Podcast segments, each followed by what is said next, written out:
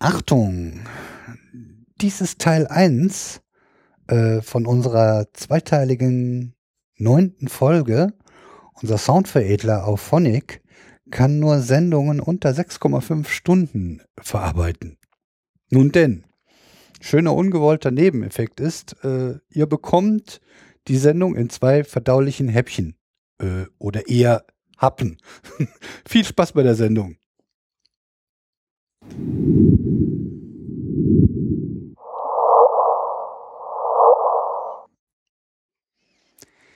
Hier ist Proton. Schönen guten Abend, das ist bei uns mal wieder. Mit mir im Studio, was verdächtig nach einem Wohnzimmer aussieht, der Sven.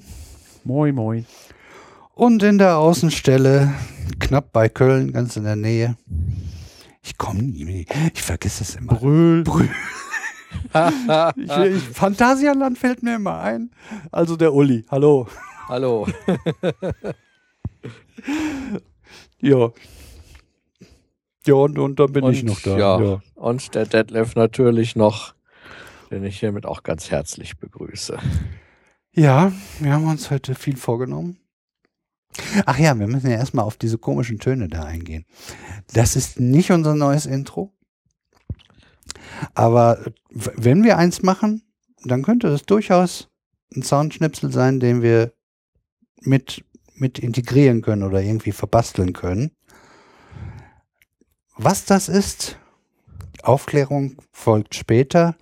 Insider haben es vielleicht auch schon mal irgendwo gehört. Also sagen wir mal so, als ich das Geräusch gehört habe, habe ich an Aliens gedacht. Da ist man schon mal thematisch nicht ganz weit weg vom, vom Thema. Ich habe Angst.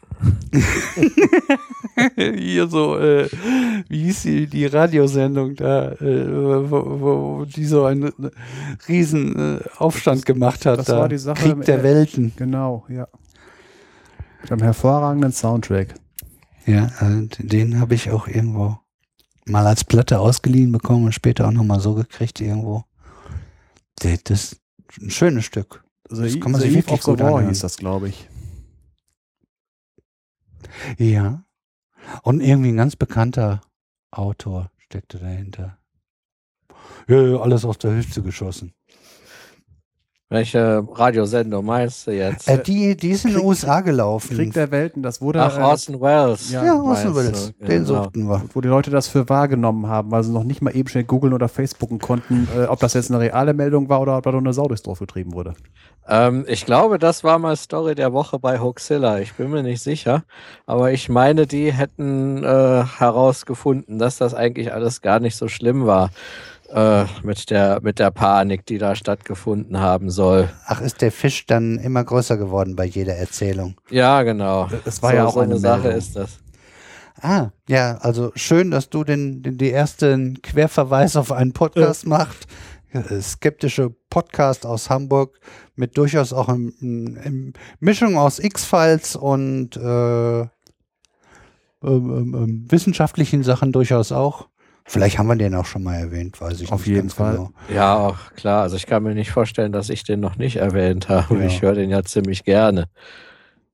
Ja, haben eine aktuelle Folge rausgebracht, einen Crossover mit methodisch inkorrekt. Der bin ich ja ganz großer Fan von. Und ja, Sven hat auch schon einige gehört. Und Ich komme nicht dazu.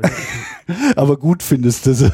Auf jeden Fall. Das Problem ist halt, ich bin halt nicht mehr nachts mit dem LKW unterwegs und deswegen habe ich auch nicht mehr so, äh, so viel Zeit. Ich gehe dann halt immer wandern und aber im Moment ist immer der Podcatcher noch voll mit, Ja, äh, mit, lass mit mal Sommer werden. Omega-Tau-Platten. Ja, also lass mal Sommer werden, dann kannst du auch mit da mehr in die frische Luft und es macht mehr Spaß. Da hängt aber immer noch ziemlich viel Omega-Tau drin. Die Dinger sind lang und viel. Ja. Ah, die hatten jetzt äh, auch irgendwas. Da sind wir beim zweiten. Also machen wir erstmal methodisch inkorrekt und dann Omega Tau.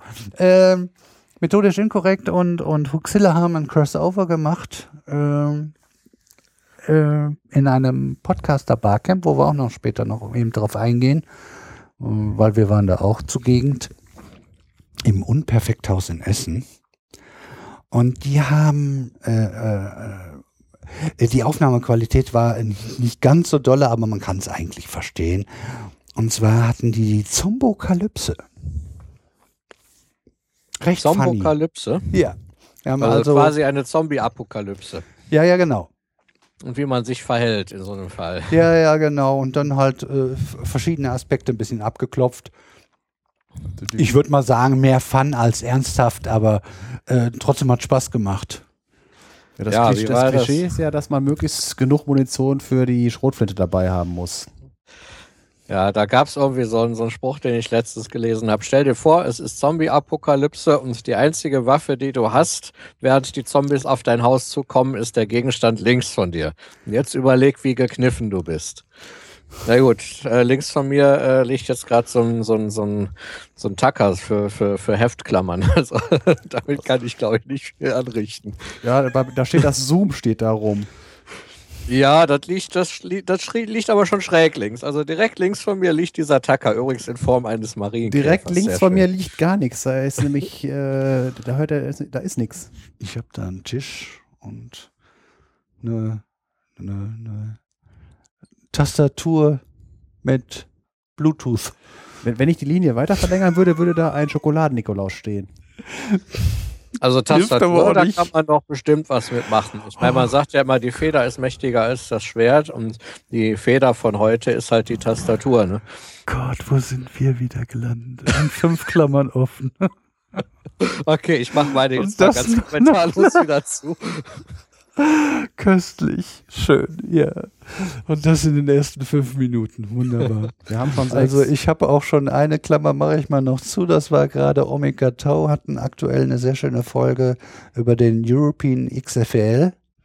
Äh, ist auf Englisch, die machen Hälfte Deutsch, Hälfte, Hälfte Englisch. Äh, lohnt sich auch, haben wir auch schon mal erwähnt. Äh, und äh, ja, äh, kam mir einiges bekannt vor, weil wir waren, 2013, Anfang November, waren wir da auf einem Science-Tweet-Up. genau. Da war aber noch nichts drin, da war nur der Tunnel fertig. Aber erklärt hat er uns schon. ja, natürlich. Oder- mittler, die müssen mittlerweile auch so weit sein, dass das Ding bald läuft. und Ondulatoren waren ständig Thema und so und Beams und so und das, das kannte ich alles schon. Also Elektronenkanonen. Ja, also eine schöne Folge, wer Englisch kann und oder das gut verfolgen kann, der hat seinen Spaß, aber ansonsten haben die auch deutsche Folgen mit drinne und immer sehr, sehr gute Gesprächspartner. Die suchen sich wirklich nur, die haben immer auch, also inzwischen auch so einen Ruf, dass sie wohl an Leute drankommen und der Henning Krause besorgt den über Helmholtz wahrscheinlich auch den einen oder anderen. Der unterstützt ja sowas, das ist so der Multimedia, Internet, Beauftragte von Helmholtz. Der hört uns auch. Schöne Grüße. Einer von denen. Inzwischen doch. Vielen, wie wir finden. Ja, dann gehe ich jetzt mal endlich hier wieder ein. ein äh, haben wir alle Klammern zu? Ja, ne? Äh, die wir aufgemacht haben. Das werde ich beim Durchhören feststellen. Ansonsten, ja. Äh, ich habe ja nämlich als nächsten Stichpunkt stehen, dass der Uli seine Chili-Zucht begonnen hat. Und äh, dazu werden wir noch mehr machen, aber du kannst ja schon mal deine ersten Eindrücke und ein paar Sätze verlieren und da werden wir aber noch mal näher drauf eingehen. Ne? Ja, also ich versuche das ja hier mit meinem Zoom mitzuschneiden, wie das so läuft. Ähm, in Kürze, ich habe vor ähm, jetzt knapp zwei Wochen die Samen eingesetzt in so kleine Torftabletten und habe mich wirklich tagelang gewundert, warum da nichts kommt. Habe mich gefragt, ob ich zu wenig oder zu viel gieße. Und just heute Morgen habe ich festgestellt, zumindest bei zwei Samen gucken schon erste Keime raus. Das heißt, also es tut sich jetzt mittlerweile was. Mal gucken, wie es weitergeht. Ja, hoffen dass wir, dass die Keime auch wirklich von den Samen kommen und nicht in irgendwas in der Erde waren. Ne? Und du da irgendwann eine. Betunie hast oder sowas. Ja gut, da werden dann wahrscheinlich keine Chilischoten dranhängen. Das wird dann eine Überraschungspflanze. Ja, und So. in, Ja. in der Nähe können äh, Pottwale auftauchen. Pottwale mit D. nehme ich mal an. Das wäre mal, das wäre doch mal ein, äh, Titel für einen Podcast. Die Pottwale. Das gibt's garantiert schon. Aber wenn, äh, fühlt euch aufgefordert. Podcast kann es nie genug geben. Ähm, dann gehen wir mal. Äh, lassen wir es einfach erstmal so stehen und äh, Ja, also du ich werde mich wieder melden, wenn es da wieder, wenn es da ein paar interessantere Sachen zu berichten nimmst gibt. ein paar also, schöne Wachstumsgeräusche auf und so. Ne? Genau, ja, wofür habe ich den Zoom? Schön. Ja, aber ich werde, ich werde hoffentlich, werde ich auch eine Folge hier mal sitzen und äh, dann zu meinem Getränk ein paar Chilis knabbern. Ja. Und vielleicht werden wir mal vorbeischauen. Gucken wir mal, dass wir auch vielleicht mal in den Genuss kommen. Äh, zum Thema Pottwale. A, ist es ein Name. B, ist es ein Ort in Polen. Äh, ja, das Restaurant Brauhaus in Warschau. Hier, äh, war das nicht der, Wahl bei dem Unwahrscheinlichkeitsdreieck? wo das war ein gleichzeitig. Das war mit zwei T. Der ja, normale den Pott. meine ich doch. Ja, aber ein Pottwal wie Podcast gibt's noch nicht. Da könnte jemand noch einen Podcast von machen. Ach so, da warst du drauf aus, ja. Ja. Jetzt haben wir das auch aufgeklärt, ein bisschen. Insider wussten sowieso Bescheid, was gemeint ist. Äh, Nachreichung von letzter Sendung, da hatte uns ja der Ral May uns positiv bewertet. Äh, und da habe ich gesagt, ja, der ist mir auch schon über die Füße gelaufen. Ja, der ist Podcaster. äh, hat den Podcast Nebensprechen und das ist ein Personality Podcast. Das wollten wir doch noch eben nachreichen. Und ähm, dann gehen wir auch gleich weiter ähm, mit ja, Lobhudelei, äh, die wir diesmal sogar in Audio da haben. Der Oboe-Mann hat oder Oboe-Man, ja. Äh, müssen wir mal fragen, wie ihr es gerne hört. Äh, ich glaube, das wurde mal erwähnt im Kopfkino und Ohrengewitter-Podcast, wie der ausgesprochen wird. Ich meine, das wäre Oboe Man. Na gut. Ja, gut, dann hast du, ja, dann, dann nennen wir ihn jetzt ab jetzt so. Äh, der hat auch einen relativ frischen Podcast. Der heißt njam, njam, njam, njam, Umwomukum. Steht in den Shownotes. Hört sich an wie eine linux Und der hat uns einen Audiokommentar geschickt und ich hoffe, dass Sven hat die Turntables im Griff und kann uns den mal einspielen. Jo, kommt jetzt. Ja, grüßt euch zusammen. Hier spricht der Oboman vom Umwomukum Podcast. Ich wollte mich gerne bei euch mal mit einem Audiokommentar melden. Weiß nicht, ob ihr den äh, mit einbauen wollt. Ich mache es einfach mal, weil ich lieber rede als schreibe. Und ja, möchte euch beglückwünschen zu eurer letzten Folge, der 008 Folge. Und meiner Meinung nach äh, habt also ihr den Nobelpreis äh, verdient. Denn ihr habt in dieser Folge 8 oder einer von euren äh, Sprechern hat äh, sich über die Gravitationswellen äh, ausgelassen und dass hier der Beweis noch aussteht und dass einige Wissenschaftler schon sehr nah dran sind, dass da schon viele Versuche gegeben hat und man aber auch noch wartet und es könnte vielleicht doch noch Monate oder Jahre oder überhaupt nie dauern, ähm, bis es mal verkündet wird. Und siehe da, kaum habt ihr euren Podcast ins Internet gesetzt. Ich meine, das war am 28.01. und am 11.02 ist dann die äh, Nachricht rausgegangen, dass also der Beweis äh, äh, rausgegangen ist. Ich denke, ihr seid bestimmt auch ein Dreieck gehüpft, als ihr das gehört habt. Allerdings. Und da bin ich schon auch auf die nächste Folge sehr, sehr gespannt, ähm, ob es da schon was darüber gibt, ob ihr da schon genauere Erkenntnisse habt. Ähm, euer Podcast ist ja sehr lang. Ich höre, äh, das ist die zweite Folge, die ich davon gehört habe. Bin generell sehr begeistert davon. Ich bin selbst Berufsmusiker, ähm, habe aber großes Interesse an Naturwissenschaften.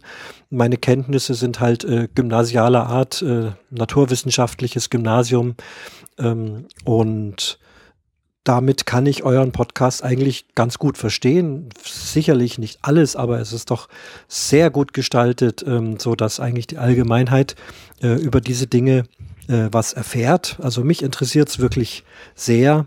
Ähm, ein Beispiel, äh, im letzten Podcast ging es um das Element Bohr und ähm, das wird erst generell beschrieben, ganz prima alles und dann die verschiedenen Variationen dazu und dann gab es also eine Variation, die also radioaktive Strahlen aussendet.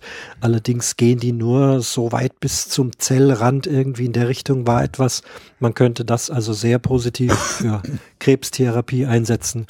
Ähm, ich finde es sehr, sehr spannend, dass ihr da so, ja, ähm, eben wirklichkeitsnah auch berichtet, nicht einfach nur aus dem Wikipedia äh, übers Element Bohr vorlest, das kann ich selber, äh, sondern eben dann auch solche Anwendungsbeispiele. Das ist wirklich toll und klasse. Bitte weiter so. Äh, da gibt's ja noch eine ganze Element, äh, Reihe an Elementen und ihr habt es ja, glaube ich, selber gesagt, bis ihr dadurch seid, sind viele Jahre vergangen und außerdem werden ja ständig wieder neue Elemente hinzugefügt. Erst kürzlich wurde das Periodensystem ja mit einigen künstlichen Elementen erweitert. Ja, mit dem letzten äh, Podcast bin ich ehrlich gesagt auch nur halb durch. Ähm, es fehlen jetzt noch ähm, das, der Wie geht Teil und der Musikteil natürlich, der mich ja als Musiker auch absolut interessiert und äh, höre da also weiter. Ähm, also nochmal gratuliere zu dem Podcast an sich.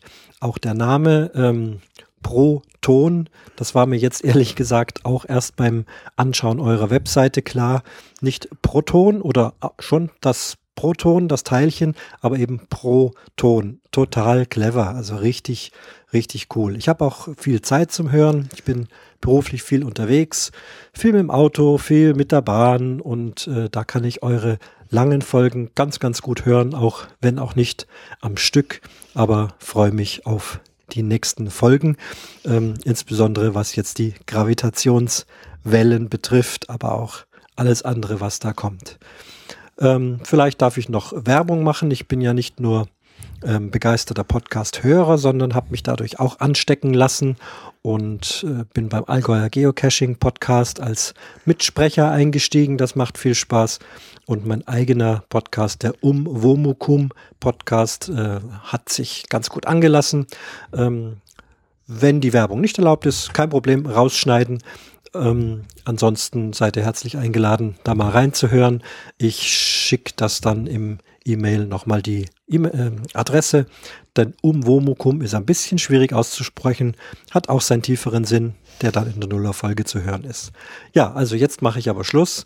Ähm, nochmal ein letztes Mal Gratulation zu eurer, ja, äh, zu eurer Spürsinn kurz vor dieser großartigen Verkündigung über diese Gravitationswellen zu sprechen und äh, Gratulation zu eurem Podcast.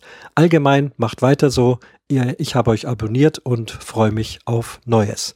Ciao, euer Oberman, der Christian. Ja, womit auch geklärt wäre, wie man das ausspricht. Weil was er selber sagt, wird wohl am richtigsten sein. Ja, schön, ne? Auf jeden ja, Fall. das ist ein sehr netter Kommentar. Also ich habe mich sehr gefreut. Ja, also du hast ihn jetzt, also der Uli hat ihn das erste Mal jetzt gehört. Wir hatten natürlich schon mal Probe reingehört. Ja, wunderbar. Warum machen wir das? Es äh, geht jetzt nicht darum, äh, uns selbst nochmal äh, zu beweihräuchern. Ja, das war vielleicht doch auch. Aber äh, die, äh, die Idee dabei ist, wenn wir sowas haben, ähm, ich sag mal, 50 Prozent macht auch aus, ob man die Stimme und die Art des Menschen irgendwie mit warm wird. Und das kann man am besten über solche Audiodinger machen. Dass man mitkriegt, ach, der klingt ja ganz nett, vielleicht höre ich da mal rein, dann ist man eher motiviert, vielleicht mal mm, auf die Seite von dem zu gehen. Und äh, als wenn wir hier nur einfach einen Tipp abgeben, das es war wahrscheinlich, wird auch seine äh, Folgen haben. Hoffen wir jedenfalls mal. Aber sowas ist nochmal noch, noch, noch eine andere Liga und deshalb äh, finden wir sowas gut. Und weil wir das so gut finden, haben wir auch gleich noch. Äh, wollt ihr noch was sagen? Ich will wieder. Nee, nee äh, vom, vom wegen mit äh, Audiokommentaren. Erstens, wenn sich jemand die Mühe macht, ein äh, MP3 aufzunehmen und das irgendjemandem zu schicken, dann äh, ist es auch auf jeden Fall das äh, wert, das mit reinzunehmen und äh, es gibt ja auch genug andere Podcasts, die das auch machen. Also jetzt äh, für einen anderen Monster-Podcast von der Länge her, bei den Vogonen, da sind ständig Audiokommentare mit drinne. Machen die gerne, ja. ja das, und damit meine ich jetzt nicht nur äh, den Abschnitt hier vom Hausmeister, äh, der, der eine eigene, eine eigene Sendung in der Sendung da hat, sondern hat wirklich in den, äh, in, den, in dem im Podcast kommen häufig halt auch größere Audiokommentare, für auch längere. Manchmal werden die zum Schluss eingespielt, manchmal mittendrin, je nachdem, wie es passt. Ja, und das werden wir auch so machen. Uli, du hast noch was? Ja, ja, ich, ich werde auf jeden Fall mal in äh, den unaussprechlichen Podcast vom Oberman reinhören. Ähm, ich habe so ein bisschen die Hoffnung, dass da vielleicht auch eine Probe, eine musikalische Probe ähm, aus der Oboe selbst äh, zu hören ist. Das weiß ich natürlich nicht. Aber falls dem so ist, wird es bei mir auf jeden Fall auch auf Interesse stoßen. Also was ich dir sagen kann, ich habe in die letzte Folge äh, einfach mal in den Anfang reingehört. Da war es äh, Richtung Personality Podcast. Und dann in der zweiten Hälfte äh, hat er auf jeden Fall ein Einzelthema in dem ge äh, gehabt. Er dekliniert ja gerade äh, seine, seine Abkürzung durch. Um heißt Umzug, Wohn, Wo heißt Wohnwagen, Mu heißt Musik und Kum ist, glaube ich, damit halbwegs rund klingt, glaube ich. Kum hatte, glaube ich, keinen. Mir fällt jetzt jedenfalls nichts ein. Ja, da müsste ja äh, in der dritten Folge dann die Musik. Äh, Richtig, und in der, ich habe mir die dritte Folge ist inzwischen draußen und die habe ich reingehört. Und da hat er vom Orchestergraben was erzählt und hat auch für Neueinsteiger zum Beispiel Empfehlungen gegeben, welche gut, gut hörbaren, einfach zu verarbeitenden äh, ähm, Opern und auch für Operetten hat er äh, Empfehlungen rausgegeben, die man sozusagen als Newbie mal machen kann und die einem durchaus Spaß machen, weil da auch so viele ja, Chart-Hits regelrecht bei sind. Also er hatte hier, ach Gott, wie heißt die, die, die spanische? Carmen. Carmen, von genau. Ja, und dann hat er, äh, was hat er noch gehabt? Die, die Zauberflöte.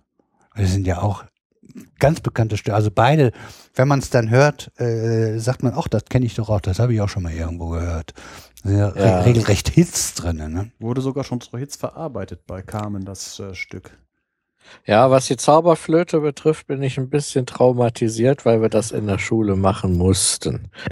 Mhm. Äh, aber vielleicht kann ich, wenn ich jetzt mal wieder mit ein bisschen mehr Abstand reinhöre, ich meine, das ist ja jetzt auch schon äh, ja, fast 30 Jahre her. da könnte ich ja, vielleicht, vielleicht habe ich ja diesmal wieder was davon. Ja, so übers Leben hat sich das die ein oder andere Oper und Operette bei mir angesammelt. Äh, in Erinnerung, äh, Offers in der Unterwelt fand ich gut, einfach mal so. Hat mir Spaß gemacht. Und vom musikalischen muss ich echt sagen, die Zauberflöte hat wirklich viele schöne Stücke mir, mir gefällt die musikalisch eigentlich ganz gut. Ja, also ich werde mich da sicherlich nochmal mit beschäftigen. Äh, ja, lohnt sich. Ich bin da ein wenig unbeleckt. Carmen hat man mal in der Schule mal uns angeguckt. Also das war als äh, irgendwie inszeniert als Theaterstück, äh, ein bisschen, äh, bisschen mehr mit filmischen Mitteln. Ansonsten bin ich da recht unbewandert. Ja, was nicht ist, kann ja noch werden. Ich meine, wir haben ja noch die Hälfte vor uns locker. Und du sogar noch mehr, du zwei Drittel fast. Eher. Ja, so gut. Äh, nach derzeitiger Lebenserwartung. Oper ist halt, ich bin halt bei der, in der klassischen Musik eher ein Fan von Instrumental als von, äh, von Gesangsanlagen und wenn Gesang, dann am liebsten Chöre. Äh, äh, Im Prinzip stimme ich dir ja auch dazu.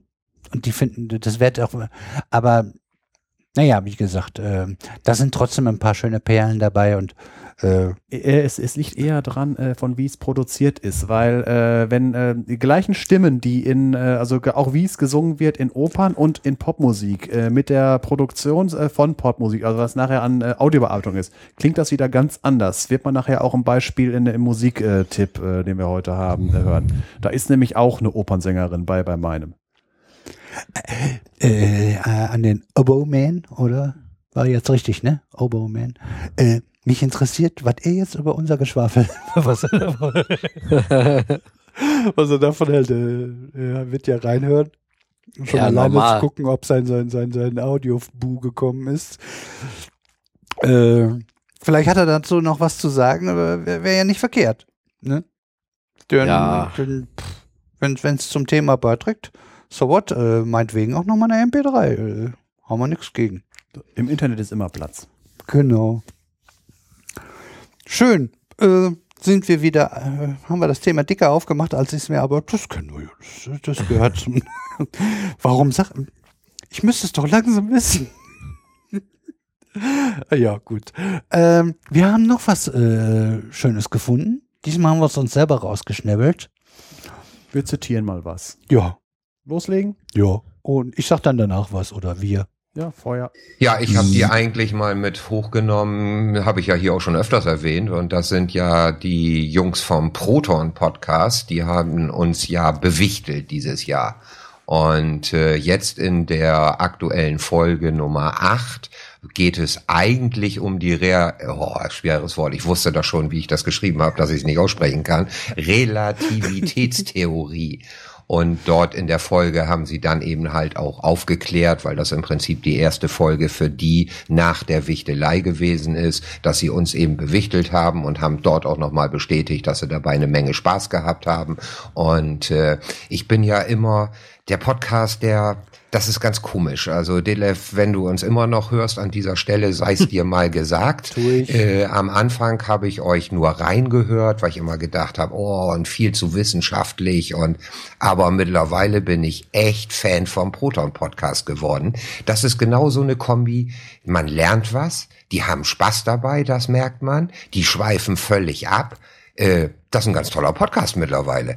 Das hat für mich diesen wissenschaftlichen Hintergrund, du weißt ja, worum es da geht, ne? Die nehmen sich ja immer irgendwie einen Buchstaben, wo sie dann ein Thema mit verbinden und äh, Nee, die nehmen sich, die nehmen sich kein eins der Buchstaben. Elemente Genau. oder äh, Genau. was weiß ich, Bohr, Chlor, Chrom, ich habe keine Ahnung.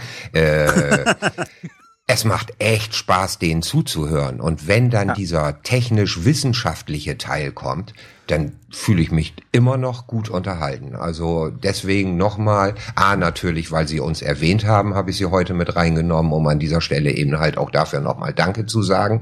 Denn man konnte das merken, die müssen eine große Hörerschaft haben. Nachdem wir dort erwähnt worden sind, konnte ich hier auf dem Zähler sehen, dass wir echt enorm oft angeklickt worden sind. Und dafür natürlich ein Dankeschön an das Ja. Bayer-Team. Und äh, als Empfehlung für mich, hört da ruhig mal rein. Glaubt nicht, das ist zu wissenschaftlich, davon verstehe ich eh nix. Es macht Spaß, denen zuzuhören. So. Ja, ein Ah, Herz. das war aber schön. Ja, ne? Äh, Ja. Weil das war so schön, das musste, das, das musste auch irgendwie.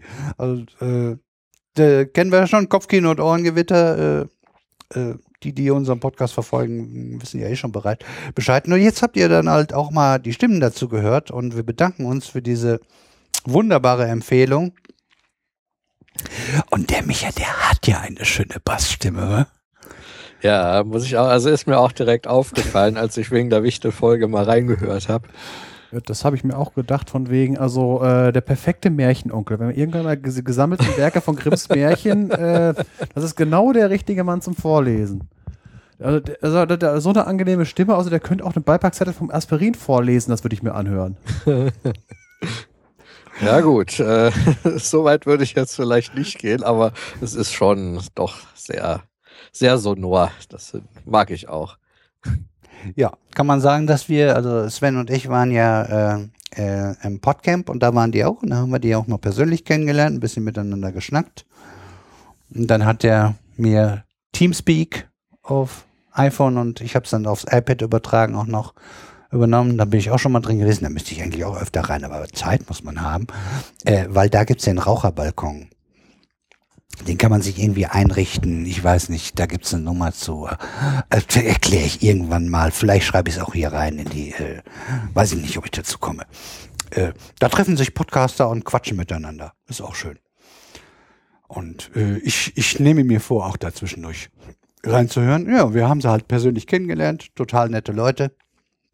Und der erzählte dann auch, ähm, als ich ihn auf seine Bassstimme ansprach, er hätte auch schon Anfragen gehabt und er, hätte, er hat auch schon äh, Märchen vorgelesen und im privaten Kreis halt weitergegeben. Weil, weil, weil er einfach die Märchenonkelstimme schlechthin hat. Fand ich auch angenehm, als ich mir die äh, ganzen Folgen mal, was heißt die ganzen Folgen, einen Großteil der Folgen mal auf einer Wanderung angehört habe. Bin ich den ganzen Tag rumgelaufen und äh, Vorbereitung für unsere Wichtel-Folge, damit ich mal weiß, worum geht's da überhaupt. Hab mir da irgendwie die ersten vier und die letzten drei Folgen hintereinander weg angehört war äh, sehr angenehm, egal um welches Thema es ging. Ja. Ich bin gerade am Ausschütten. Ach, apropos Ausschütten, machen wir das doch gerade mal dazwischen. Hatte ich eh noch nicht aufgeschrieben. Wir gerade mal die Trinkerei dazwischen. Ich habe äh, von meinem Lieblingsweinhändler wieder drei Probeflaschen. Also das heißt, ich hole mir immer jeweils eine, die in der Beschreibung schon zu mir passt in etwa. Und da habe ich jetzt einen puren Malbec mal äh, am Start, den ich gerade probiere. Und ja, wie so ein Malbec halt ist. Also er riecht schwerer und heftiger, als er dann schmeckt. Das ist ein, eigentlich für, also ist ein trockener Rotwein, das ist normal bei mir eigentlich. Ähm, hat Barrique mit drin, aber nicht äh, übertrieben, also nicht überholzt, wie man so gerne sagt. Das gibt's in, bei dem Laden auch eigentlich nicht. Ich bin da echt zufrieden. Sollen wir da Werbung für machen? Ich weiß es nicht. K und U. Wer, wer, wer, wer die Flaschen vom Vrind hört, da wird manchmal auch was von denen vertrunken, aber die gehen ja, die haben ja unterschiedliche Leute, die, von denen sie das beziehen, aber da, daher habe ich die, glaube ich, auch und das schon vor ein paar Jahren und ich bin rundum zufrieden. Könnt ihr euch angucken, ich kriege kein Geld dafür. Ich müsste es Ihnen mal einschicken, vielleicht kriege ich irgendwie eine Flasche geschickt als Dankeschön. Keine Ahnung, habe ich aber jetzt nicht vor. Und es gibt auch keinen Affiliate-Link und sowas. So, so, wenn, dann machen wir Werbung für andere Podcasts. Und, und vielleicht was, was wir gut finden. Und er hat so, äh, mh, geht, glaube ich, Richtung Kirsche ein bisschen. Ist ein bisschen von der Frucht, Fruchtart eher etwas Süßeres. Also zwar ein trockener Wein, aber wenn die Fruchtaromen, äh, Tempranello ist ja auch gerne Erd Erdbeerkirsche, die kommen einem dann gar nicht so trocken vor, weil die Aromen halt äh, eher im, im Süßfruchtbereich liegen und nicht irgendwo bei Cassis und Brombeer oder sowas. Ne? Ich nehme noch mal einen Schluck. Weil ich suche noch nach der, da ist noch was zweites, was ich nicht, vielleicht im Hintergrund noch, würde ich sagen, rote Johannisbeere ein bisschen. Das könnte vielleicht noch sein, aber nicht viel. So als Abrundung. Ist, ist lecker. Der erste Schluck war, war noch nicht viel Luft drinne, weil ich habe ihn jetzt nicht dekantiert. War ein bisschen mehr Säure und die geht auch gerne, sowas geht gerne wieder raus und Jetzt steht er hier eine halbe Stunde rum. So lange sind wir mit Sicherheit schon am Labern. So ungefähr. So kurz 32 vor. Minuten. Und jetzt, jetzt ist er richtig rund. Da, da könnte ich mir ein paar von. Ich glaube, da hole ich mir noch was von. Das, die sind nicht verkehrt. Ich muss noch gucken, dass mein Weinkühlschrank nicht überquillt. Und dabei habe ich mir schon etwa, extra einen etwas größeren geholt machen wir erst äh, die interessanten Getränkevorschläge vom Sven, bis es dann beim Uli wieder ein bisschen, bisschen Doch, kulinarischer ja, wieder bin wird. Ein wenig bodenständiger. Wasser, Zucker, Kohlensäure, Zuckerkohle, Phosphorsäure. Sprich Kohle? Exakt. Ja. Und davon werde ich mir auch noch ein paar Flaschen holen. Das ist nämlich gut. Schön. Ja, jedem sein Geschmack, ne? Machen wir bei Musik auch wieder. Können wir schon mal verraten. da habe ich aber einen etwas edleren Tropfen. Rauche ich im Abgang? Ja, ja, ja. In fünf Stunden wisst ihr mehr. Ja. Gucken, ob wir da wirklich bei 5,33 sind. Ich hoffe, wir kriegen es etwas schneller durch. Wir haben ja doch ein bisschen gerafft und erklären das auch noch. Jupp. Äh, Uli, was hast ja. du am Start? Was habe ich am Start? Ähm, ja, ein bisschen viel, weil ich, äh, ja, ich habe ein bisschen Schiss vor der Folge. Kohlenstoff, mein Gott. Ja, da gibt's so viel.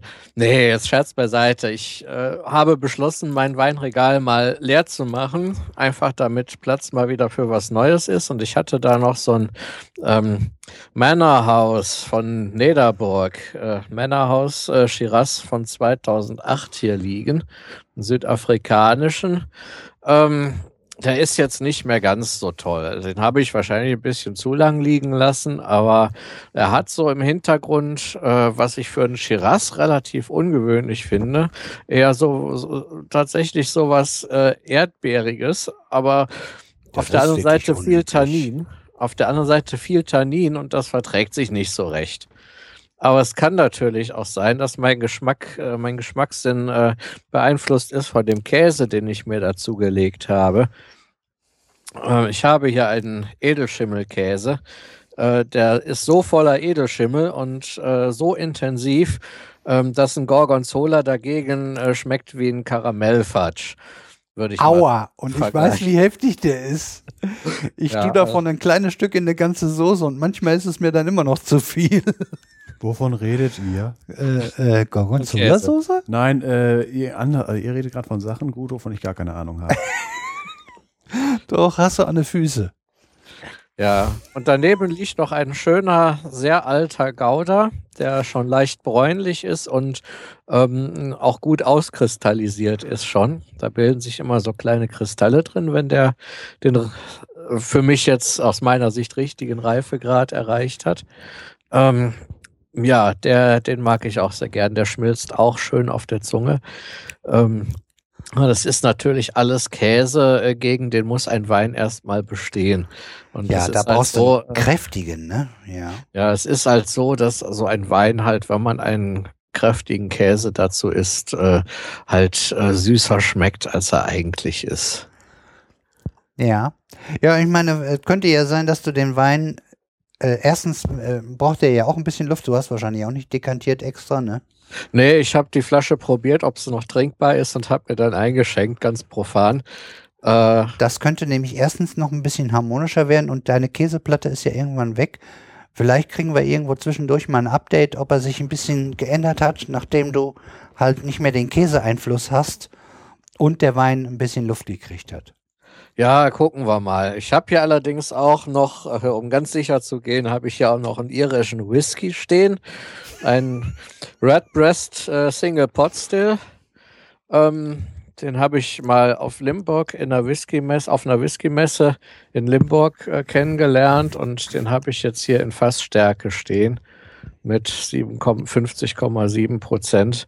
Ja gut, der schmeckt halt wie ein typischer Ire, äh, malzig mit äh, einem großen Einfluss äh, durch das Bourbonfass, in dem er gereift ist. Ja, Bourbon. Ja, dann ab dann, da, sofort, wenn ich sowas höre, wird es für mich dann interessant, ne? Wenn es da in diese Richtung geht. Ja, Das, das ist schon ja, das, was mit dem so Keune ist- da wahrscheinlich, ne? Ich war auch einmal mit dem Keune da, ja. Aber ich war jetzt letztes Jahr nicht. Dieses Jahr will ich es wieder hinkriegen. Ich muss das mal langsam in die Wege leiten. Äh, weil ich habe so das Gefühl, mein Bruder kommt langsam auch auf den Geschmack. Der hat mich letztens mitgenommen auf so eine Messe in, äh, in der Nähe von Hattersheim. Ich glaube, in Hoffheim war das. Und äh, da gab es so Whisky and Tobacco Fair, da hat er mich hin eingeladen. Ja, und jetzt wollte ich überlegen, ob ich mit ihm mal nach Limburg gehe. Nur, dass du den Tobacco gelassen hast, weil da bist du weg von, ne? Tobacco, äh, ja, das, das, die waren unter sich in einem extra Raum. Hat mich nur gestört, dass sie die Tür mal ein bisschen offen gelassen haben. Ach, so weit ist es schon. Ja,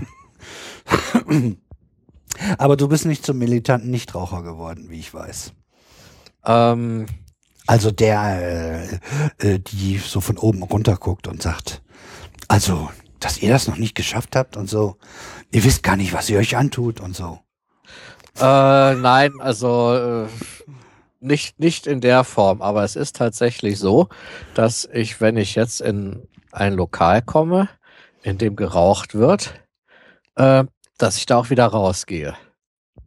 Ja, der aktuellen Gesetzgebung nach dürfte es das eigentlich gar nicht mehr geben. Aber es gibt tatsächlich äh, Lokale, vor allem im ländlichen, dörflichen Bereich, die sich da einfach drüber hinwegsetzen. Und da mache ich natürlich jetzt nicht einen großen Aufstand und gehe petzen, aber ich gehe dann halt wieder raus und gehe auch nicht wieder rein. Ja, sagen wir mal so, ich finde, äh, mit den Füßen abstimmen hätte ich für richtiger gehalten. Dass man irgendwie die Pflicht macht, dass das von draußen am besten sogar sofort drauf dran steht und meinetwegen auch auf der Internetseite oder so. Aber, ach, ja. Ja, äh, dann hätte sich wahrscheinlich nicht viel geändert.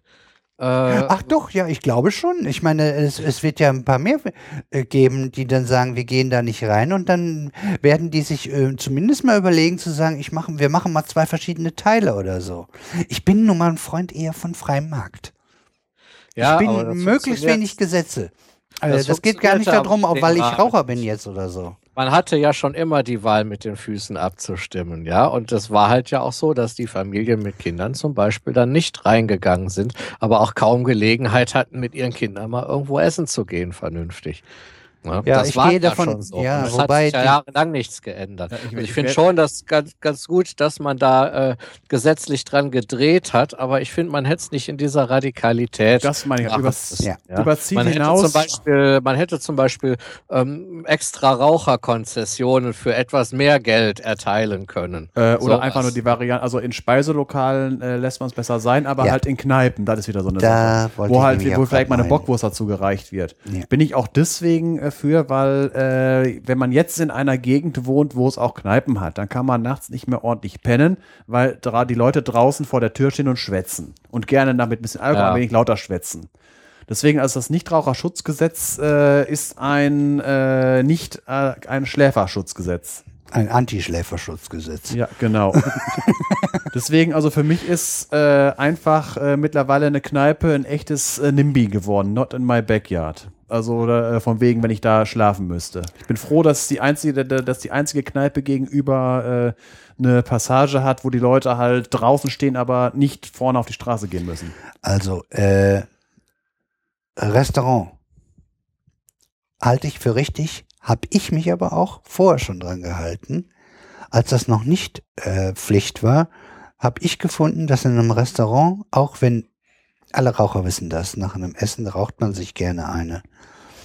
Äh, das ist halt, wie, wie, man hat wenigstens den Eindruck, dass es irgendwie zur Verdauung irgendwas beiträgt, ob es das tut oder nur betäubt wie Schnaps sei es drum, aber äh, man hat dann ein Jeeper besonders danach, wie wenn man Kaffee dabei trinkt oder so. Und da bin ich eigentlich immer gerne rausgegangen, weil ich finde, dass Rauchen und Essen nicht zusammenpasst. Das als erstes. Kneipe sehe ich ganz genauso. Da hätte es das eher gegeben. Und ich glaube einfach, dass die Gesellschaft früher oder später, und zwar relativ bald, eh so weit umgekippt wäre, dass wirklich die äh, Kneipenbesitzer von sich aus rein marktwirtschaftlich sich was hätten einfallen lassen müssen und, äh, und zu sagen, hier machen wir einen Raucherbereich und hier einen Nichtraucherbereich oder sowas. Und dann nicht irgendwie, oh, denn im Raucherbereich darf aber keine Frikadelle serviert werden oder irgendwie so ein Quatsch. Das ist den Rauchern doch auch Das, scheißegal. das, ist, das ist sowieso Unsinn. Also, äh, ob dem, ähm, d- das ist doch, äh, die Frikadelle kann man doch auch im Raucherbereich. Darf man eigentlich dann geräucherten Lachs wenigstens da essen? Das passt doch. Äh, ja, solange, solange er nicht über Tabak, sondern über Buche geräuchert ist, sehe ich da kein Problem. Ja, den würde ich dann doch bevorzugen. Der wird ja nicht mal über Buche geräuchert, da wird ja nur Raucharoma dran getan. Ja, Äh, kommt leider auch vor, ja. Ich weiß das ja. Ich wir sagen das mal so, als ich noch in der Logistik unterwegs war, da ist mal so ein Fass mit diesem Raucharoma vor meinem Tor geplatzt. Den Aua. Geruch hatte ich, den Geruch hatte ich ein Vierteljahr nachher noch. In, in Konzentration. Aua. Nee. Zum Glück hatte ich da das Auto schon zugehabt, sonst wäre das nämlich noch bei mir im, im LKW drin gewesen und hinten auf der Ladefläche. Ja, was hatten wir, als wir was geladen hatten? Da hat doch ein, äh, äh, ein immer ein halbes Jahr lang nach irgendwas gerochen. Äh, nein, wir hatten, das war. Tannen oder Nein, was? ja, das war, da ist äh, Kiefernöl ausgelaufen. Diese, diesen, Genau. äh, diese äh, Ladeeinheit, die konnte ich am Geruch unter, äh, unterscheiden. Die habe ich immer wieder erkannt. Mindest, also eh, ein Nee, halbes äh, Jahr oder ein länger, Jahr länger. lang. Das war so intensiv, dass es drin geblieben. Echt. Ich meine, das roch jedenfalls besser. Also das konnte Ja, man gut verkraften. Aber das war, du, du warst mitten im Wald. Ja. So, so, so, so, so. Ja, jetzt haben wir das ist soweit fertig. Wir wollen, äh, müssen noch mal. Erinnert ihr euch noch daran, als wir damals, also gerade, äh, die Sachen abgespielt haben? Ähm, da gibt es nämlich jetzt erstmal äh, erstens die Aufforderung an unsere Hörer. Ähm, falls ihr irgendwo mitbekommt, dass wir in einem anderen Podcast erwähnt werden. Ich habe zwar inzwischen 290 Podcasts im Abo, aber alles kriege ich auch nicht mit, weil das ist inzwischen äh, fünfstellig wahrscheinlich die privaten. Mit Radio, die gut, die erwähnen uns wahrscheinlich. Wenn die uns erwähnen, dann haben wir es geschafft. aber ähm, die ähm, falls also ihr irgendwo in einem anderen Podcast hört, dass wir irgendwie so oder so besprochen wurden, teilt uns das mit. Ich mache das auch gerne über meinen Twitter-Account an andere, weil man kriegt das auch nicht immer mit und man möchte wenigstens mal Hallo sagen und sagen, Dankeschön, war ja nett. Und wenn man es gar nicht mitkriegt und, und, und ja, sind die vielleicht auch ein bisschen unglücklich und, und wissen gar nicht, dass wir es einfach nicht mitgekriegt haben. Das als erstes. Und das zweite ist, ähm, wir rufen auf zu einer Audiovisitenkarte. Schickt uns die zu. Also ihr könnt sowas machen wie gerade hier unser Oboman. Äh, das was äh, im Prinzip in die gleiche Richtung geht, mit oder ohne Lob oder auch irgendwelchen Anmerkungen oder Ideen. Ist gar kein Thema. Auch, auch vielleicht eine Frage, die wir dann gucken, dass wir sie irgendwie beantworten können ähm, dann, äh, dass wir den, den Podcast hier vorstellen können. Gerne im wissenschaftlichen Bereich, aber wie ihr gerade gesehen habt, wir hatten jetzt hier ja eher die Personality-Podcaster da äh, äh, mit dem Boot. Da machen wir keinen großen Unterschied. Ne? Also, dann, im Prinzip darf jeder mitmachen, auch gerne neue Leute, die erst ein paar Folgen haben. Die brauchen irgendwie einen Anschub, die freuen sich auch, denn sind sie motiviert, wenn wenigstens ein mal ein paar Leute auch wirklich es runterladen, dass man irgendwie bei der Stange bleibt. Und äh, da ich nochmal ein, ein, ein möchte, dass der Podcast sich einfach mehr verbreitet noch. Und je mehr Podcaster, die haben nun mal auch ihre eigene Leute noch um sich herum, umso mehr Podcasthörer haben wir. Und das kann der ganzen Sache nur gut tun. Ja, und da wollen wir mit dabei sein und äh, da gibt es kein Copyright drauf. Äh, wer die Visitenkarten-Idee übernehmen will, gerne. Wir verschicken auch gerne Visitenkarten. Gar kein Thema. Weil wir werden jetzt demnächst selber eine noch erstellen müssen. Oh, wunderbare Überleitung. Und zwar gibt es bei den äh, Wissenschaftspodcast.de, also wissenschaft-podcast.de, da bin ich eh im Redaktionsteam mit drinne. Ähm, da haben wir nämlich so eine Idee schon ein bisschen verwirklicht und Omega Tau hat schon was geliefert und ich glaube, Zeitsprung, so heißt der Podcast. Äh, äh, äh, von wem? Österreich. Sven, du kannst mir mit Namen sowieso nicht helfen. Nee. äh, unter Zeitsprung Podcast googeln, findet er was. Äh, die machen äh, relativ kurz, so 20, 30 Minuten einmal in der Woche äh, sind zwei Leute, der eine erzählt dem anderen was und der andere gibt seinen Senf dazu. Äh, und zwar so aus der Wissenschaftsgeschichte. Äh, schöne kurze Themen, schön gemacht. Ach Gott, das ist unser Chefchen und mir fällt der Name nicht ein. Das kann doch nicht wahr sein. Unser Chef? Ja, nee, von der Redaktions... Der, der, der, der ach Gott, wo ja. drunter gucke ich denn jetzt, dass ich das finde? Gott, das kann ich doch so nicht stehen lassen. Das ist ja schlimm. Ähm, ähm, ähm, ähm ja, jetzt weiß ich, wie ich es rauskriege. Ich gehe in unter Twitter. Ich erzähle live was, damit hier keine Lücke entsteht, weil Auphonic ja noch keine Lücken rausschält, äh, wie wir ganz frisch gehört haben. Bei Pod Union am Donnerstag live, kommt demnächst als Podcast, noch einen untergebracht.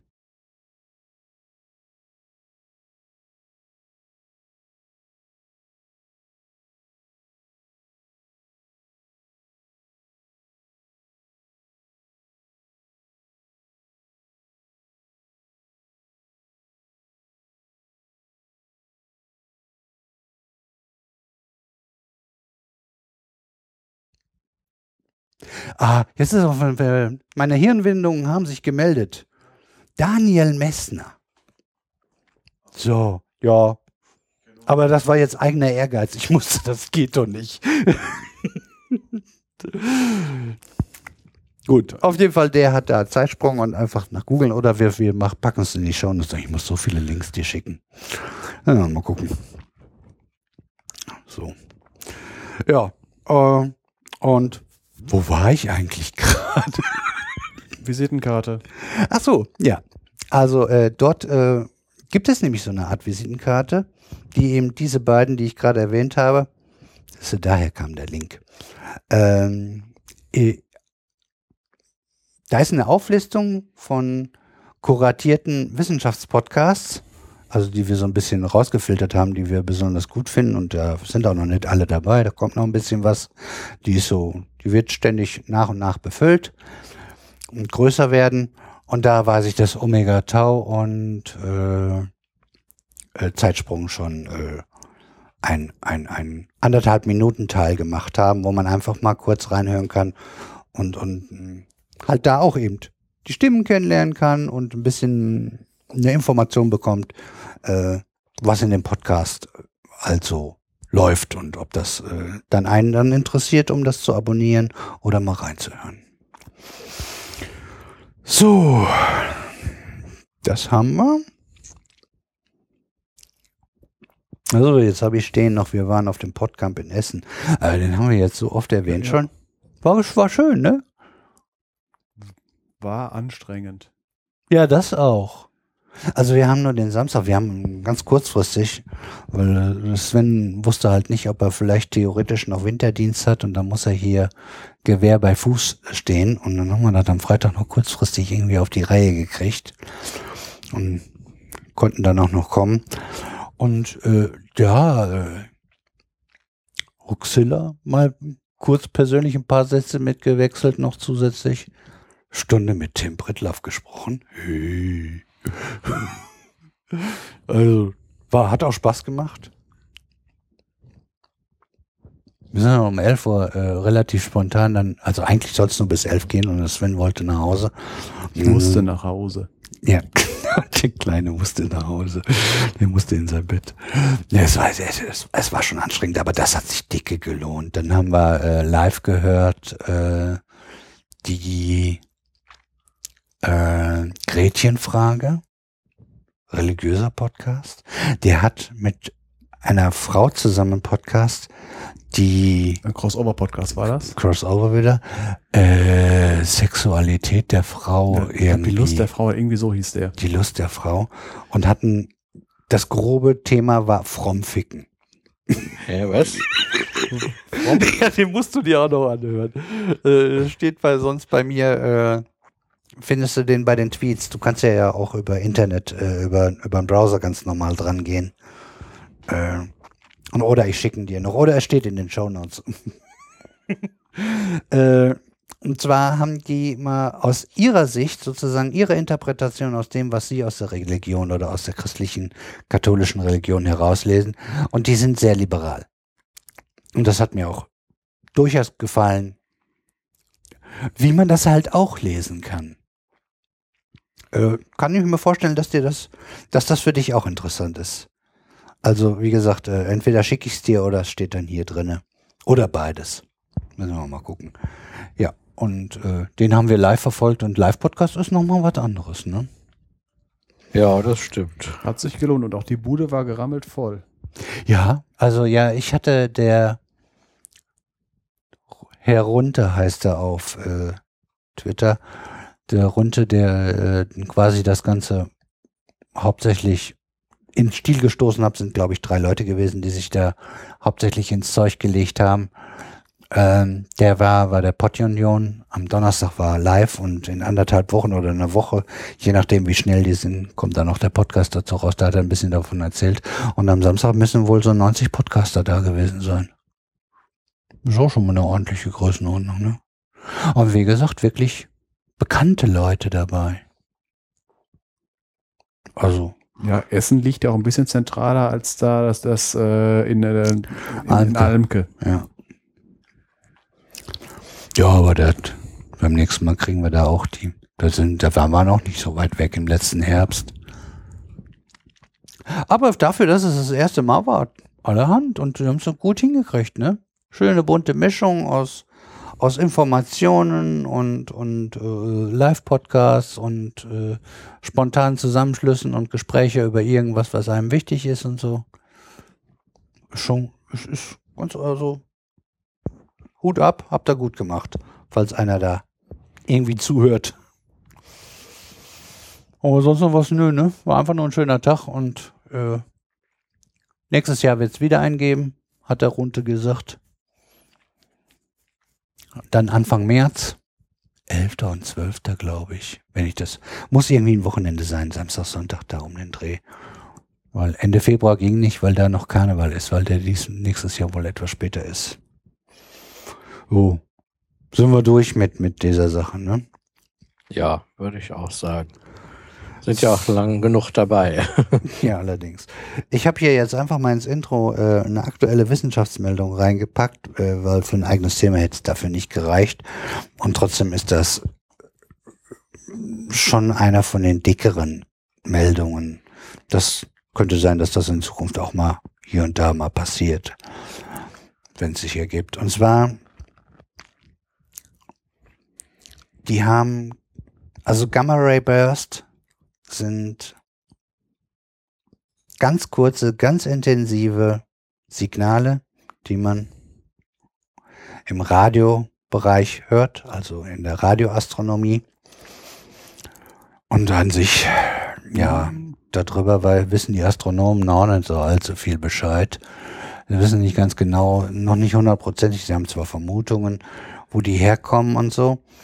Und sie hatten jetzt erstmals die, das Glück, dass sie äh, sehr schnell halt äh, andere Beobachtungsstationen, die halt in Normallicht beobachten, äh, Bescheid geben konnten. Und dadurch konnten sie eine relativ genaue Entfernung bestimmen von, von einem äh, Gamma-Ray-Burst. Und da man die ziemlich gut beziffern konnte, die Entfernung, und ähm, diese Welle, die dort ausgestrahlt wird vom Original, ähm, variiert sich auf eine ganz spezielle Art, weil die wechselwirkt mit Materie. Und dadurch kann man erkennen, wie viel, durch wie viel Materie, in Anführungsstrichen jetzt mal ein bisschen flapsig ge gesagt, äh, dieser, dieser, die, dieses Signal durchgegangen ist, weil sich das dann sozusagen verändert. Und ähm, dadurch war es möglich, dass äh, man bestätigen konnte, dass äh, die Verteilung von, von Masse im Weltraum ungefähr dem entspricht, was die Theorie bisher vermutet hat. Also man ist ausgegangen von 5% Materie, so wie wir sie kennen, 25% dunkler Materie und 70% äh, dunkle Energie. Wo man ja noch gar nichts drüber weiß. Nur, dass sie da sein muss, sonst kann das alles nicht zusammenpassen. Äh, was jetzt sozusagen neu dabei war, ist, ähm, sie haben diese 5% Materie, so wie wir sie kennen, äh, dadurch eindeutig bestimmen können, dass die Menge in etwa so, also dass die so stimmt, weil bisher konnten wir aufgrund unserer Beobachtungen und Hochrechnungen nur die Hälfte der sichtbaren Materie äh, beziffern. Also sagen, ja, die haben wir gesehen, die haben wir zusammengerechnet und die andere Hälfte haben wir noch nicht beisammen. In schwarzen Löchern sein und sowas, ne? Dann wissen wir ja auch noch nicht so viel drüber. Und was weiß ich wo, nur äh, dieser, dieser spezielle Strahl, dadurch, dass man den jetzt genauer lokalisieren konnte und die Entfernung äh, äh, bestimmen konnte, äh, konnte man also bestätigen, dass die 5%, wie wir uns das so, wie, wie das die Theoretiker oder die durchgerechnet haben, was wahrscheinlich sein muss, ist sozusagen von dieser Seite nochmal bestätigt worden. Das ist ja auch schön. Dann nach dieser ganzen Abfolge von Podcast-Empfehlungen haben wir noch einen, und zwar äh, Neuzugang. Nennt sich äh, The Random Scientist. Ähm, ist ein Podcast, der im Bereich Biologie ist. Bisher sind zwei Folgen raus. Zelle und Zellkern war Überschrift. Man merkt schon also, äh, es kommen Grundlagen und dann kommen dazu noch äh, paar Paper aus dem biologischen Bereich. Vielleicht auch etwas enger eingeschnitten, dass das nicht die gesamte Biologie ist. Das ist, äh, werden wir dann sehen, das kann ich noch nicht genau sagen, äh, wohin die Reise mit denen gehen soll. Aber die ersten beiden Folgen waren sauber gemacht, man konnte sich das anhören. Ton war in Ordnung. Inhalt war in Ordnung. Äh, die, die, die, die äh, Genialität von unseren Rampensäulen, wie ich immer gerne sage, von methodisch inkorrekt, die erreichen sie nicht, aber die ist auch quasi unerreichbar. Aber äh, für, für Input ist es wieder eine schöne Bereicherung äh, äh, und ein zweiter echter Biologe, nee, eigentlich ist das der dritte. Conscience-Spot, dann haben wir jetzt äh, Zellkultur oder Zellmedien und dann eben jetzt äh, The Random Scientist. Und äh, auch wenn sich das hier The Random Scientist Englisch anhört, die, die schwätzen Deutsch. So, ich bin mit meinem Intro durch. Halleluja. ja, also letztes Jahr, letztes Jahr sage ich schon, letzte Folge hatten wir eine Stunde. Also haben wir jetzt drin. auch. Ja, haben wir eine Stunde wieder geschafft. Aber ich habe ein paar mehr Zahlen hier stehen gehabt. Das hat mich nicht ganz so überrascht. So. Wir haben das Element Kohlenstoff als nächstes. Burr, burr, burr. Genau. Und ja, ich glaube, ich, ich, ich gucke mal, dass ich das am Anfang gleich ein bisschen anteasere. Kohlenstoff, das Thema ist riesig. Durchaus. Das können selbst wir nicht in eine Folge packen.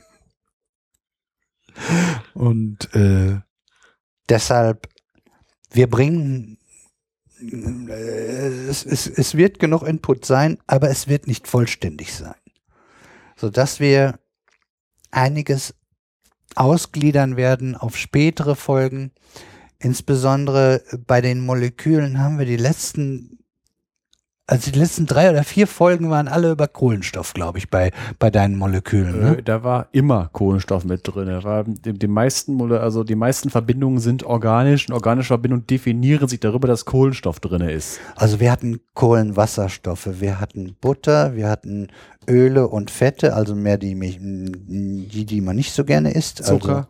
Also, dann hatten, genau, Zucker war, genau. Ester die Essadens und die Kunststoffe. Also äh, das ist so zentral, dieses Kohlenstoff, weil es nun mal seine vier Ärmchen hat. Und das erste seiner Art ist äh, mit vier Ärmchen da, weil es nun mal in der ersten Reihe ist, wo acht Stück sind. Das äh, und und und satt und genug vorhanden und ach du Jemine. Das Wesentliche ist, dass es stabile Ketten bilden kann. Das Silizium, was einen drunter steht in der nächsten Periode, kann es theoretisch auch, und die sind nicht so stabil. Ja, und, und da man, damit kann man ja auch schon eine Menge machen. Ne? Das kommt ja auch also nicht so so heftig wie beim Kohlenstoff, aber da fällt einem ja auch gleich eine Menge es ist ein. Also instabil. Silizium ist, äh, wird auch eine dicke Folge, wenn wir ja, da dran äh, sind. aber eher anders, weil äh, einfach nur mal so als Anteaser für die für dann äh, die Siliziumverbindungen, die analog zu den äh, Kohlenstoffverbindungen sind, die sind so instabil, dass sie einem sogar um die Ohren fliegen können. Von alleine. Kommt dann in acht Folgen. Ja. Ähm, so dass wir uns jetzt mal relativ schleunig erstmal auf den Kohlenstoff alleine äh, wecken und da machen wir ja erstmal so ein bisschen unsere Datenzahlen, Fakten. Check. Die Ordnungszahl ist 6, also Wie kommt es eigentlich, dass wir Ordnungszahl 6 haben und schon in der neunten Folge sind? Wir hatten einmal die, äh, die Crossover-Folge mit den. Ach, mit da den, war mit, gar nichts? Ja, dann hatten wir, dann- dann, hatten wir die, äh, die, die Superman-Folge gehabt. Kryptonit. Genau. Ja, genau. Und wir und, hatten und die erste unsere Folge, erste Folge hatte auch Eintöpfe. Und die Eintöpfe, Ja, ja. die, meinte ich ja, die Eintöpfe und die erste Folge, wo wir einfach nur allgemein ist. Ja. Alles klar. Deswegen passt das. Jetzt sind wir, also sind wir erst bei 6, obwohl wir bei 9 sind. Ja, gut. Isotope gibt es äh, von C9 bis C16. Davon sind C12 und C13 stabil und C14 stabil, aber natürlich, kommt natürlich vor, der Rest ist im Labor erzeugt worden. Äh, Gibt aber. Nee, äh, C14 ist nicht stabil, ist radioaktiv, allerdings mit einer Halbwertzeit, dass man es in wägbaren Mengen äh, erzeugen kann. Alle anderen sind so Millisekunden, Sekunden Zeugs, das einfach nur als, Zwischen, äh, als, als Zwischenprodukt in irgendwelchen äh, Zerfallsreihen äh, äh, existiert. Ja, wie, wie gesagt, meine Quelle hat irgendwie gesagt, dass, die hat unterschieden in natürlich und nicht natürliche. Und da war 12 bis 14 natürlich Ja, und der Rest nicht natürlich. Ja, natürlich, ja, äh, weil du stabil Natürlich, sagst. natürlich. Du sagtest, also äh, du hast nicht unterschieden zwischen stabil und natürlich. C12 und 13 stabil, C14 ist radioaktiv, aber alle drei Stück sind äh, natürlich. Ja. Äh, das steht hier, ob ich das vorgelesen habe, weiß ich nicht. Es steht hier tatsächlich. ja, ihr habt mein Skript. ja, also C12 äh, das macht un ungefähr 99 Prozent aus und C13 dann nur ein Prozent. Und da sieht man, dass dann äh, für C14 wirklich nicht viel übrig bleibt. Das sind ja beides gerundete Werte, also ein bisschen bleibt für sie übrig. Und damit kann man auch noch schöne Sachen machen. Da kommen wir gleich noch drauf. So, bei den Schmelzpunkten und den Siedepunkten müssen wir ein bisschen was auseinandernehmen.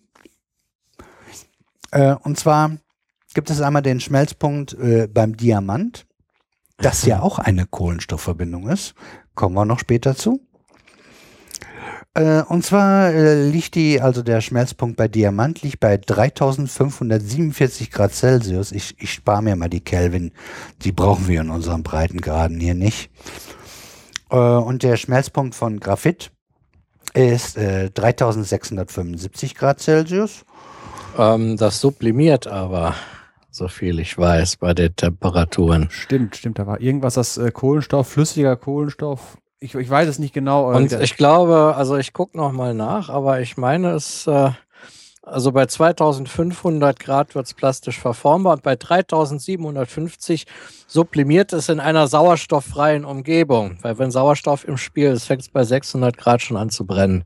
Ja, die Problematik ist ja auch von wegen, deswegen Kohlefadenlampen, also wo wirklich äh, äh, ein äh, wirklich Kohlenstoff als Leiter genutzt wird, die kann man deswegen nicht auf diese 3000 Grad erhitzen und damit ein äh, helles Licht erzeugen, sondern weil der, weil der beim Sublimieren der Dampfdruck also äh, schon so hoch ist, dass der Faden irgendwie bei äh, vorher schon verdampft und deswegen sind Kohlefadenlampen relativ äh, dunkel und ineffizient. Deswegen hat irgendwer da demnächst äh, mal die Idee gehabt, Wolfram und sowas zu nehmen für, für den Glühfaden. Sowas nochmal am Rande.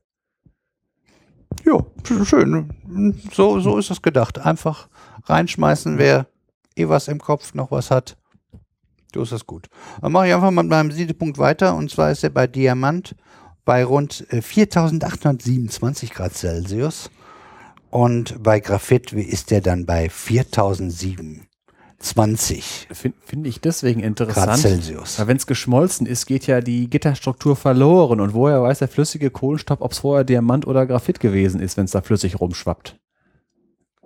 Finde ich jetzt erstmal interessant. Wäre was für die Esoteriker. Die machen mit Sicherheit was Schönes daraus. Ja, da kommt irgendwas Feinstoffliches dann. Und, ja, ja. Gut. Flüssiger Kohlenstoff. Hm. Tja, ich kann, äh, das, das, das, das stand in meinem Datenblatt so drinne. Äh, ob, ob, äh, ich kann mir nicht vorstellen, dass die da was Verkehrtes reingeschrieben haben. Frag mal eben den Computer. Ja, die allwissende Müllhalde. Ja, ich habe mir ja selber so eine, äh, Ja, so eine extra so eine Liste. Ich weiß gar nicht, was in Wikipedia steht, weil Äh, da steht nur Sub wenig. Sublimationspunkt von 3600 Grad. Äh, und da haben wir das Phasendiagramm. Ich gucke da mal gerade eben drauf. So, äh, Druck in Gigapascal. Ach, wie doof, ach, wie doof. Das Ganze wieder in Hektopascal umrechnen? Ach, Pascal, kommt ja, nachher noch äh, mal. nicht zu wechseln mit Turbopascal.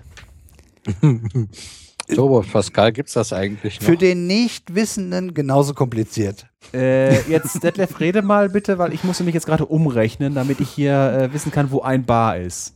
Ah ja. Aber wir können uns ja über Turbo Pascal unterhalten. Also so, so ist, ist eine der Programmiersprachen, wo ich zumindest mal reingeschnuppert habe. Ja, Also so in der kenn ich. Schule. Ja. Wir hatten so Olivetti-Maschinen. Äh, ich weiß jetzt nicht, was für Prozessoren da drin waren. Aber die hatten so zwei, fünf, ein Viertel Zoll Diskettenlaufwerke. Eins für die Systemdiskette und eins für die Daten. Und sage und schreibe 126 Kilobyte RAM. Nee, 128 Kilobyte RAM. Ui. Kilobyte. Ja. Ja, muss man extra Keine mal noch mal Festplatte. dabei sagen. Ja, man vertut sich eher. Also bei solchen alten Angaben bin ich auch, äh, habe ich gleich irgendwelche andere Bezeichnungen im Kopf dahinter und denke, nein, Ja, also wir hatten im Informatik auch Raum auch einen Rechner stehen, der hatte 256 Kilobyte RAM. Das heißt, wenn eine Freistunde war, dann sind immer alle Nerds direkt losgerannt und wer als erster im Raum war, der durfte dann halt, äh, kopieren. Ja, der durfte, nee, der durfte dann halt an den Rechner mit den 256 Kilobyte RAM. Da gab's dann nicht so schnell Memory Overflow. Ah, ich hab's gerade. Jetzt, ich habe die Umrechnung hin. Also man, äh, bei 100 Bar und 4200 Kelvin kriegt man flüssigen Kohlenstoff hin. Das ist also äh, dieses Phasendiagramm, das zeigt an, bei welchem Druck und Temperatur es in welcher Phase liegende vorliegt. Und das sieht dann so aus, dass halt bei, äh, die, die Skala geht los, ist eine logarithmische Skala bei äh, 0,01 Gigapascal, also 1 Megapascal, was 10 Bar ist und da ist noch weit, weit weg vom Flüssigen. Und äh, da liegt auch eigentlich nur Graphit instabil vor. Und bei äh, 100 Bar kann man tatsächlich erstmal flüssigen Kohlenstoff hinkriegen. Ja, das ist viel. Ja. Äh, festen, also sagen wir es mal so, wenn man es mal richtig äh, pervers nimmt mit Druck, äh, was haben wir jetzt, das sind 100.000, 10.000, 100.000, äh, bei einer Million Bar kann man tatsächlich festen Kohlenstoff in Form von Diamant äh, bei 6.000 bis 7.000 Kelvin äh, hinbekommen. Das ist auch schon, das, das geht inzwischen, ne? Sowas kriegen wir in solche Drücke, ja. Ja, es, Ja, es, es, es lohnt also sich. es gibt aber auch noch andere Möglichkeiten, künstliche Diamanten herzustellen. Aber da kommen wir nachher auch noch zu. Ja, Ah, da, da bist du. Ja, gut. ja. Es ging jetzt gerade nur darum, von wegen, wo der, äh, wir wollten gerade ja nur wissen, wo der flüssige Kohlenstoff geblieben ist. Man braucht viel Druck dafür. Ja, also man, man sieht, äh, wir, wir brauchen unsere Alchemisten nicht mehr. Wir können Diamant herstellen und wir können Gold herstellen. Ist nur teurer, als das Gold zurzeit wert ist. Aber wir können's. Ich meine, wenn wir irgendwie diese vier, fünf, neun Elemente, die ja gerade schon in dem, in dem, in dem, in dem ach Gott, in unserem Audio äh, MP3, was wir zugeschickt bekommen hatten, schon erwähnt wurden, äh, das war mit Sicherheit um einiges komplizierter und schwieriger als Gold natürlich irgendwie in Anführungsstrichen herzustellen in kleinen Mengen. Aber wir wissen, wie es geht. Äh, wir können's. Also wir Ja, brauchen keinen Strom mehr dafür. Bei den Alchemisten ist die Show einfach besser. Das stimmt natürlich. Und man kriegt keine Kinder dafür und so. In, in, der, in der nächsten Folge werde ich auch über die Alchemistengilde von Ankh-Morpork berichten. Und es gibt nämlich eine Dependance davon in München. Aber das, Oh, kommt, das- ja- das kommt in der nächsten Folge. Fein. Ein Teaser, ein, ein, ein, ein Cliffhanger, ein Ja.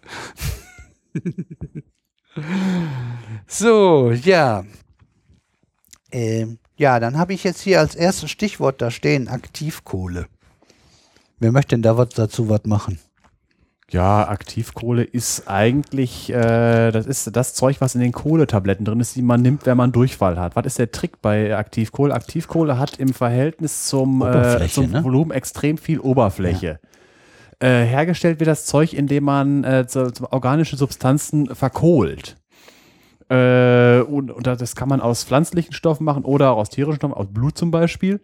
Und äh, die Aktivierung, äh, das, das hört sich alles ziemlich kompliziert an. Äh, das irgendwie mit Wasserdampf und sonst irgendwie. Auf jeden Fall geht es darum, dass halt du in eine in so einer Kohletablette eine äh, Oberfläche drin haben kannst von ungefähr einem Fußballfeld. Das, genau. Und, da, und damit kannst du äh, schlimme Dinge rausfiltern aus Sahne. Das ist bei, äh, bei der Kohletablette ist der Trick, dass die ganzen Bakterien und so und die Toxine davon sollen davon aufgenommen werden, sodass die halt nicht mehr Durchfall verursachen können. Bei zum Beispiel Gasmasken ist die Aktivkohle dafür da, dass sich die giftigen Bestandteile der in der Luft, die rausgefiltert werden, in der hohen Oberfläche äh, von dem von der Aktivkohlefilter festsetzen können.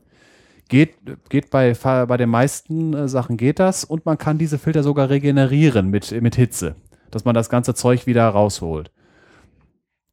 Das ist im Prinzip kurz, quick and dirty Aktivkohle. Jo. Also das aktiv bezieht sich darauf, dass es halt äh, eine hohe Oberfläche hat und äh, reaktiv ist sozusagen. Ne? Nee, reaktiv nicht, dann wird es brennen. Ja, äh, ja, gut. Weil hohe Oberfläche kann ja auch sein, halt, ist eine hohe Oberfläche äh, viel, viel, viel Verbindung Vom zu, Chemiker zu hast du natürlich recht, aber der, im normalen Deutsch wird das ja vielleicht ein bisschen anders äh, ja, eine andere Assoziation dazu. Ja, das ne? ist sowieso immer von wegen, dass halt äh, Begriffe verkehrt verstanden werden. Kommen wir nachher ja auch nochmal Ja, zu. genau. Da, da haben, wir, haben wir nämlich noch was Schönes. Ja. Aber das kommt diese Sendung. ja, dann haben wir die Radiokarbon-Methode hier stehen. Die wolltest du auch, glaube ich, du wieder machen, ne? Oder was? Äh, Oder ja. wer war das? Nicht, dass ich jemand Falschen jetzt anteasere. Also mir ist das egal, ich kann da auch was zu sagen. Ach, du wolltest anfangen, so war das. Ja, ja genau. Dann mach mal los. Leg mal los, Uli, und äh, dann gucken wir mal. Ja, du hast ja vorhin erwähnt, dass es dieses äh, C14 gibt, diese, ähm, dieses radioaktive Isotop und dass eben dieses auch natürlich vorkommt und natürlich eine bestimmte Halbwertszeit hat. Und ähm, ja, das äh, Grundprinzip der Radiokarbonmethode ist solches. Ähm, der, der C14-Anteil in unserer Atmosphäre ist eigentlich immer ziemlich stabil, beziehungsweise wird in der Atmosphäre immer neu gebildet. Deshalb ist dieser Anteil relativ stabil. Und sämtliche organischen Substanzen, ja, das sind ja irgendwann mal Lebewesen gewesen. Zumindest geht es jetzt um das, was Lebewesen so zurücklassen. Solange diese Organismen noch leben, nehmen die natürlich auch Kohlenstoff auf. Ja, und natürlich auch in dem Verhältnis, wie die Isotope halt vorliegen. Äh, wenn jetzt dieses Lebewesen sein Leben beendet, dann setzt natürlich auch der Stoffwechsel aus. Ja, und äh, die stabilen Isotope vom Kohlenstoff, die bleiben dann weitgehend erhalten, während natürlich das C14, der Anteil, der zerfällt natürlich gemütlich vor sich hin. Ähm, nur, nur dummer Wortwitz. Dann ist es kein Lebewesen, sondern ein tote Wesen. Ein tote Wesen. Dann, dann ja. ist es gewesen. Ja. Es fängt nämlich dann an zu verwesen. Ja. So haben wir die auch äh, alle durch. Ja, und dieses C14 hat halt eine Halbwertszeit von, äh, ich sage jetzt knapp 6000 Jahre. Ähm, und, Sven hat genauere Daten. 5730. Ne? Plus minus 40 Jahre. Genau. Rundungsfehler. Rundungsfehler. Äh, ja, auf jeden Fall ähm, nimmt natürlich der Anteil dann, je länger dieses Lebewesen schon tot ist, ähm, also dieses Ex-Lebewesen, sage ich mal, schon tot ist, äh, ja. Ähm, desto weniger C14 ist dann noch erhalten. Und das kann man natürlich, wenn man das Verhältnis von C14 ähm, zu C12 und C13 äh, berechnet, kann man natürlich dann Rückschlüsse, Rückschlüsse darauf ziehen, wann dieser Stoffwechsel dieses Organismus halt aufgehört haben muss. Und damit kann man sehr schön äh, das Alter von organischen Funden bestimmen. Also ich sage jetzt betont von organischen Funden. Das funktioniert natürlich jetzt nicht bei äh, irgendwelchen Mineralisch. metallenen, ja. mineralischen oder ja. metallischen äh, ähm, äh, Gegenständen, die man aus äh, früheren Zeiten findet.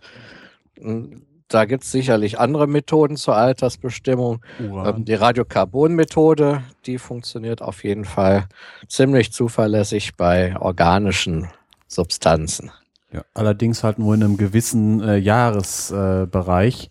liegt daran, dass halt das C, das C14 ist, glaube ich, äh, in der Luft äh, ein Millionstel des Volumens und feststellen kann man es, glaube ich, bis ein Milliardstel, also äh, ein Tausend, Faktor 1000. Und deswegen äh, kann man ungefähr da, mit Halbwertzeiten, das funktioniert ja so, nach, nach äh, dieser Halbwertzeit 5730 Jahren ist noch die Hälfte von dem Zeug da. Nach 10 Halbwertzeiten ist da, also nach 53, nach 57.000 Jahren, ist es dann auf ein Tausendstel gesunken und nicht mehr nachweisfähig. Das heißt, man kann damit äh, Sachen, die maximal circa äh, 57.000 Jahre alt sind, äh, bestimmen. Was dann darüber hinausgeht, äh, sieht alles gleich aus für, in dieser Methode. Rauschen. Kommen Ja. wir noch zu. Ja. Und äh, wo kommt das C14 her in der Atmosphäre? Das kommt daher her, dass unsere Erde ja im Weltraum rumfliegt und da draußen gibt es kosmische Strahlung, also äh, hoch, äh, hochrelativistisch schnelle ähm, Mat Materieartikel, äh, Protonen äh, und sowas. Und auch kleine Atomkerne, die äh, können äh, der Stickstoff, mit Stickstoff reagieren. Das, äh, ich, ich weiß nicht, wozu das jetzt, äh, also auf jeden Fall werden Stickstoffatome werden, äh, werden radioaktiv und die zerfallen dann zu C14. Und dieses C14 wird halt immer wieder nachgebildet und da sich halt auf kosmischer Ebene, auf, in kosmischen Maßstäben die äh, kosmische Strahlung nicht ändert, also gleich bleibt, ist halt auch immer das Verhältnis äh, zwischen, äh, zwischen C14 und anderem C immer gleich. Ja. Genau. Also ich gehe zwar davon aus, dass unter unseren Hörern eh ein verschwindend geringer Prozentsatz dabei ist, der diese Idee im Hinterkopf hat. Damit ist eindeutig bewiesen, die Erde ist nicht 6000 Jahre alt. Und noch eine andere Sache zur, äh, von wegen äh, Wie, wie alt ist unsere Erde? äh, grob 4,5 Milliarden Jahre. Ja. Älteste Gestein, die sie gefunden haben, ich glaube 4,3 oder 4,2 ähm, hat man schon äh, Und Leben hat man auch inzwischen, ist weit nach hinten geschraubt worden. 3,6 oder sowas. Ja, ich glaube, ich habe äh, die letzten Meldungen jetzt, äh, schlag mich, äh, äh, muss ich raussuchen. Ich meine, das ging Richtung 4 Milliarden, haben sie sogar im, Ja. die ersten Sachen gefunden. Und von, wir haben gerade von wegen, nachdem Lebewesen gestorben, wo wir gerade eben von Zombokalypse ist, äh, kann man damit auch mit der Radiokarbon-Methode feststellen, wann ein Zombie gestorben ist? Wie sieht denn der Stoffwechsel von Zombies überhaupt Äh, aus? äh, sie definieren sich ja doch, dass sie tot sind. Sie haben keinen. Also keine Atmung, keine. Warum wollen die dann immer Hirn fressen? Äh, das steht so im Drehbuch. Also, Ja, wenn sie nämlich über den Brain ihre Energiezufuhr, weil sie bewegen sich, sie brauchen ja Energie. Jetzt sind wir am Schwachsimpeln. also, Zombies brauchen auch, ey, jetzt fangen wir damit auch an. Die brauchen ja Energie, um sich zu bewegen. Er- Ergo brauchen sie irgendetwas, um diese Energiezufuhr zu haben. So, wenn sie also jetzt Brain, wie das so schön heißt, futtern und was sie sonst noch so zwischen die Kiemen bekommen, äh, zwischen die äh, Kauleisten, äh, und diese Anteil ja hat, müsste sich eigentlich während des äh, Zeitraums, während sich ein, ein Zombie noch bewegen kann, weil während der Lebensphase macht ja keinen Sinn mehr, das ist er ja nicht mehr, äh, wird ihm ja ständig ähm, von den Lebewesen, die er da zur Energiezufuhr braucht, wieder dieser äh, Haushalt aufgefüllt, weil die ja die entsprechende Prozentzahl an, an C14 in sich tragen. Ja Ja, gut, dann haben wir also haben, dann haben Zombies also doch einen Stoffwechsel, aber einen Zombie-Stoffwechsel. das war also jetzt nochmal ein extra Spezial zur Zombokalypse. Und äh, rein logisch, äh, wenn es sie gäbe, Mist, dann funktioniert das bei Vampiren ja auch nicht. Die müssen ja Blut aufnehmen. Hm. Ja, die haben auch einen ausgeglichenen C14-Haushalt, um das mal so zu nennen.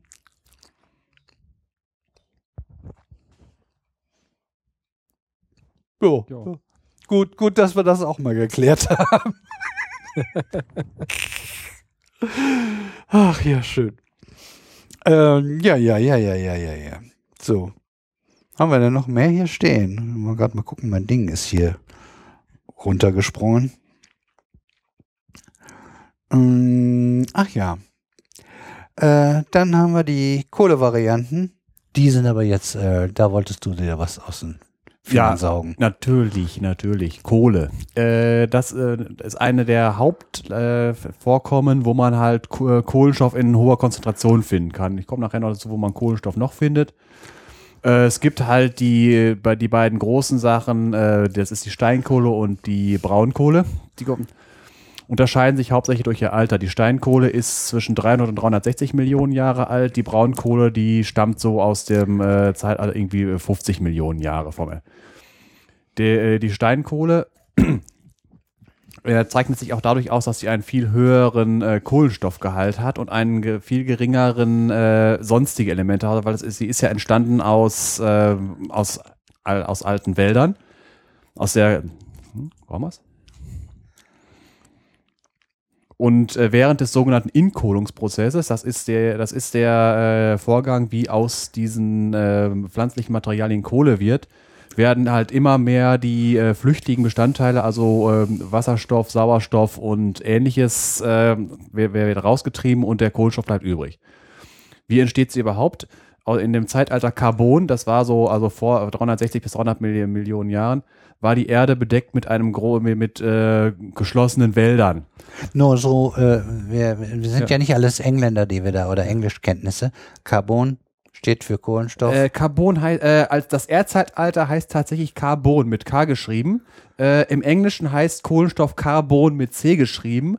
Und äh, äh, der Carbon ist, äh, äh, glaube ich, auch das, das Wort für, für Kohle im, im Lateinischen. Also das Zeitalter heißt tatsächlich Carbon. Nicht umsonst, das wollte Ja, ich ja. nur damit gesagt haben, weil, weiß ja, ne? Ja, das wir, ist wir das- haben auch äh, ja, das- rein Deutsche, also die halt des Englischen nicht Ja. mehr mächtig sind. Das ist schon das Kohlezeitalter, sprich jetzt ins über Deutsche übersetzt In- gewesen, kann man das äh, sagen. äh, Das ist ja so ein Henne-Ei-Problem. Also äh, das Zeitalter wurde halt deswegen so genannt, weil da die, die Zeit, die die Kohle gebildet hat und ja, ja, umgekehrt. ja, ja, ja, ja. Äh, wie gesagt, auf jeden Fall in diesem, in, in diesem Zeitalter war die Erde mit ziemlich großen Wäldern bedeckt. Diese Wälder, die sind dann irgendwann auch mal, haben das Zeitliche gesegnet. Und der, ein, eine wichtige Sache ist noch, zum Zeitalter des Carbon gab es noch keine Möglichkeit im Stoffwechsel von irgendwelchen Lebewesen äh, den Hauptbestandteil, der Holz zu Holz macht, das äh, Lignin zu zersetzen. Also äh, eine, eine Pflanze, die einen verholzten Stamm hat, die unterscheidet sich von, äh, von Pflanzen, die das nicht haben, dadurch, dass sie ihren, wenn, wenn sie älter werden, ihre Zellen mit Lignin äh, stabilisieren. Das ist Wer mehr zu Lignin wissen will, Zucker. äh, hatten wir das da? Ja, Da haben wir nicht. das mit reingepackt. Stimmt, ja. Der, der Witz ist halt gewesen, ungefähr am Ende der, des Carbonzeitalters traten das erste Mal Weißfäule-Pilze aus. Überhaupt Pilze, die halt Lignin verwerten konnten. Das heißt, nach, diesem, nach dieser Zeit konnte sich in solchen Mengen Kohle nicht mehr bilden, sondern nur noch unter Luftabschluss. Vorher konnte im Prinzip ein, ein Baum, der ist umgefallen, der ist da liegen geblieben, da ist nicht viel vermodert. Deswegen haben sie, hat sich so viel Steinkohle in, dem, also in dieser Zeitalter gebildet. Das, äh, das ist dann immer so gelaufen, wenn das halt äh, so, solche, solche Wälder dann von Sedi- äh, sind, sind gestorben. Dann hat sich darüber eine Sedimentschicht aus äh, Sedimentsteingestein gebildet, dann wieder ein Wald darüber und wieder ein, äh, äh, wieder Sedimente drüber, deswegen die verschiedenen Kohleflöze. Jedes Mal ist es dabei weiter nach unten gesunken, weil halt äh, andere Schichten drüber sind. In der Tiefe hat dann Druck und Temperatur zugenommen. Und äh, die flüchtigen Bestandteile sind dadurch im Inkohlungsprozess immer weiter aus dieser Masse herausgegangen. Deswegen, je tiefer die Kohle liegt, desto besser wird sie. Besser in Hinsicht auf äh, Kohlenstoffgehalt, äh, Heizwert und so. Wenn man Namen dazu äh, haben ziemlich klangvolle Namen. Ja, einfach nochmal, Energiegehalt pro Kilogramm wird immer besser. Ja, Günstig. Äh, Heizwert nennt man das. Also es geht also äh, das, äh, das, also das Endprodukt äh, ist Anthrazit, das ist quasi fast reiner Kohlenstoff, ist aber noch kein Graphit. Äh, Und jetzt äh, von unten nach oben, also vom tiefsten Flöz zum höchsten Flöz, äh, heißen die Dinger Magerkohle, Esskohle, Fettkohle, Gaskohle und Gasflammkohle. Und Flammkohle. Hört sich jetzt äh, sehr klangvoll an. Äh, Esskohle, ich weiß nicht, also.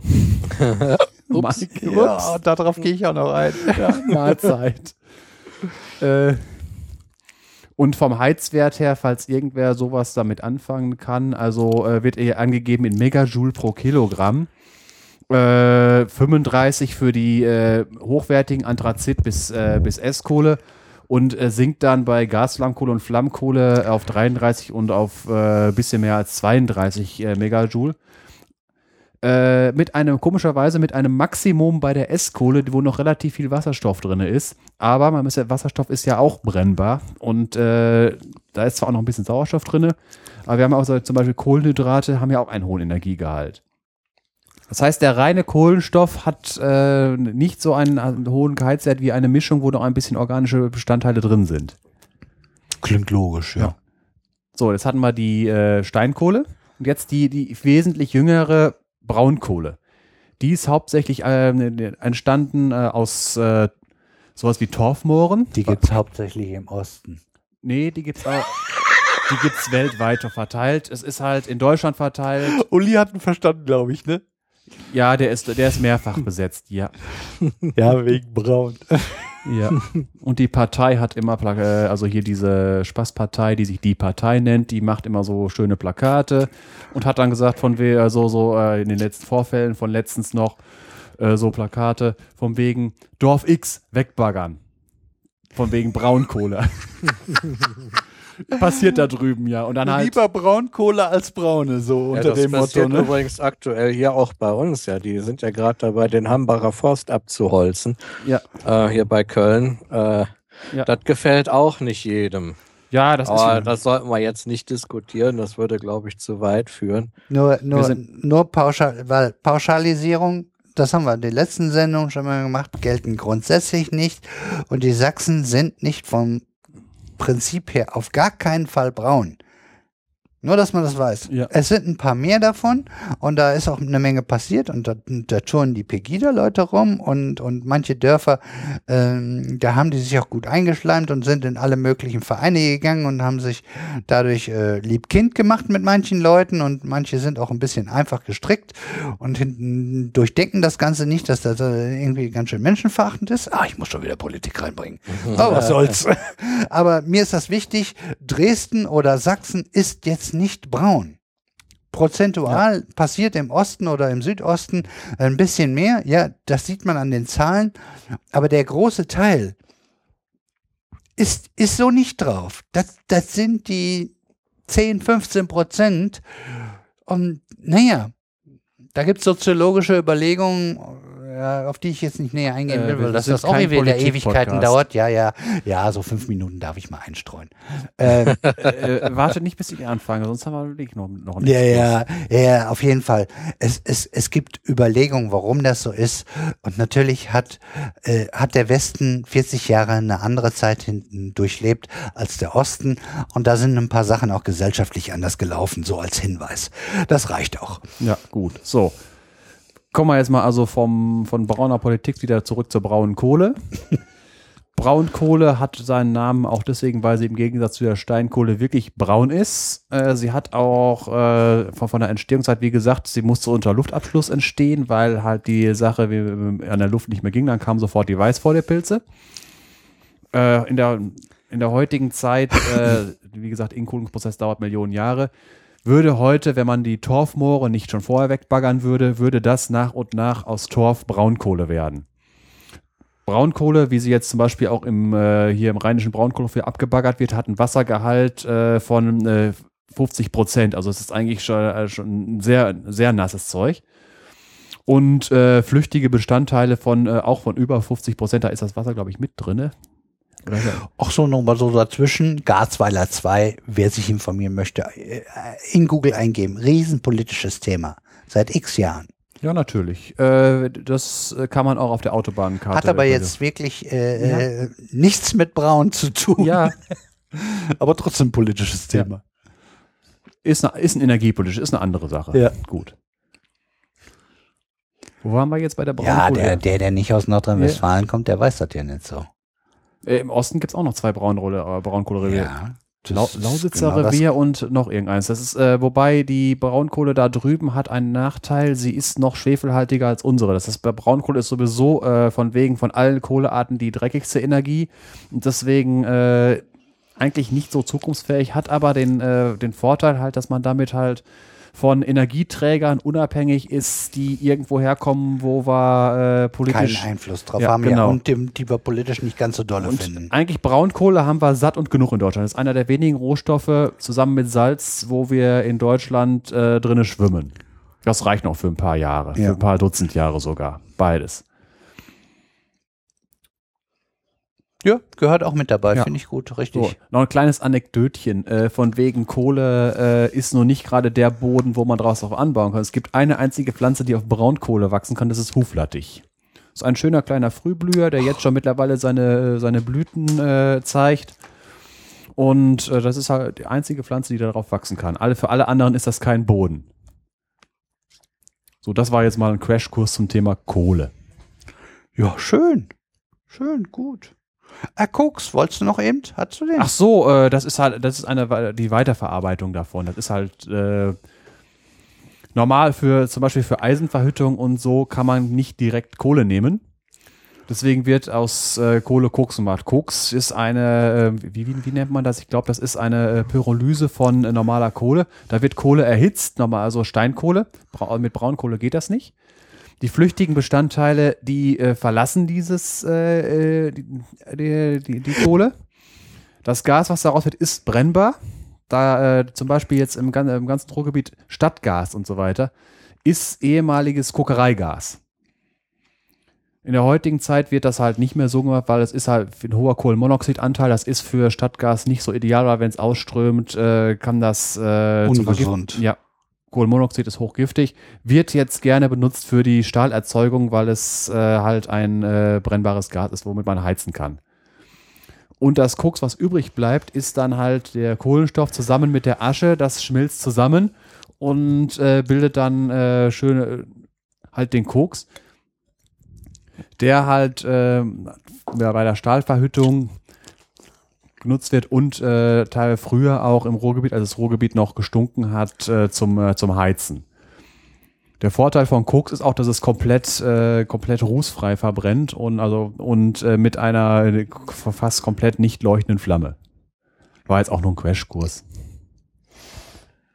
Ja, wir müssen das ja sowieso, wir, wir müssen raffen, sonst äh, Ja. das, äh, das geht einfach nicht.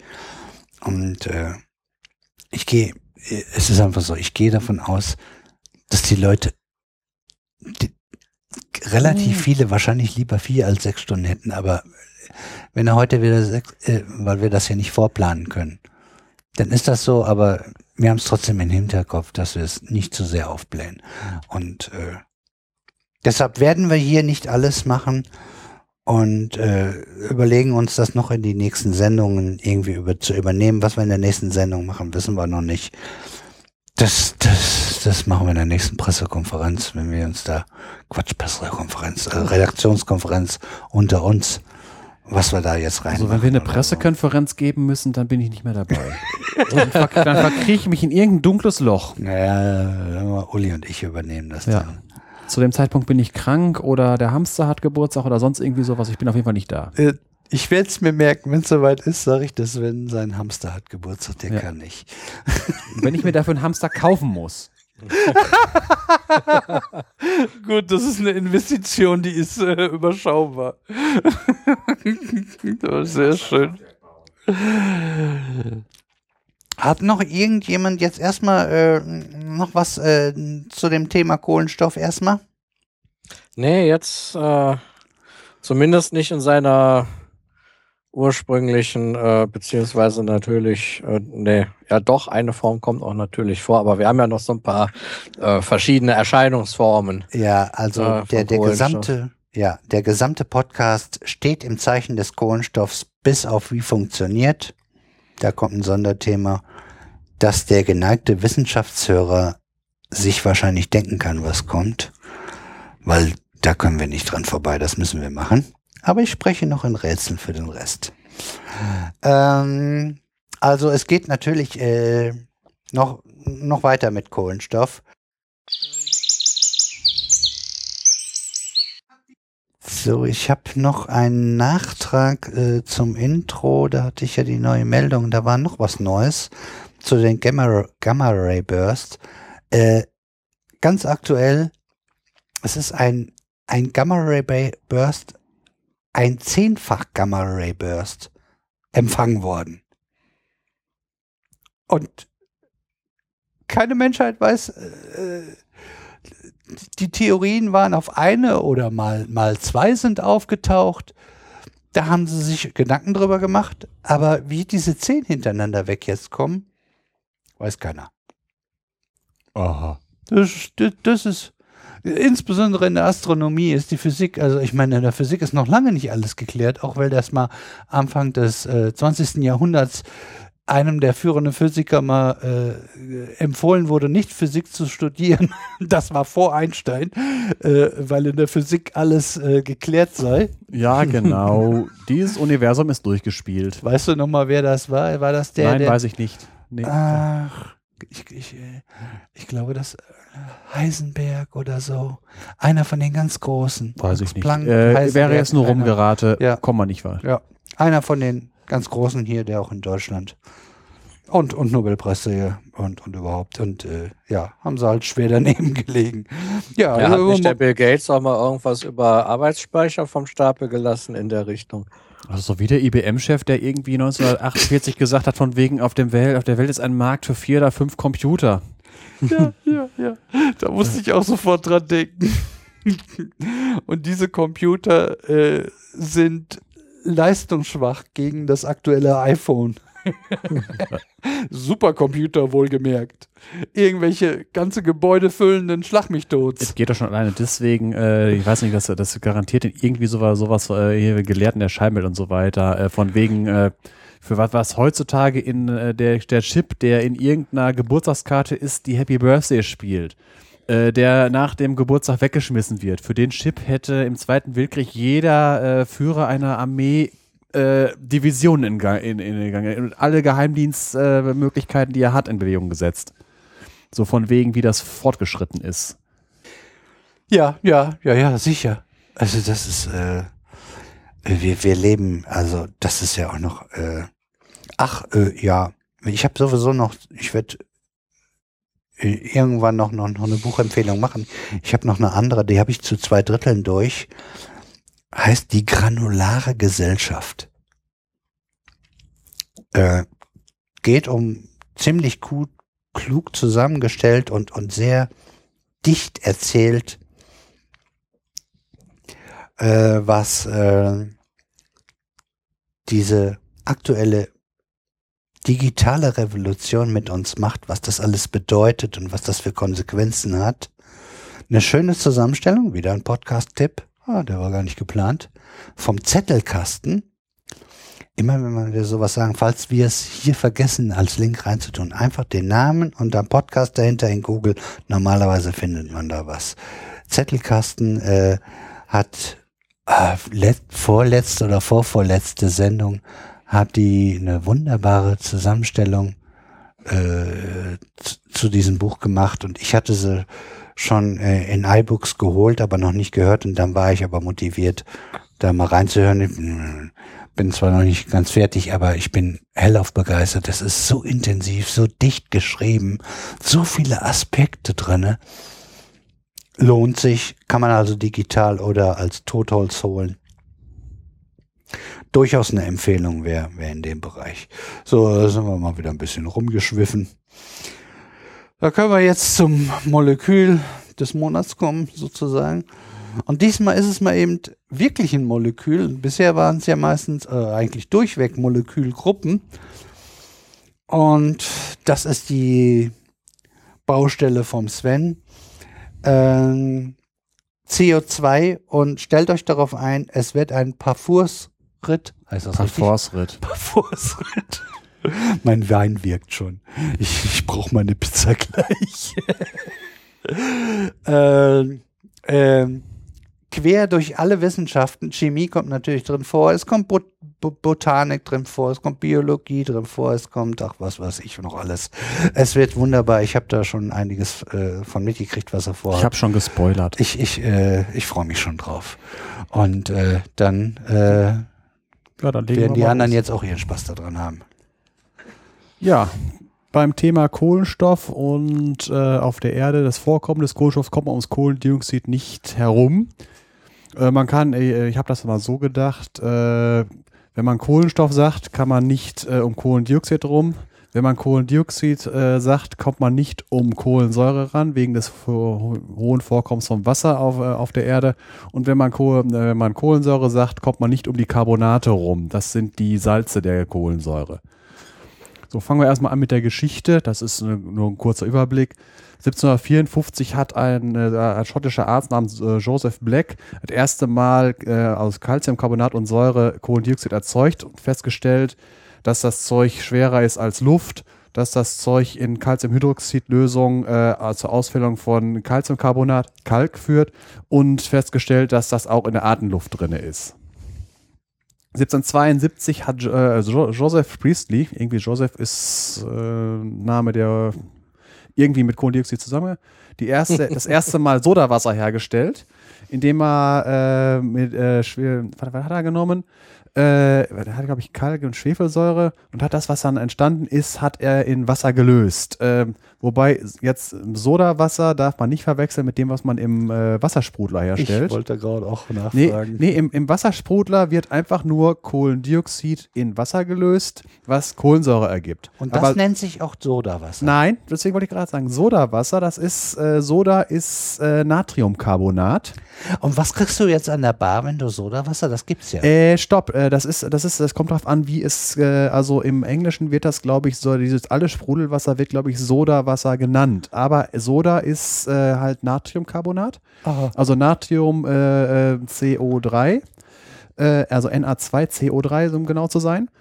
Und das schmeckt leicht, äh, äh, so, soll leicht seifig schmecken oder sonst irgendwas, weil das ähm, leicht basisch ist. Das ist also für Sodawasser ist zwingend erforderlich, dass eine gewisse Menge Natriumionen drin sind.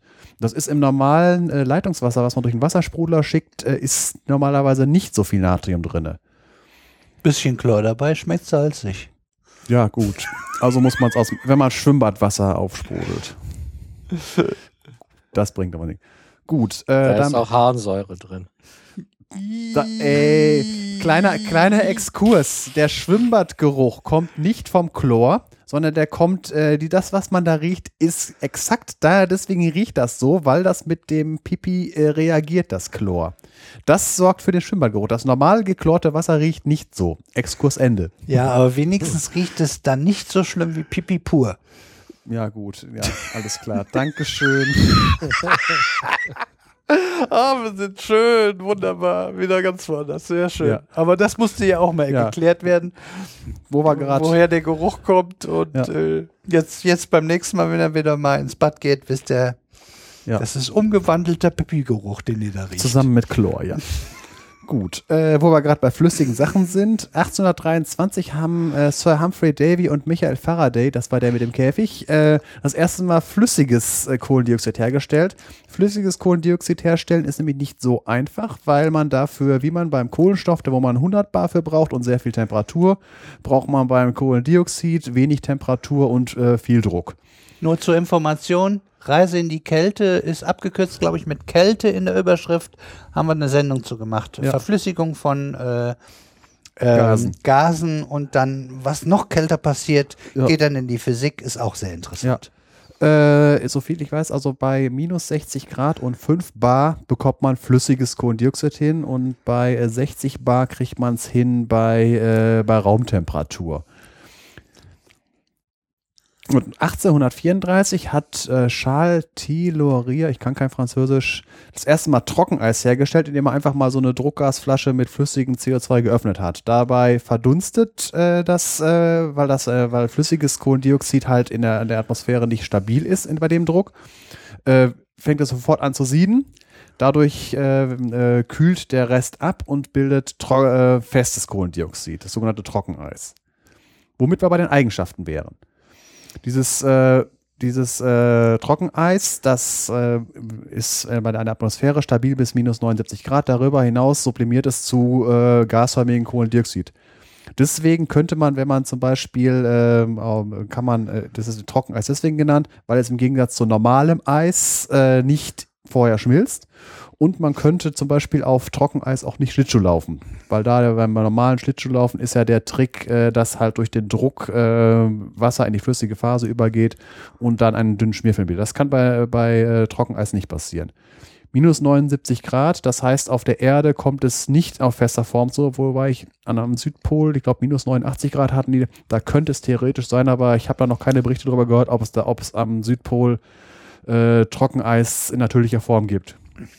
Das Problem ist halt, äh, dass halt im Gegensatz zum Mars, wo an den Polen wirklich Trockeneis vorhanden ist, äh, die Kohlendioxidkonzentration auf der Erde zu, zu gering ist, 0,04 Prozent, als dass es in nennenswerten Mengen dann ausfallen würde. Oh, das schaffen wir noch. Ja, gut, kommen wir später zu. Ja, genau. Jetzt kommen wir erstmal weiter zur Dichte. Äh, Kohlendioxid ist dichter als Luft. Kann man äh, im Vergleich mit, dem, äh, mit anderen Gasen über das Molvolumen rauskriegen. Kurze Erläuterung Molvolumen. Äh, die Chemiker haben für die leichtere Handhabung und, äh, von, äh, von Massen ge gewisse definier sta definierte Standardmengen. Diese Stoffmenge ist das Mol, hatten wir schon mal irgendwann gehabt. Das ist einfach nur äh, eine Mengenangabe. Ein Mol ist 6,023 mal 10 hoch 23 Stück von irgendwas. In der Chemie meistens Moleküle oder Atome. Und dieses äh, Molvolumen, äh, das ist äh, bei Gasen so, ein Mol eines Gases bei Normbedingungen, 20 Grad, ein Bar, hat immer 22,4 Liter, ein ideales Gas. Das heißt, äh, äh, des Weiteren ist es, äh, dieses ein Mol von irgendwas wiegt immer so viel Gramm, wie seine Atommasse im, A- im Periodensystem angegeben ist. Das heißt, ein Mol Wasserstoff als Atome, ein Mol Wasserstoffatome äh, wiegt ein Gramm. Und äh, da es allerdings als H2 vorliegt, wiegt äh, dieses äh, Mol 2 Gramm, weil es als zweiatomiges Molekül vorliegt. Und äh, als Gas liegt es ja auch als äh, zweiatomiges Molekül vor. Und deswegen wiegt ein Mol Wasserstoffgas 2 Gramm und hat ein Volumen von 22,4 Liter bei 20 Grad und einem Bar. Und jetzt kann man damit ausrechnen, warum äh, Kohlendioxid schwerer ist als Luft. Luft besteht ja zu äh, 78 Prozent aus äh, Sauerstoff mit einer Atommasse von 16. Zweiatomiges Molekül macht 32 Gramm pro Liter, äh, pro 22,4 Liter. Dann ist noch Stickstoff drinne mit der Atommasse von 14. Sind äh, beim zweiatomigen Molekül dann 28 Gramm pro 22,4 Liter. Dann ist noch ein Prozent Argon mit drinne mit Atommasse 40. Liegt als äh, Atom als äh, einzeln vor. Da, das kommen wir irgendwann, wenn wir zu dem, äh, zu dem Element kommen. Dass das halt äh, nicht den Molekülen vorliegt. Und das alles zusammengemischt sorgt dafür, dass 22,4 Liter Luft ungefähr eine Dichte von, vier- äh, nee, ein Gewicht von, 24, äh, von 29 Gramm hat. Jetzt kommen wir zum CO2. CO2 besteht aus zwei Atomen äh, Sauerstoff und einem Atom äh, Kohlenstoff, was, wenn man zusammen addiert, 44 Gramm für dieses Mol gibt. 44 Gramm ist schwerer als äh, 29 Gramm und deswegen sinkt äh, Kohlendioxid nach unten ist deswegen wichtig, weil äh, damit äh, eine Gefahr verbunden ist, wenn man sich an Orte begibt, wo Kohlendioxid sich in großen Mengen bildet. Was zum Beispiel in Weinkellern ist. Keller liegt äh, halt unter der Erde. Äh, Wein gärt, das ist, so wird Wein halt hergestellt und bei der Gärung wird Kohlendioxid frei. Das heißt, äh, in solchen Weinkellern kann sich äh, Kohlendioxid ansammeln. Prost, Uli. Prost. Des Weiteren kann das passieren in äh, Silos, also hier so, äh, wo ähm, äh, so Sänge und Güllegruben und auch in Höhlen. Ja, stimmt, habe ich von Ja, es gibt in äh, es gibt in Italien gibt es eine ähm, eine Grotte, die nennt sich Hundsgrotte. Äh, du musst hier mal raussuchen, wo die ist. Irgendwo in der Mitte ist da. Äh, die, die hat den Eingang höher als den unteren Teil. Und äh, in, diesem, äh, in dieser Höhle sammelt sich Kohlendioxid an und die heißt deswegen Hund, Hundsgrotte, weil da Hunde reinlaufen und nicht wieder rauskommen. Ups. Ja, Ja, nicht nur Hunde, aber ja die klar. halt äh, deswegen die Sache mit den Weinkellern und so weiter. Es ist häufig schon passiert. Also wenn auch in so einem Silo jemand äh, da reingefallen ist und jemand anders den retten wollte, äh, wird er, äh, stirbt er selber, weil das Dumme ist. Bei erhöhter Kohlendioxidkonzentration, äh, das, äh, da, da wird man ohnmächtig und ist dann selber nicht mehr in der äh, Lage, wie man es Das heißt, wenn man dann, äh, irgendjemanden aus sowas retten will, äh, nicht selber machen, anrufen, äh, Feuerwehr, die dann mit, äh, mit Sauerstoffflaschen kommt.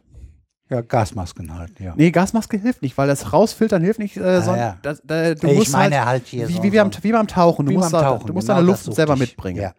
So, das ist also wichtig von wegen äh, Umgang mit Kohlendioxid.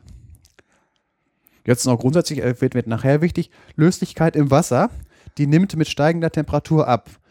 Bei äh, 0 Grad kann man 3,3 Liter Kohlendioxid im Wasser lösen, bei 20 Grad 1,7, also was so grob ein bisschen weniger als die Hälfte ist.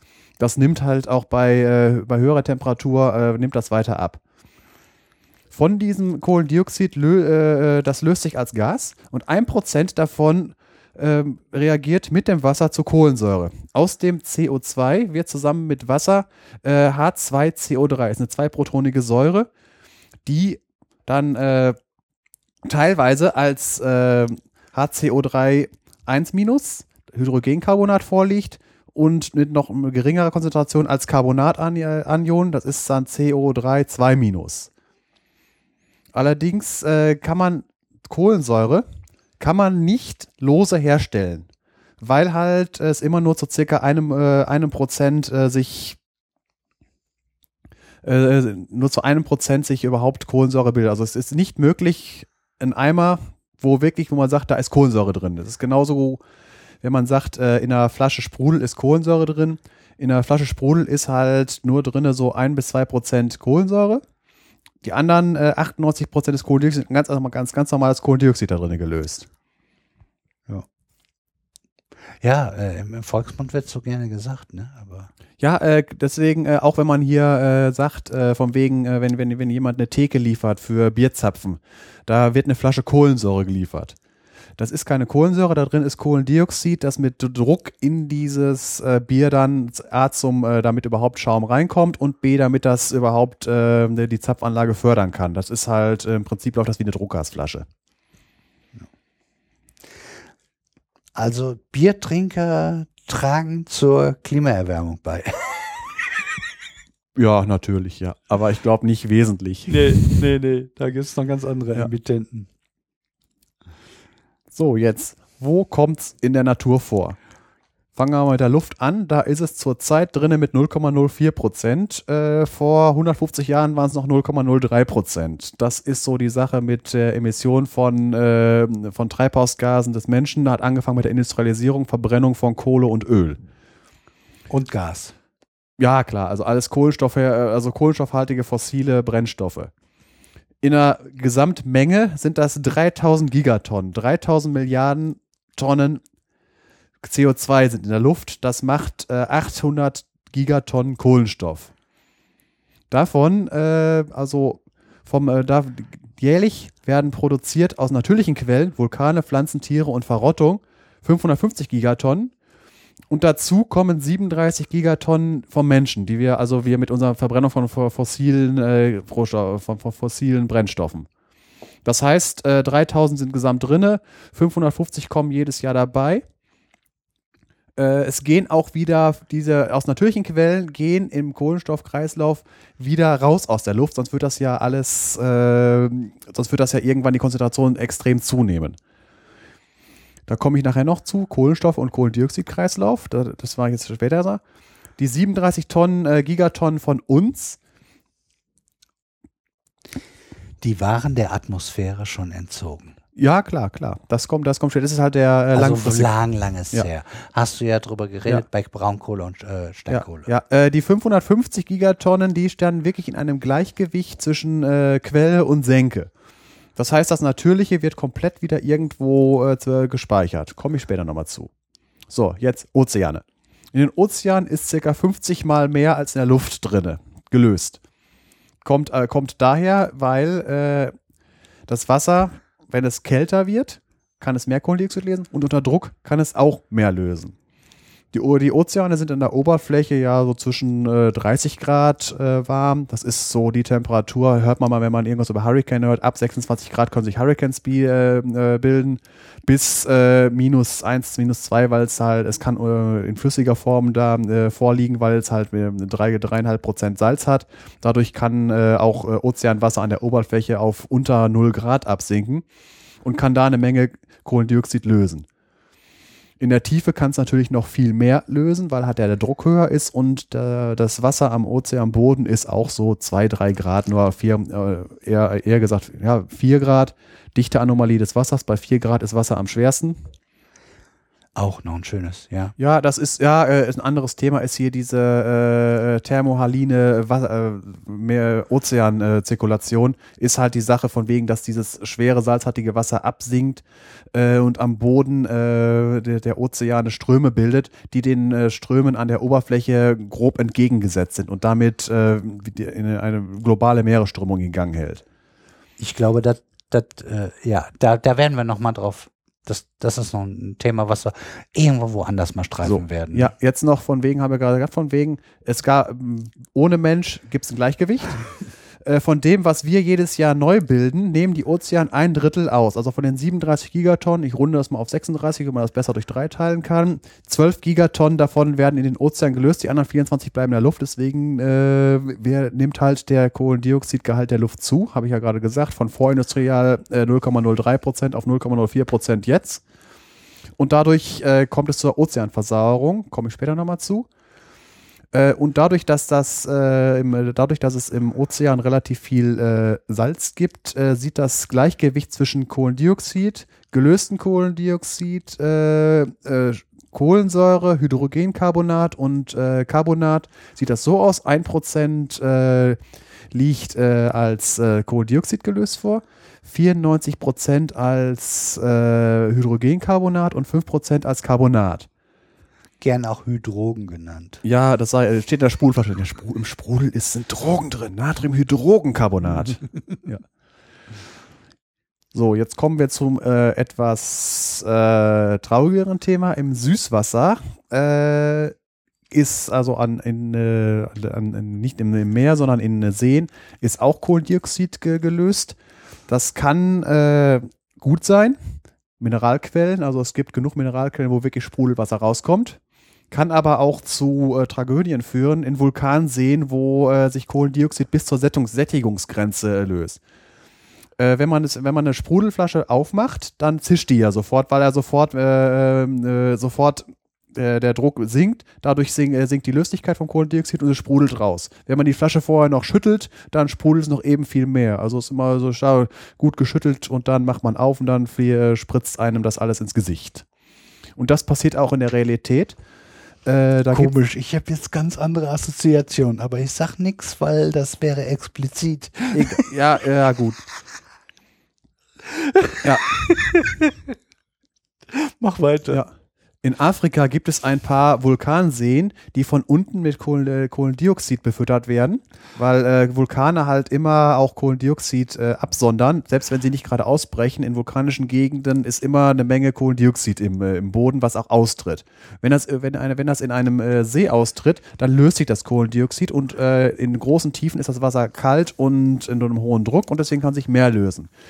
Wenn das dann an, an die Sättigungsgrenze kommt, dann genügt eine kleine Störung, dass äh, wie bei der Sprudelflasche, die geschüttelt wird, dieses Kohlendioxid äh, schlagartig äh, aus, äh, ausfällt und aufsteigt. Und da ist äh, in Afrika, zum Beispiel am Nyos-See 1986, äh, hat es da 1700 Tote gegeben und dreieinhalbtausend ja. tote Tiere, weil halt dieses Kohlendioxid in diesem Kratersee äh, der äh, sich am sich so circa, ich glaube, 20 Meter hoch äh, über der bis dahin hat, hat sich hat das den Sauerstoff verdrängt und die Leute sind alle im Schlaf erstickt. Da gab's noch mehr, da gibt es noch einen anderen See, den habe ich den, äh, in Afrika, wo das gleiche passiert ist. Und es gibt noch eine Zeitbombe, die allerdings im Moment entschärft wird, der sogenannte Kivu-See. Der ist 2650 Quadratkilometer groß und bis zu 500 Meter tief. Da drinnen sind gelöst 250 Kubikkilometer CO2. Also Kubikkilometer, äh, ein Kubikkilometer ist ein Kilometer mal ein Kilometer mal ein Kilometer als Gas. Äh, davon 250 Stück. Und wenn das äh, ausfällt äh, und raussprudelt, dann sind zwei Millionen Menschen gefährdet. Also es ist ein See, der in Afrika, äh, glaub, ich glaube in, in Ostafrika liegt der. Und äh, im Moment äh, ist das, äh, sind die Wissenschaftler sich einig, der ist mit äh, zu 55 Prozent gesättigt. Das äh, kann lokal mehr sein. Die haben jetzt folgendes gemacht, dass sie im Prinzip Rohre bis nach unten in die unteren äh, äh, Schichten gelegt haben und dann äh, aktiv das Gas aussprudeln lassen, um da den Druck unten rauszunehmen. Mir fällt da gerade so ein, äh, CCS-Technologie, Verpressung von Kohlendioxid wegen, weil wir wollen es ja nicht Ja. in der Luft haben. Äh, das ist mit die Sorge der Bevölkerung, die die vor Ort sowas vor die Nase gesetzt bekommen. Ja.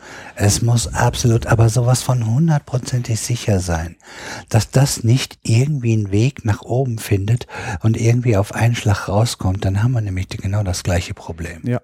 Deswegen im Meer ist das weniger das Problem, weil das Meer, da hat das, äh, äh, da, da wenn Da gibt's ja auch mehr von, deshalb heißt das. Ja. Blitzvolt. Ja, äh, klar. Äh, übrigens, in Deutschland äh, gibt es äh, das nicht als Problem, aber so äh, die ähnliche geologische Situation gibt es auch in der Vulkaneifel, im Lacher See zum Beispiel. Der Geologen äh, äh, sagen dazu, das ist ein aktiver Vulkan, weil Geologen äh, denken in anderen Zeiträumen. Der ist vor 11.000 Jahren sehr laut explodiert. Ähm, Experten sagen, äh, VEI 6 Stärke, das ist äh, Vulkane, Vulkanexplosivitätsindex. VE6 heißt, der ist sechsmal so, äh, nee, äh, das ist äh, eine Skala, die von, von 0 bis 8 geht. Und eine Stärke 6 Explosion ist ungefähr das, was 1883 der Krakatau explodiert ist. Wer sich daran äh, erinnert, daran sich keiner mehr. Aber äh, da Ja, ist eine das ganz. ist ein Begriff für mich auf Äh, jeden Fall. die Krakatau-Explosion 1883, da ist eine Insel weggeflogen. das meine ich. Da ist eine, aber schon also was passiert. die Insel war weg nachher. Äh, aus jüngerer Zeit, äh, 1983 ist der Mount St. Helens in, äh, Nord äh, in, in den USA explodiert. Äh, diese Explosion war sechsmal so stark, äh, hat äh, 16, Quad 16 Kubikkilometer Gestein ausgeworfen. Ihr erinnert euch, äh, 16 mal Würfel von einem Kilometer mal ein Kilometer mal ein Kilometer als Stein. Äh, das hat den äh, Rhein aufgestaut. Der ähm, hat dann einen Stausee gebildet, der wahrscheinlich bis nach Basel gegangen ist. Und als das dann gebrochen ist, also von dem der See existiert er nicht mehr, ist dann der Niederrhein richtig schön überflutet worden. 11.000 Jahre vorher. Das heißt, äh, gar nicht mal so lange her. Und die Eifel, die äh, ist so aktiv, die gilt als nicht erloschen, also sowas kann immer noch passieren. Worauf ich jetzt hinaus will, der Lacher See, das ist der äh, See, der übrig geblieben ist äh, von der Caldera äh, des Vulkans ist ein äh, See mit irgendwie dreieinhalb Quadratkilometern. Am Südufer davon blubbert auch noch CO2 rum. Allerdings ist dieses, ist der Lacher See nicht gesättigt. Aber es ist halt grundsätzlich in Vulkangegenden immer so, dass halt da irgendwo Kohlendioxid rausblubbert.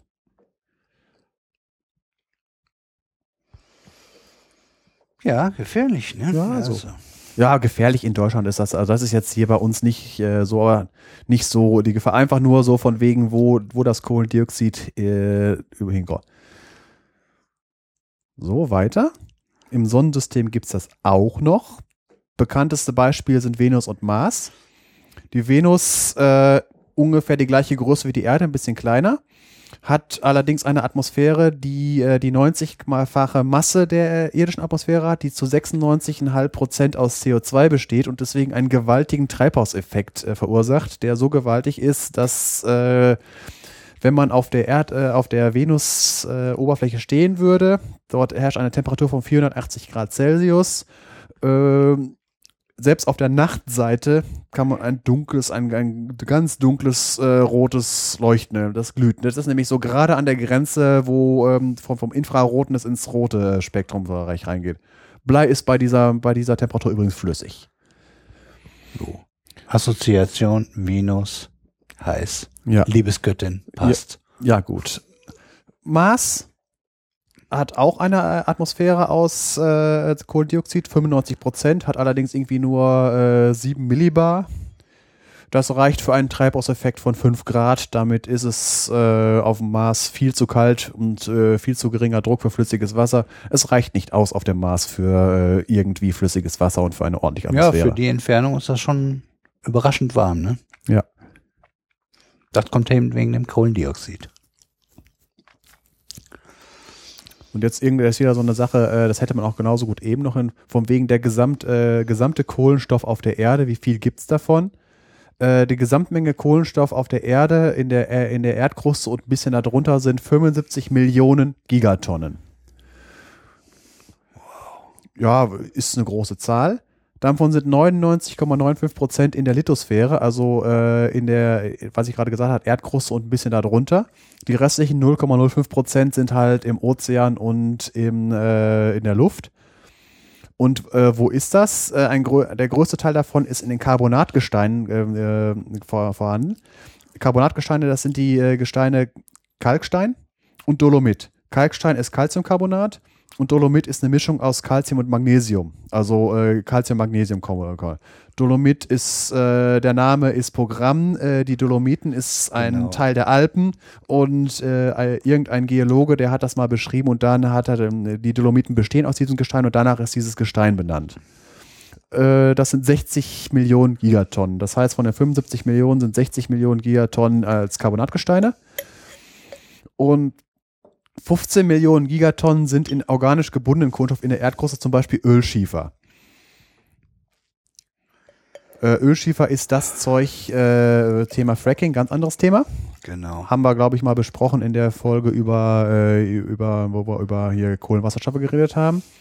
Ölschiefer muss aber nicht unbedingt sowas sein, wo es auch bekannt ist, ist äh, in der Grube Messel in der Nähe von Darmstadt. Ist mittlerweile, glaube ich, sogar Weltnaturerbe wegen der Fossilien. Des Weiteren, äh, also damit, ich habe, ich habe gerade gesagt, 75 Millionen Gigatonnen gibt es insgesamt, 60 Millionen als Carbonatgesteine, 15 Millionen ist eigentlich schon alles beschrieben. Der Rest ist einfach per, äh, spielt äh, von der Menge her, von, vom Anteil her keine große Rolle, aber er ist noch da. A sind das die Gashydrate. Äh, Oh, ja. ja, das ist, äh, Ga- ich wollte jetzt erstmal nochmal, äh, Fracking äh, machen wir vielleicht mal. haben wir schon. Aber äh, ja, äh, da könntest du ein eigenes Thema von machen, von dem Ja. ganzen Zeug, was da drin ist und was weiß ich. Äh, ist zurzeit eh, selbst in den USA wird es zurückgehen und in Deutschland und Europa wird auch nicht mehr groß drüber geredet. Solange der Ölpreis so niedrig ist, wie wir ihn zurzeit haben, lohnt sich das Ganze nicht. Äh, sobald er aber wieder hochgeht und wieder Ja, über ja. die Schwelle geht, ähm, die, die Firmen sind vielleicht pleite, aber die Technik ist da. Und wenn irgendwer investieren will, braucht er im Prinzip, äh, Ja, ja, äh, man weiß, das ist wieder so eine Sache, es wird den Ölpreis in der Beziehung äh, nicht mehr über, äh, mittelfristig nicht über ein gewisse, über einen gewissen äh, Level heben können. Richtig. Weil sobald, äh, selbst wenn sich jetzt die äh, Ölförderländer, die viel Öl und billiges Öl haben, Saudi-Arabien und so und sich so weiter, auf eine einigen, einigen. Ja. Sobald das über einen gewissen Schwe über Schwelle steht, äh, wird, wird, wird in den USA wieder das Fracking angeschmissen. Ja, ja, genau. Ja. Und äh, ja, bei uns, ich meine, es gibt ja Testfelder und äh, ich will es ja nicht äh, dämonisieren, aber es gibt ja so ein paar Sachen, die geklärt werden müssen. Und, ja. Äh, und Hydrate, gehst du noch auf die Die gehe ich jetzt, gehe ich jetzt drauf, Gashydrate? Da gehe ich jetzt drauf eben an. her, Äh, ne? Das ist jetzt, werde ich jetzt kurz beschreiben. Also die 10.000 Gigatonnen Kohlenstoff sind in Gashydraten gebunden. Äh, Gashydrate, äh, wer genaueres darüber wissen will, sollte mal den, den Der Schwarm von Frank Schätzing lesen. Der ähm, ist ein fiktiver Roman, aber halt äh, äh, basiert auf äh, realer Geologie und Chemie Richtig und so weiter. wissenschaftlich, unterhaltsam, schön gemacht. Ja. Schönes Buch. Ja. Und äh, was ist Gashydrat? Das ist äh, in, äh, unter, unter genug Druck und genug niedriger Temperatur wird Methan, ist jetzt kein Kohlendioxid, aber ist, äh, Methan ist das, äh, äh, ist die Verbindung zwischen Kohlenstoff und Wasserstoff, CH4. Das bildet mit Wasser ein Hydrat, das, wo das Gas in Eis eingelagert ist. Ist nur irgendwie stabil bis irgendwie, ich weiß, ich, ich sage jetzt einfach mal eine Zahl, äh, ich glaube äh, 100 Bar oder sowas. Äh, oder, Druck und Kälte sind Ja. irgendwie äh, eine entscheidende Größenordnung dabei. Das kommt dann hauptsächlich an den Kontinentalschelfrändern vor, soll auch äh, in größeren Mengen im Permafrostboden drin sein. So, da sind 10.000 Gigatonnen. Jetzt ein relativ, also wenn man die Zahlen von vorher hat, Kohle, Erdöl und Erdgas sind 4.000 Gigatonnen. Und im normalen Boden sind nochmal 1,5 Mill- ein- 1500 Gigatonnen. Also da so Humus, Torf und sowas alles. Äh, du warst mit, mit deinem Gashydrat soweit durch, ne? war ja nur eine Ja, Das war ja nur eine kurze ich Erwähnung. will das, was ich so aus dem Kopf herausbringen kann. Äh, wenn, also das, äh, wir haben ja viele Gashydratvorkommen A als Permafrost und B im Wasser, im, im, im, in, in den Meerestiefen oder auf jeden Fall eine ganze Ecke tiefer. Wenn diese Bereiche, ob Permafrost oder im Ozean, eine gewisse Wärme überschreiten, wärmephysikalisch gesehen, also weniger kalt sind, dann können die sich sozusagen eruptiv, so wie deine, deine, Ja. deine CO2 äh, äh, Wie, wie in dem See. Nürsee. sehen, genau, äh, auf einen Schlag entladen und dann wird Men Methan frei. Ist ein stärkeres äh, Treibhausgas als Kohlendioxid, wird ungefähr in sieben Jahren zu CO2 abgebaut, aber in der Zeit, wo es äh, als Methan vorliegt, kann es eine Menge Unheil stiften. Ich glaube, ich, ich, ich habe das hier gleich noch stehen, weil, weil da, da mache ich noch was zu. Ich glaube, es war irgendwie das 21, 20-fache an Wirkung von CO2 und wir wissen, was wir damit für einen Spaß haben. Da haben wir natürlich ein bisschen mehr von, aber trotzdem das und wir wissen noch nicht ganz genau, also da weiß die Wissenschaft noch nicht ganz genau, wann das passiert, nur dass es passiert irgendwann. Ja. Und dass wir darauf so gut wie keinen Einfluss haben. Das ist sicher. Ja. Wenn wir so weitermachen. Und naja, wir haben zwar jetzt in der letztens eine Klimakonferenz gehabt, wieder, oh, wir sind wieder in der Politik, aber die gehört doch damit rein, äh, äh, die sich mal wieder ein bisschen mehr vorgenommen hat, aber tja, schauen wir Ja. mal, ne? So sicher bin ich mir da noch nicht, ob wir das hinkriegen. Werden wir sehen. Ja, Geo, ich komme jetzt gleich zum geologischen CO2-Kreislauf. Da, da haben wir sowieso äh, keinen nennenswerten Einfluss drauf. Die Geologie, die, äh, die juckt das nicht, was wir treiben. wir sind da nur eine ganz dünne Schicht äh, irgendwo. Die Erde wird nicht jucken, was wir hier für Sauereien Ja. treiben. Hm. Die Menschen werden darunter leiden. Ja. Und wahrscheinlich auch noch ein paar Tiere und was weiß ich. Die Erde wird, äh, die wird so weitermachen und vielleicht bringt sie noch mal wieder eine andere Intelligenz hervor, wenn wir uns selber ausrotten. Oder Ah. überhaupt mal eine. Ja, äh, so, so ähnlich hat das ja Harald auch schon mal gesagt. Was war das jetzt? Äh, er sagte, oder überhaupt mal eine. Ja, genau. Weil, äh, wie war das nochmal? Äh, Ich krieg's nicht zusammen. Der, der Harald hat sinngemäß irgendwie gesagt, äh, äh, die Erde hat eine Intelligenz vorgebracht, aber da bin ich mir nicht ganz so sicher, ob man das schon als Intelligenz bezeichnen kann. Also äh, sinngemäß, irgendwie so in der Richtung hat er sich geäußert und naja, wenn wir so überlegen, was wir hier für Dummheiten machen, da Ja. hat er ja nicht ganz unrecht. Ja, gut. Wo ich gerade bei Geologie war, fangen wir mal an mit dem CO2-Kreislauf. Machen wir mit dem geologischen, fange ich mal an. Ach so, Harald, Harald Lesch Ach, ist damit gemeint. Mach weiter. So, geologischer CO2-Kreislauf läuft so ab, dass halt äh, er, erstens, äh, das war, ich habe gerade gesagt, es ist eine Menge äh, Kohlendioxid im Wasser gelöst. Und äh, das äh, äh, zusammen mit Calcium in, äh, fällt das aus in Carbonaten. Das ist aus, aus Muschelschalen von Korallen, Schnecken und sowas alles. Das äh, sinkt dann zu Boden. Wir, äh, sammelt sich da an am Meeresboden wird dann nach und nach verfestigt. Äh, Diagenese heißt das, Verfestigung zu Gesteinen. Damit werden ca. 0,2 Gigatonnen pro Jahr an Kohlenstoff gebunden. Das heißt, so 1,6 Gigatonnen CO2 sind dann langfristig raus. Wenn man noch länger wartet und die Schichten darüber dicker werden, dann äh, setzt die sogenannte Metamorphose ein. Zum Beispiel wird Kalkstein zu Marmor. Kalkstein ist, wie gesagt, halt Calciumcarbonat. Marmor ist das gleiche, hat nur eine andere Kristallstruktur. Jetzt kommt der interessante Teil. Äh, ist sicher schon bekannt, dass wir die Plattentektonik haben. Das heißt, die Kontinente wandern immer umher und äh, Ozeanboden bildet sich an so Sachen wie dem mittel mittelozeanischen Rücken und an Subduktionszonen äh, geht, der, geht der Meeresboden wieder in den Erdmantel runter. Das sind so äh, diese, diese Tiefseegräben vor den Kontinenten, zum Beispiel vor, der, vor den Anden. Das ist da, da war ja jetzt, jetzt in Chile auch wieder ein Erdbeben, das geht, äh, das ist entstanden durch diese Subduktion. Der, der Witz dabei ist, auf diesem ähm, äh, Meeresboden haben sich ja diese Sedimentgesteine gebildet und die liegen auf dem Meeresboden rauf, der dann halt in dieser Subduktionszone unter eine Kontinentalplatte subduziert wird, also nach unten in Richtung ähm, Erdmittelpunkt sinkt. Und damit werden diese Sedimentgesteine mit runtergezogen. Das Kohlendioxid, was als in den Carbonaten äh, gebunden war, wird wieder frei und kommt also bei Vulkanausbrüchen wieder raus. Zum Teil. Äh, ja, natürlich zum Teil. Immer irgendwie, aber, aber halt, das ist halt der Kreislauf äh, geologisch. Das CO2, das wird im Wasser gelöst, sinkt als Carbonatgestein ab und kommt dann irgendwie am, im Vulkan wieder raus. Und wir reden hier von Zeiträumen von Hunderten von Millionen Jahren. Deswegen äh, sagte ich gerade, der Geologie ist es egal, ob wir jetzt hier 5000 Jahre lang irgendwelchen Mist bauen. Wir sind dann einfach nur eine dünne Schicht irgendwo.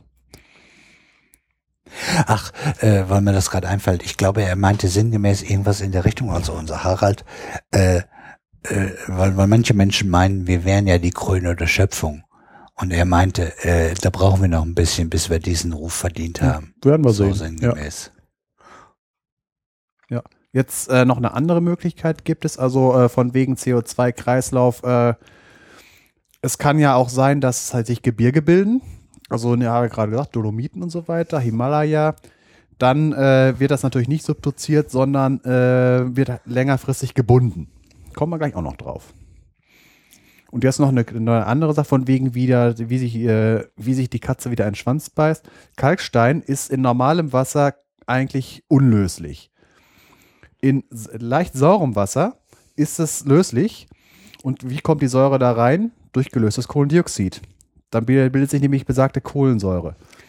Kohlensäure greift Kalkstein an und äh, löst den, äh, das nicht als Calciumcarbonat, sondern als Calciumhydrogencarbonat. Der Witz ist jetzt wieder dabei. Äh, dieses äh, Hydrogencarbonat steht immer im, äh, im, äh, im gleichen Verhältnis zum gelösten Kohlendioxid der Kohlensäure. Das heißt, wenn viel CO2 gelöst ist, dann kann es auch viel Kalk lösen. Wenn wenig drin ist, dann äh, fällt der Kalk wieder aus. Und äh, wie gesagt, bei, äh, bei hoher Temperatur ist weniger äh, CO2 löslich, bei niedriger Temperatur löst sich mehr da drin. Dadurch bilden sich äh, die sogenannten Cast, äh, Cast-Erscheinungen. Cast ist eine Form von äh, chemischer Verwitterung. Nicht durch Erosion, sondern durch Lösung. Hat ja sicher schon mal gehört über, äh, über Jugoslawien, da das ist äh, die ganzen Karske, dinarisches Gebirge, zeichnet sich dadurch aus, dass sehr wenig Oberflächenwasser vorhanden ist, weil äh, die, das Wasser äh, in kleinen Spalten, Klüften ver, versinkt äh, an der Oberfläche ist es relativ warm, in, unten drin ist es relativ kalt. Ich, ich, das ist jetzt eine, eine ganz quick and dirty Erklärung. Äh, das heißt, äh, dass, das, sich, dass das Wasser in diesen Klüften äh, immer weiter äh, das, äh, den Kalkstein auflöst und relativ äh, schnell in tiefe Schichten, das kann in tropischen Karsterscheinungen so mehrere tausend Meter tief rein sein, und äh, dadurch das Wasser immer unterirdisch abfließt. So Erscheinungsformen davon sind dann halt äh, große Höhlen. Also unsere vier, die, die ganzen großen Höhlen, die, wo halt Höhlenforscher drin rumlaufen, äh, sind alle in Kalk, also 99 Prozent in, äh, in Kalkgesteingebieten. Ähm, und sind halt so entstanden, dass halt das, äh, das Wasser immer weiter das Kalkgestein aufgelöst hat. Ja, da gibt's dann die schönen Stalaktiten und Stalagmiten Ja. und Stalagmaten. Das ist die äh, Sache äh, mit dem äh, von wegen, äh, wenn das äh, eine gesättigte, äh, wenn das Kalk gesättigt ist und äh, wenn das dann irgendwann äh, die äh, übersättigt ist, dann fällt dieser Kalk aus. Auf jeden Fall äh, bilden sich dann äh, in, in, den, in den Höhlen die Tropfsteine. Das kann man übrigens auch an Nichthöhlen äh, beobachten. A, an, in Beton. Wenn man sich mal Betonkonstruktionen anguckt, äh, Brücken und so weiter, die halt nicht ganz so äh, toll vom, vom Wasser abgedichtet sind, da bilden sich tatsächlich auch Tropfsteine dran. Die wachsen sogar deutlich schneller als die in den Höhlen. Die Höhlen, die in den Höhlen, die brauchen, je nachdem, wie von der Wasserversorgung, äh, teilweise äh, irgendwie für einen Zentimeter 100 Jahre. Die Dinger an den, äh, an den Brücken, die können teilweise in äh, 10 Jahren 10 Zentimeter wachsen. Habe ich an den Kanten schon mal gesehen, an solchen Brücken. Ja. Und die sahen äh, wirklich wie Tropfenform, also wie als wenn ein Tropfen gerade fast abfallen will. Die werden ganz eng und unten ist dieser dicke Tropfenform Ja, dran. ja, das- und das fand ich damals schon faszinierend. Das ist schon eine ganze Ja. Ecke her. Und noch, ja. Und noch eine weitere Sache ist, wo wir es gar nicht haben wollen, in sämtlichen äh, Geräten, wo wir Wasser erhitzen, äh, Boiler, Wasserkocher und sowas alles, da fällt es äh, auch aus als äh, hier wenn man sagt, aus, aus, als äh, Kalk. Wenn man gesagt, von wegen, äh, in der, aus der Werbung her, von wegen verkalkte Waschmaschinen und so weiter, was man da mit äh, Essig oder so wieder rauslösen muss. Und ein bisschen Werbung. Waschmaschinen Na, ja, ja. länger mit Kalkon. Ja, gut. Wir hier in Siegen brauchen sowas nicht, weil wir schon von vornherein äh, sehr wenig Kalk im Wasser haben. Das kommt also, sagen wir es mal so, also das genauer werde ich dazu erzählen in der Calcium-Folge äh, zu Thema Wasserhärte. So, gut, haben wir das. Jetzt äh, erdgeschichtlich die CO2-Konzentration. Die hat in der Luft starke Schwankungen erfahren. Äh, tendenziell ist sie gesunken, weil angefangen haben wir mit einem recht hohen CO2-Anteil, ist aber durch Selbstregulation über die gesamte Erdgeschichte tendenziell gesunken. Anfangs hatten wir einen sehr hohen Treibhauseffekt mit einer hohen Temperatur und hoher Verwitterung. Äh, dadurch ist äh, äh, viel, äh, viel gelöst worden, äh, was allerdings nicht im Wasser gelöst geblieben ist, weil bei hoher Temperatur ja die Löslichkeit gering ist, deswegen ausgefallen ist und in, Sedimenten gebunden wurde. Dann im äh, Carbon, äh, das war, war schon mal erwähnt habe, das war die Zeit, wo die Kohle sich gebildet hat. Da hatten wir sehr viel Wald und relativ wenig CO2 in der Luft. Äh, ist erstmals, äh, erstmals in der Erdgeschichte auf 0,04 Prozent runter. Es hat sich äh, viel Wasserstoff, äh, viel Sauerstoff gebildet. Und äh, es ist viel Kohlenstoff halt in den, äh, in, den, äh, in den Bäumen halt gebunden worden und halt in der Kohle. Am Ende des Carbons ist, wie, wie ich gerade erwähnt habe, schon das erste Mal passiert, dass halt äh, holzzersetzende Pilze aufgetreten sind und seither sich weniger Kohle gebildet hat. Interessante Effekte waren jetzt hier äh, vor 250 Millionen Jahren. Da kam es an der sogenannten Perm-Trias-Grenze zu einer äh, mehrere hunderttausend Jahre anhaltend dauernd verstärkten Vulkanaktivität. Da hat sich in äh, Sibirien der sogenannte sibirische Trapp gebildet. Das ist äh, eine Form von Vulkan Vulkanismus, die äh, vergleichbar ist von der Menge her, äh, sogar noch größer mit den sogenannten Supervulkanen. Äh, wir reden hier von Größenordnung innerhalb bis mehreren hunderttausend Jahren haben sich eins bis vier Millionen Kubikkilometer Lava gebildet. Kubikkilometer hatten wir gerade.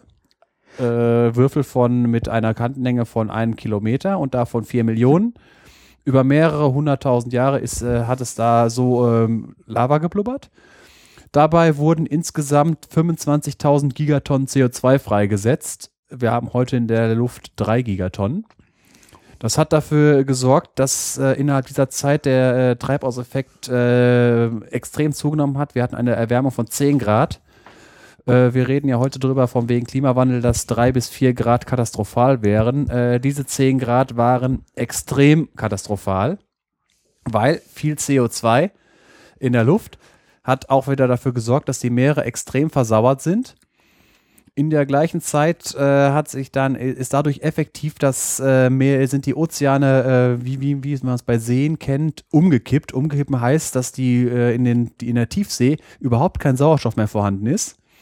Dass dort äh, damit auch keine, kein Leben mehr möglich ist. Und in dieser Zeit äh, kam, kam es zu einem Massenaussterben, das viel heftiger war als so zum Beispiel vor 65 Millionen Jahren die äh, Sache mit den Dinosauriern. Also es geht im Westen davon ausgegangen, irgendwie 95 Prozent der Arten sind irgendwie ausgestorben. Das Och, ist, das, ja, wollen wir es gerade unterbringen wollen. Das können wir heute erkennen an den äh, ge geologischen, an, an, an, an an der Archäologie. ne, Archäologie ist äh, menschlichen Krempel so. Ja, tiefer, weil Paläontologie. ja, auf jeden Fall das, was so aus dem Boden raus so buddeln. Das, das sind Das ist jetzt unwissenschaftlich. Ja. Geologen. Geologie. Okay, nehmen wir die Geologie. Äh, wir wissen, dass dort äh, äh, ein Großteil der, des Lebens quasi vernichtet wurde. Wir wissen mit hundertprozentiger Sicherheit, dass vor 5000 Jahren keine weltweite äh, Sintflut gegeben hat. Weil wenn wir das jetzt schon aus der Zeit herauslesen können an unseren Daten und Informationen, die wir so aus der Erde gewonnen haben.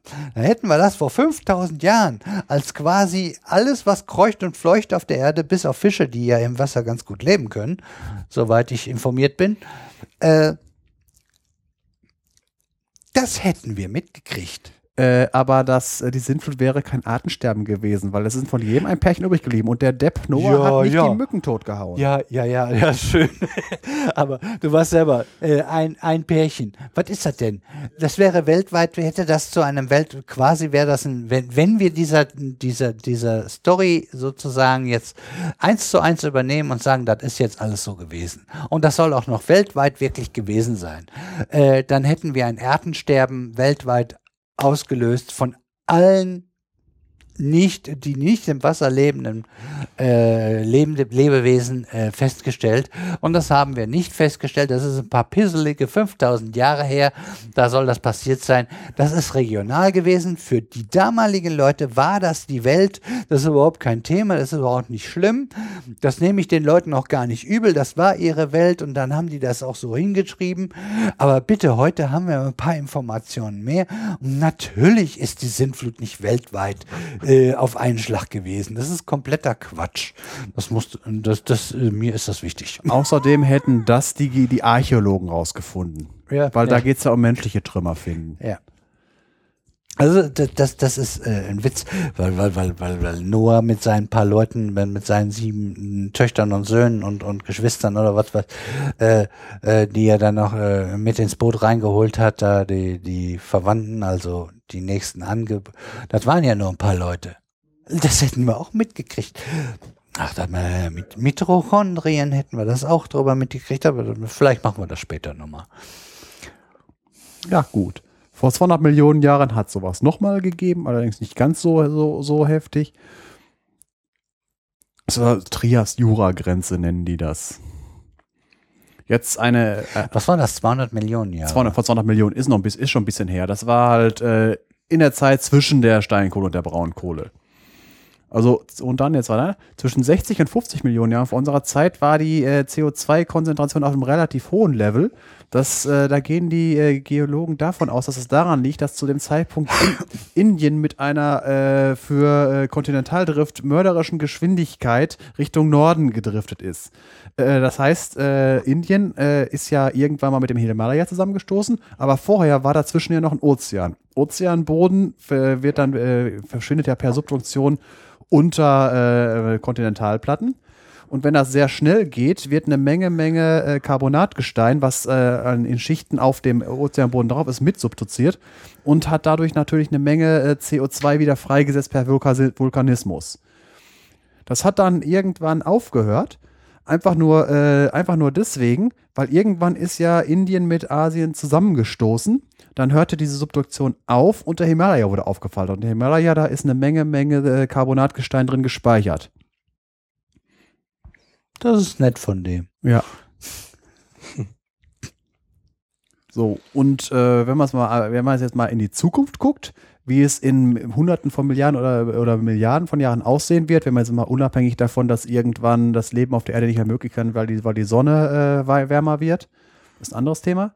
Äh, dann wird irgendwann dieser CO2-Kreislauf äh, zum äh, Stehen kommen, einfach nur deswegen, weil der Vulkanismus endet. Der endet deswegen, weil die, äh, das Erdinnere seine Hitze Nicht nach und nach warm abgibt. Und ja. damit äh, nimmt die ganze Plattentektonik irgendwann mal, kommt zum Ende. Es wird kein, kein Carbonatgestein mehr so, subduziert. Also ist das, was noch sedimentiert, ist dann effektiv ein CO2-Endlager. Aber das hilft uns jetzt beim Klimawandel nicht, weil wir reden hier von Milliarden Jahren und Politiker denken immer gerne in Legislaturperioden. Also das ist nicht kompatibel. Ja, vier, fünf Jahre. So, das ist der geologische ähm, äh, CO2-Kreislauf. Wollt, äh, Detlef, wolltest du jetzt den äh, Klimawandel, also den, den ich- Treibhauseffekt ich hab, Ich machen? habe überlegt, äh, kannst du die Ozeanversauerung machen und dann sind wir im Umweltthema, dann packe ich mich dahinter. äh, die Ozeanversauerung hatte ich äh, so gar nicht. Ach so, das war, Das, war schon. das, das war schon im Prinzip schon äh, mit drinne. Äh, ich habe jetzt noch äh, den, den organischen Kreislauf, wo ich dann äh, den größten Teil auf die Photosynthese bringen will. Ja, ja, gut. Dann, äh, weil ich dachte, du hättest äh, diese Sache mit reingebracht, äh, dann will ich sie einfach mal aus dem, aus dem Kopf heraus äh, äh, noch nachsteuern. Mm, Die Ozeanversauerung hat noch andere Folgen. Und zwar haben wir wunderbare Korallenriffe. Und diese Korallenriffe werden gefährdet durch Ozean, Ozeanversauerung. Und je höher unser Anteil an CO2 in der Luft ist und dann von dem Wasser aufgenommen wird und einen höheren Anteil, dadurch bekommen wir eben äh, äh, äh, ach jetzt Kohlen, Kohlendioxid, äh, Kohl. Das ist ja in so einem Gleichgewicht gewesen. Ach du, du äh, ich, die, die Sache mit dem äh, Hydrogencarbonat. Richtig, genau. Und das ist ja irgendwie, äh, gibt ja irgendwie ein Gleichgewicht, so und so viel Kohlendioxid und so viel äh, an Kohlensäure-Geschichte.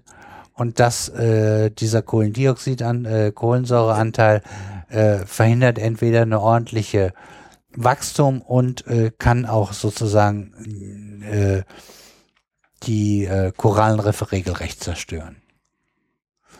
Und dazu hat's äh, auch ganz aktuell nochmal eine Meldung zugegeben, die mir vor ein paar Tagen ja mal wieder über Twitter. Ach schön. äh, ne, über die Füße gelaufen ist. Jetzt muss ich mich gerade mal konzentrieren. Was war das denn? Ähm, und zwar haben sie eine Region im Great Barrier Reef, glaube ich, äh, versucht, äh, äh, ein, ein, ein, ein Zustand herzustellen vor der ganzen Ozeanversauerung und haben dort festgestellt, um wie viel besser es äh, den äh, Korallenriffen geht. Damit haben sie nicht gerechnet. Das ist also dieser Effekt ist nochmal um so viel stärker, als wir ihn vermutet haben.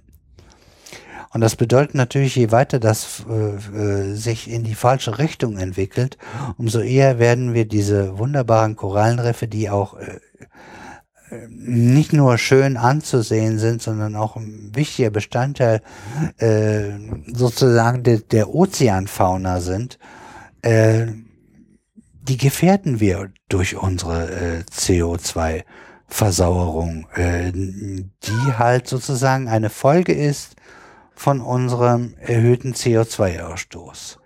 Und äh, wer dazu noch mehr erfahren möchte, es gibt ein sehr schönes Buch von Mujib Latif, der arbeitet am Geomar und ist einer der Leute, die, oh Gott, äh, IPPC äh, aktiv mit dabei sind und dort äh, mit äh, äh, Daten zusammenstellt. Und äh, das Buch heißt Das Ende der Ozeane. Da ist nicht nur Ozeanversauerung drin, da ist äh, die Kunststoffe im, im Ozean und, und viele andere Themen, äh, wie wir unsere Ozeane zurzeit belasten. Äh, kann man sehr schön lesen, äh, gibt's als E-Book genauso wie in Totholz kennt man ja. Und habe ich sehr, sehr gerne mir vorlesen lassen. Ich habe es mir halt über als E-Book geholt und dann vorlesen lassen. Und äh, sehr schönes Buch und äh, kann ich jedem empfehlen. Dann mache ich jetzt meine CO2. Äh, du machst den Treibhauseffekt. Genau. CO2 ist ein Klimagas.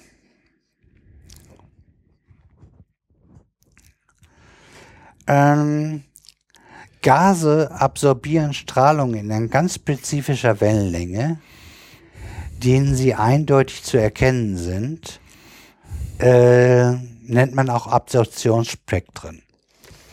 Bestimmung äh, von Atmosphäre bei entfernten Planeten kann man zum Beispiel äh, damit herausrechnen. Ähm, und äh,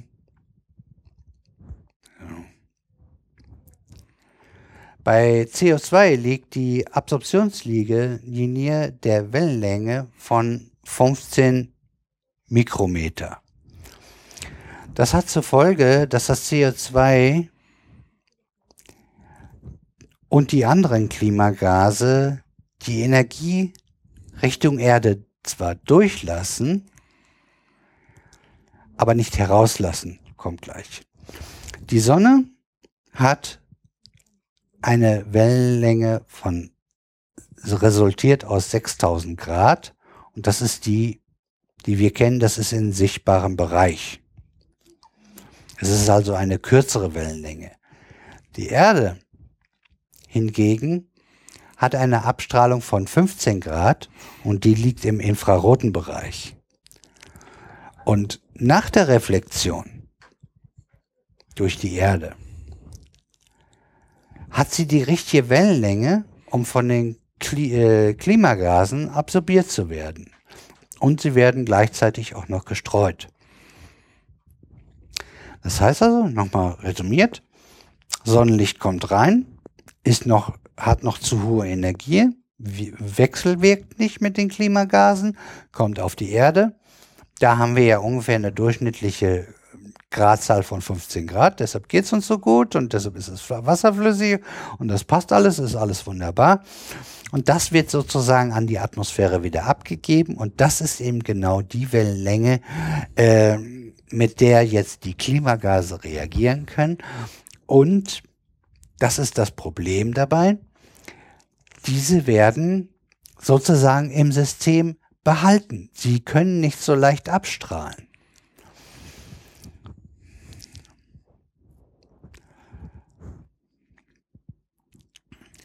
Ähm, was genau passiert ist, äh, dass sozusagen die äh, Wellenlängen, die von der Erde abgestrahlt werden, absorbiert werden. Das bedeutet, dass äh, die Klimagase beschleunigt werden. Beschleunigung heißt Erwärmung, kennen wir aus der Physik, hatten wir auch schon. Und sie strahlen es auch noch in alle Richtungen ab. Und äh, das nur steht zwar hier nicht, aber noch nebenbei, äh, je höher äh, das Wasserstoffanteil äh, ist, umso eher können die das auch noch aufnehmen und umso effizienter wird das Ganze noch. Und je wärmer das ganze äh, System ist, umso mehr Wasserstoff haben wir drin. Das Ganze potenziert sich also noch. Das ist, ist äh, das wird alles nur ja, sorry, so, so, so ist es nun mal. Es wird alles nur schlimmer, wenn wir so weitermachen. Ähm, deshalb nennt man die Dinge auch äh, Treibhausgase, weil dieser Effekt im Prinzip der gleiche ist, wie bei einem Treibhaus entsteht. Klar, da haben wir das Glas meistens, also immer, äh, dass das die Sonnenlicht durchlässt und dann aber die Wärme innerhalb des Gewächshauses lässt. Äh, das ist zwar natürlich ein anderer Effekt, aber vom Prinzip her ist es genau das gleiche.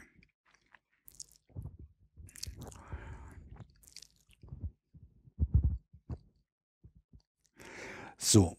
Ähm, der Anteil der einzelnen äh, Treibhausgase an dem gesamten vom Menschen verursachten Treibhausemissionen liegt bei gerundet CO2 75 Prozent, Methan 14 Prozent und Lachgas, sprich Stickstoffdioxid bei 8 Prozent. Um das aufzusplitten von CO2, das ist 56 Kohle, äh, Erdgas und da fehlt noch was.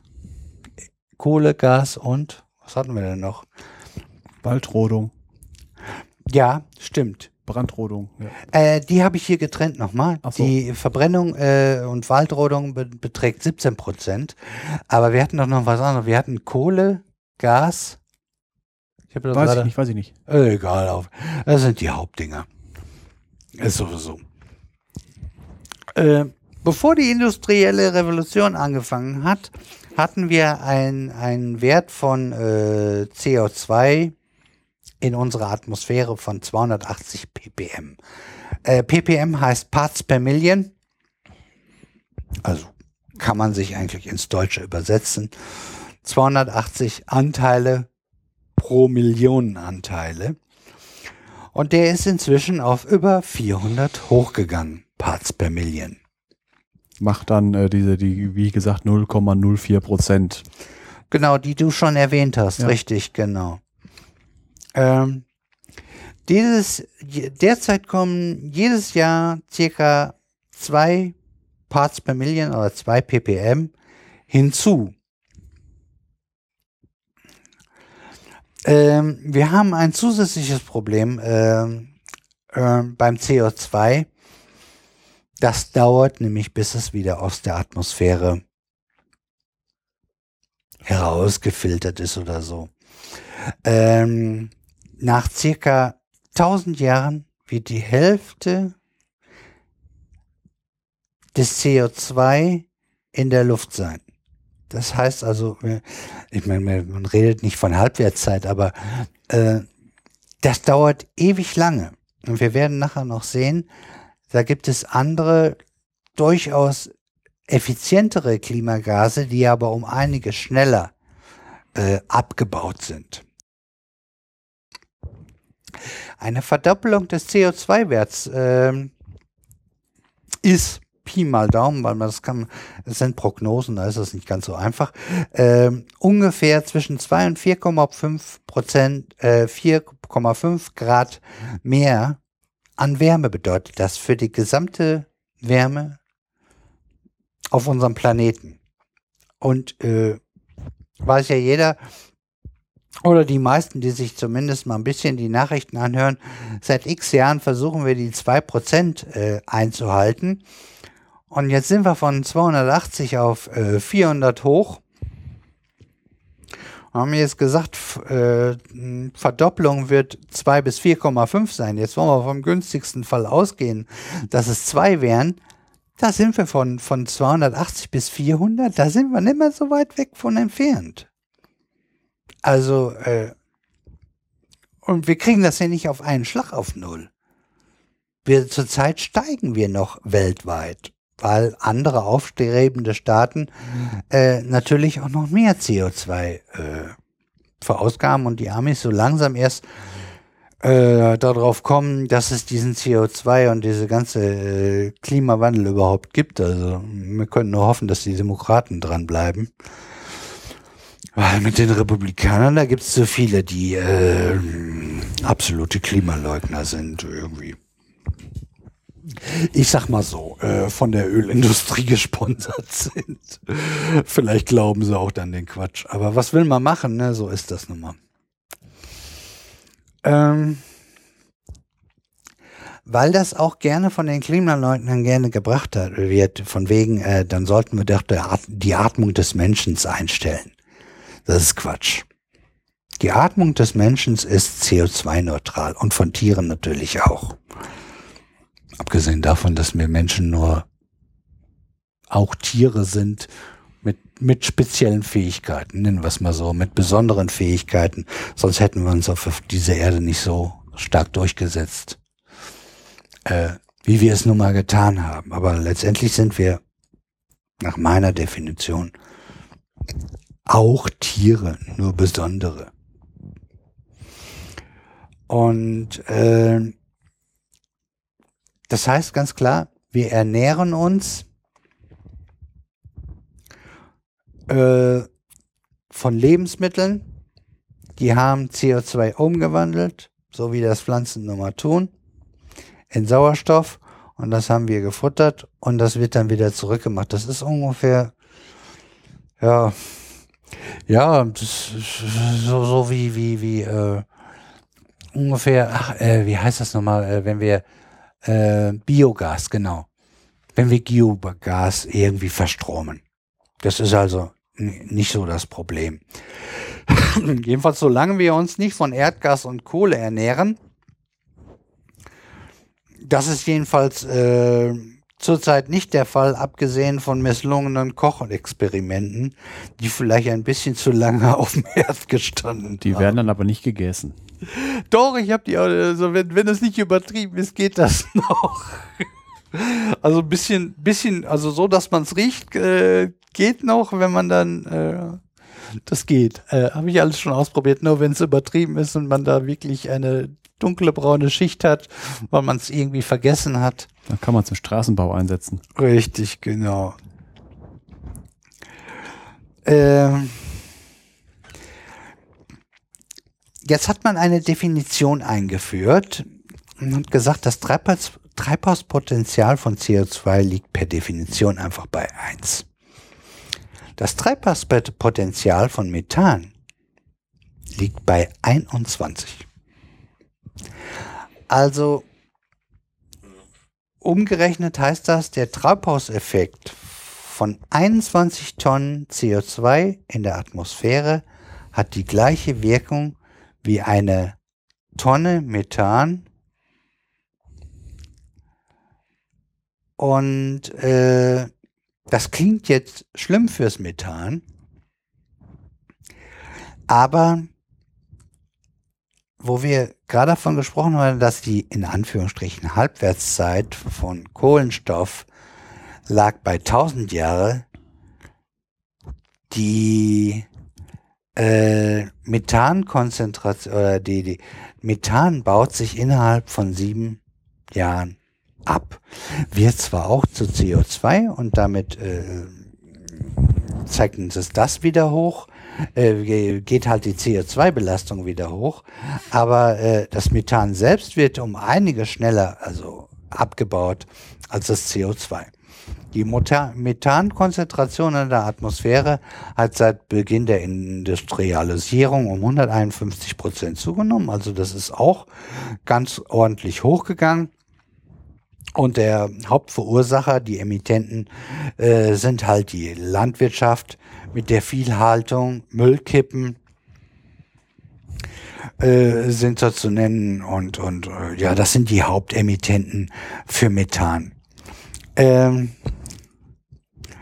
jetzt äh, habe ich hier sieben Jahre stehen, hier steht zehn bis zwölf Jahre. Ach, ich hatte sieben Jahre im Kopf. Also äh, Hatte ich auch. andere Quelle müssen wir müssen wir bei Zeiten klären. Also ich hatte sieben Jahre im Kopf, jetzt habe ich hier irgendwie äh, rauskopiert irgendwie aus einer anderen Quelle zehn bis zwölf Jahre, weil das habe ich gerade so aus dem Bauch rausgemacht. Ähm, Methan nur mal so nebenbei, das ist CH4, weil äh, dann habe ich ja auch mal was Chemisches drinne. so, die, die Stickstoffoxide äh, äh, sind sozusagen das zweit, äh, das dritte äh, von Belang äh, an, an, an Klimagasen, ist eher bekannt unter Lachgas, NO2. N2O. Ja, stimmt. Steht hier auch. N2O ist richtig, ja. Ähm, St Stickstoff. äh, Die Stickstoffoxid. Die Stickstoffoxid, so ist richtig, genau. Ähm, und äh, entsteht äh, im Boden bei Abflau äh, Abbau von mineralen Stickstoffdünger und da kann man sich dann schon denken, wo äh, der Hauptemittent herkommt. Der kommt natürlich aus der Landwirtschaft und äh, der ist äh, so stark, dass selbst äh, die Viehhaltung, die ja eine ganze Ecke Methan hervorruft, da liegt äh, dieser äh, Lachgasentstehung noch drüber. Zwar nicht viel, aber es, es liegt ein bisschen drüber. Auch das hat seit der industriellen äh, Revolution äh, äh, um 17 Prozent zugenommen, halt nicht ganz so stark. Mm, Wir wollen es äh, zumindest noch erwähnen, das ist äh, der vierte im Bunde. Wir kennen ihn eigentlich aus einem anderen Zusammenhang, aber die FCKWs und, und im Speziellen, die wir eher kennen, die FCKWs, sind durchaus auch noch Klimagase. Aber da hatten wir ja zum Glück äh, ähm, eine weltweite ähm, Weltweites Verbot. Eine der wenigen Sachen, die mal weltweit durchgesetzt werden konnten. Richtig. Und da ging es zwar weniger um die Klimaerwärmung, sondern dass unsere Ozonschicht, also die ganz oben in der Stratosphäre oben, ähm, wurde durch FCKW halt abgebaut und die FKWs allgemein, die sind nämlich auch mit dafür verantwortlich. Die FCKWs waren halt in Kühlschränken hauptsächlich drin zu der Zeit noch. Da haben wir zum Glück inzwischen einen Ersatzstoff für gefunden. Und seitdem sind die in, in, in quasi fast vollständig äh, äh, emittieren nicht mehr in die Atmosphäre und zerstören zum Glück unsere, äh, unser Ozon nicht mehr. Das dauert alles seine Zeit. Der, der hat sich noch nicht so komplett erhöht, weil äh, erholt, weil das dauert eine ganze Ecke Jahre, bis das mal da oben angekommen ist. Und bis es sich wieder abgebaut hat, die FCKWs. Richtig, weil das dauert da auch ziemlich lange. Und äh, ja gut, ist zwar ein anderes Thema, aber ist auch ein Umweltthema. Ähm, wir haben die Weichen zum Glück richtig gestellt. Jetzt müssen wir halt die Früchte noch ein bisschen abwarten. Aber die Wissenschaft hat jetzt schon festgestellt, ähm, dass das äh, alles schon mal in die richtige Richtung läuft und sich die oberste Ozonschicht schon ein bisschen erholt hat und dass der, dass der, dass wir das nicht umsonst so gemacht haben, so rigoros. Das wäre ziemlich in die schiefe Richtung gekommen, muss man dabei sagen. Wenn die Ozonschicht fehlt, äh, wird von der Sonne, ähm, oh, hilf mir mal gerade, äh, da, da, da, da kommen doch die stärkeren Sonnenstrahlen durch, die uns die UV-Licht. UV-Licht, ja. Da kriegen wir zu viel UV-Licht und das macht Hautkrebs. Genau, das war das, genau. Unter anderem. Genau, und da- das war wohl, war, war da der Hauptgrund, nicht äh, die Klimagase, aber dafür ist es, deshalb ist es jetzt quasi, fällt es schon fast aus, weil wir zum Glück gegengesteuert haben aus einem anderen Grund. Und nicht äh, zu vergessen sollten wir den Wasserdampf eben erwähnen, der sozusagen eine Art natürliches Klimagas ist, wobei Klimagas in Anführungsstrichen, weil es eben nicht angeregt wird äh, von diesen 15 Grad Emissionen von der Erde, sondern eher die, die Wärme mit aufnimmt. So habe ich das jedenfalls aus dem Text verstanden. Liege ich da richtig? So habe ich Ja. das, ja, lassen wir, gehen wir mal davon aus. Und das wäre es von, von meiner Seite äh, zu CO2 und Klimagase. Und damit gebe ich ab wieder an den Sven, der vielleicht noch ein bisschen was zu CO2 hat. Weiter geht's mit, der, mit dem CO2 und zwar CO2-Kreislauf und jetzt den organischen Teil. Den geologischen hatten wir. Der organische geht schneller. Äh, einfach jetzt quick and dirty ist es. Pflanzen machen aus CO2 und, äh, und, und, und Licht, machen die Sauerstoff und Kohlenhydrate. Und Tiere, Pilze machen aus O2 und Kohlenhydraten wieder CO2. Das ist der, der, der, das ganz große Bild. Jetzt von, der, von den Mengen her, Landpflanzen fixieren, fixieren ist der Vorgang, CO2 aus der Gasphase zu irgendwas äh, Greifbaren, also Kohlenhydrate äh, zu machen. Schätzungsweise 120 Gigatonnen Kohlenstoff aus CO2. Netto bleiben davon 60 Gigatonnen äh, übrig als, ähm, als Biomasse. Die anderen 60 äh, veratmen sie selber wieder. Weil das ist auch wieder so eine Sache.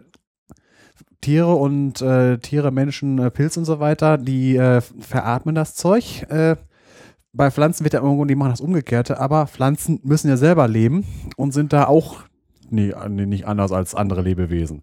Nur halt, dass sie halt eine Quelle haben, um ihre Biomasse aufzuwenden und überhaupt die Energie zu gewinnen. So, und jetzt kommt es dann dazu, von wegen, ich mache jetzt erstmal eine Analogie aus der Technik für, für die für Photosynthese. Man kann ja zum Beispiel mit einer Solarzelle Strom erzeugen. Wie funktioniert äh, Crashkurs Solarzelle? Äh, Solarzelle äh, nimmt äh, Licht auf. Damit werden, inner- werden äh, Elektronen auf ein höheres Energieniveau gehoben und die können jetzt nicht einfach wieder dahin zurück, wo sie hergekommen sind, sondern müssen den beschwerlichen Umweg durch einen elektrischen Leiter nehmen und dort äh, durch einen Verbraucher. Und dann kommen sie wieder zum Ausgangspunkt zurück. Machen wir noch. Ja, das war einfach nur so als äh, Crashkurs von wegen, äh, wie eine Solarzelle funktioniert. Mit diesem Strom, den man erzeugt hat, kann man Wasser spalten in Sauerstoff und Wasserstoff. Den Sauerstoff lässt man einfach entweichen. Den Wasserstoff, den wird in einem weiteren Schritt zum Beispiel mit CO2, das man äh, in Flaschen kaufen kann, äh, zu einem Energieträger, zum Beispiel zu Methanol, äh, ne, reagieren gelassen. Den kann man als Energieträger benutzen und als chemischen Grundstoff. Das die, die, die Gleichung sieht dann so aus: Wasser plus CO2 plus Elektrizität aus Licht ergibt Methanol. So, und jetzt kommen wir zur Photosynthese. Die Photosynthese hat diese Schritte, die ich gerade beschrieben habe, auf biologischer Art. Der, der erste Schritt ist Energie aus Licht gewinnen. Das macht in der Pflanze das Chlorophyll. Das Chlorophyll ist in, in, in äh, Pflanzenzellen in sogenannten Organellen, die heißen äh, Chloroplasten drinne.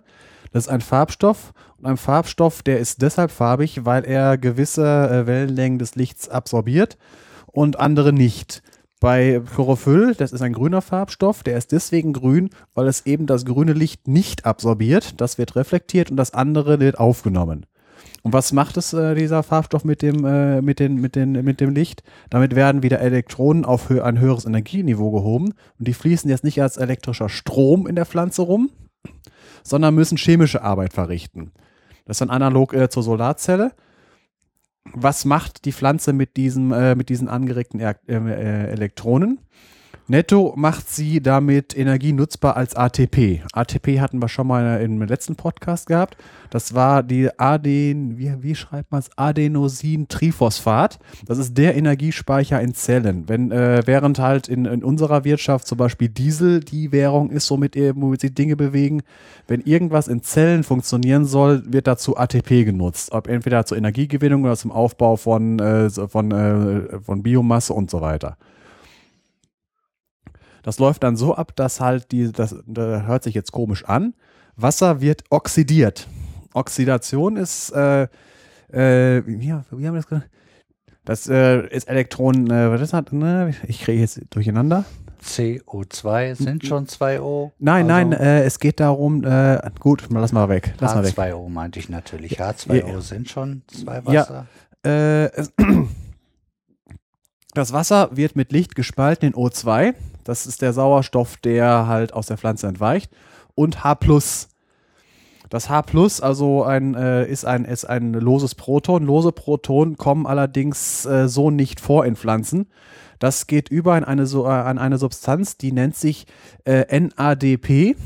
Äh, ist die Abkürzung für Nikotinsäureamid Adenin Dinukleotid Phosphat. Vergesst den Namen sofort wieder. Super. Äh, es ist ein, weitere, äh, ein weiteres Energieträgermolekül, äh, das halt äh, in, dies, in diesem Molekül ist dieses H gespeichert. Und äh, eine weitere Sache daraus ist, der Sauerstoff, der, der von Pflanzen abgegeben ist, nicht der Sauerstoff, der im CO2 drin war, sondern dieser Sauerstoff kommt aus Wasser. Ja, wird Die- ja auch zugeführt von unten. Ne? Und jetzt über diesen Umweg, wie ich gerade eben gesagt habe, die, äh, dieses NADP Plus wird verwendet, um aus, äh, um dieses ATP herzustellen. ATP, Aden Adenosin-Triphosphat, ist, äh, wenn es in dieser Form ist, äh, mit Energie aufgeladen.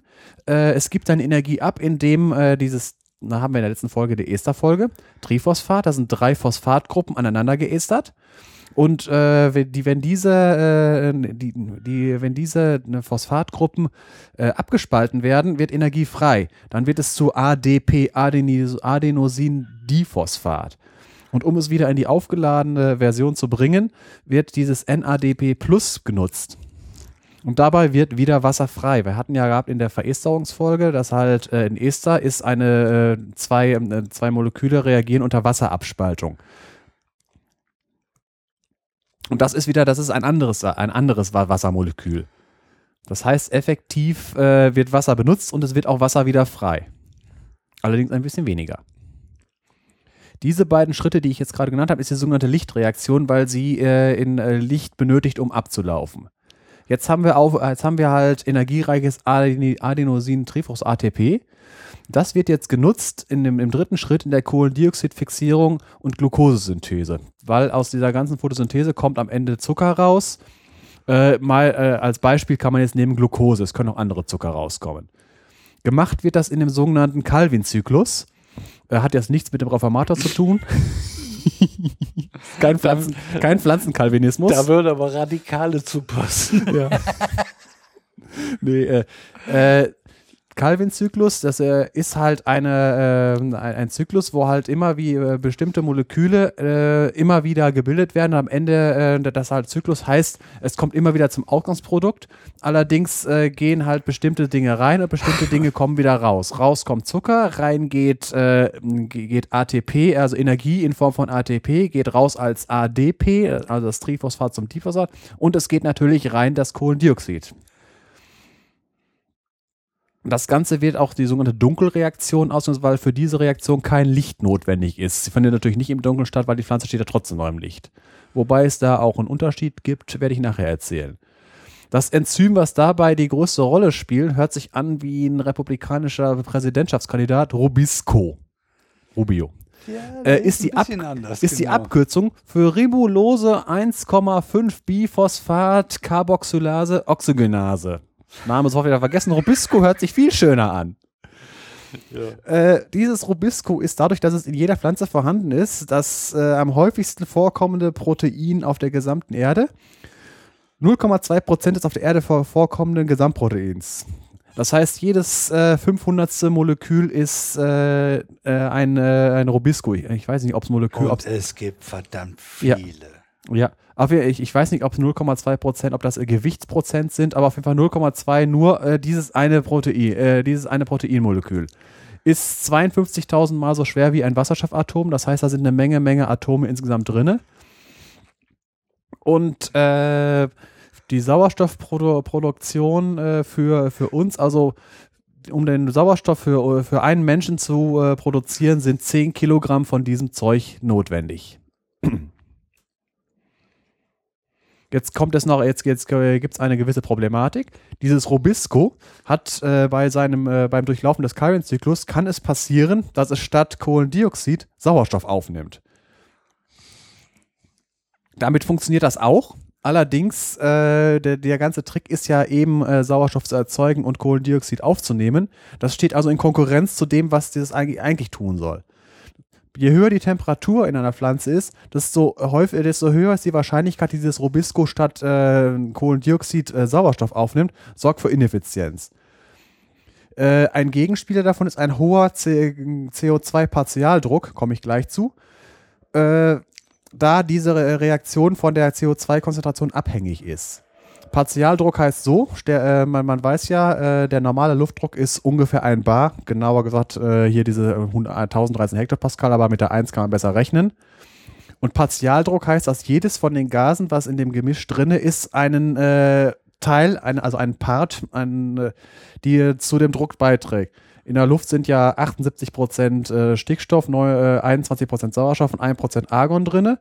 Das heißt, von dem einen Bar sind so 0,21 Bar äh, Sauerstoff, äh, 0,78 Bar Stickstoff und 0,01 Bar Argon und dann halt, also was noch übrig ist, die war, wie gesagt, auf 0,04 Prozent, also 0,04 Bar äh, CO2-Druck. Das ist jetzt wichtig für äh, den späteren. Hab ja gerade, äh, jetzt kommt nämlich jetzt, jetzt gibt es nämlich verschiedene Sorten von diesem, äh, von, von dieser äh, Sache mit dem, äh, ähm, mit der, mit der Kohlen, äh, Kohlendioxidfixierung. Das, was ich jetzt gerade beschrieben habe, ist die stinknormale ähm, Photosynthese, sogenannte C3-Photosynthese. C3 deshalb, das erste Molekül, was im Calvin-Zyklus äh, greifbar ist, ähm, hat drei Kohlenstoffatome. Jetzt gibt es noch, ande, äh, noch andere Photosynthesewege. Das eine ist der C4-Weg und das äh, dritte ist der Kamm-Weg. C4 wird deshalb so genannt, weil das erste Molekül äh, ein, äh, nee, Quatsch, weil das, äh, weil in einem anderen Vorgang der äh, CO2-Vorfixierung das erste Molekül als 4C-Atome hat. Jetzt erstmal die Erklärung, äh, was das überhaupt ist. Ich habe ja gerade eben gesagt, äh, bei dir das Robisco, das nimmt ja manchmal Sauerstoff auf. Das ist, un, das ist äh, un, uneffizient. Und das heißt, äh, der, äh, der, äh, die Photosyntheserate ist von der Konzentration des Kohlendioxides abhängig. Jetzt ist eine normale C3, jetzt muss ich wieder eine Analo- Analogie aus der Technik nehmen. Jeder kennt ja Kolbenmotoren, Dieselmotoren, Benzinmotoren. Wer schon mal mit einem Auto über einen hohen Pass gefahren ist, irgendwie Timmelsjoch oder sowas, irgendwie zweieinhalbtausend Meter Höhe, der weiß, dass er, wenn er einen Nicht-Turbomotor hat, einen ganz normalen Motor, dass er nach oben in Leistung abnimmt. Wer das noch vorher gemerkt hat, war in den 20er Jahren äh, die Flugzeugpioniere, die, äh, wenn sie große Höhen erreichen wurden, festgestellt haben, dass die Motoren weniger Leistung hatten. Das liegt daran, dass äh, mit der Höhe der Gesamtdruck, Luftdruck abnimmt und damit äh, auch äh, der, der, äh, der, der Partialdruck des jeweil, der, der jeweiligen Gase. Das heißt, in, Höhe, in größeren Höhen ist, äh, wenn äh, der, da der Luftdruck geringer ist, in jedem Ansaugzyklus, in jedem Takt, wo Arbeitszeit, weniger Sauerstoff zur Verfügung im Zylinder. Jetzt gab es die Lösung dazu, ganz einfach, die Luftmenge muss erhöht werden. Jetzt kommt dann da äh, der Turbolader ins Spiel. Der Turbolader ist eine äh, Turbine, die den Luftdruck erhöht. Und damit ist dann, äh, steht dann äh, für die Verbrennung mehr Sauerstoff zur Verfügung.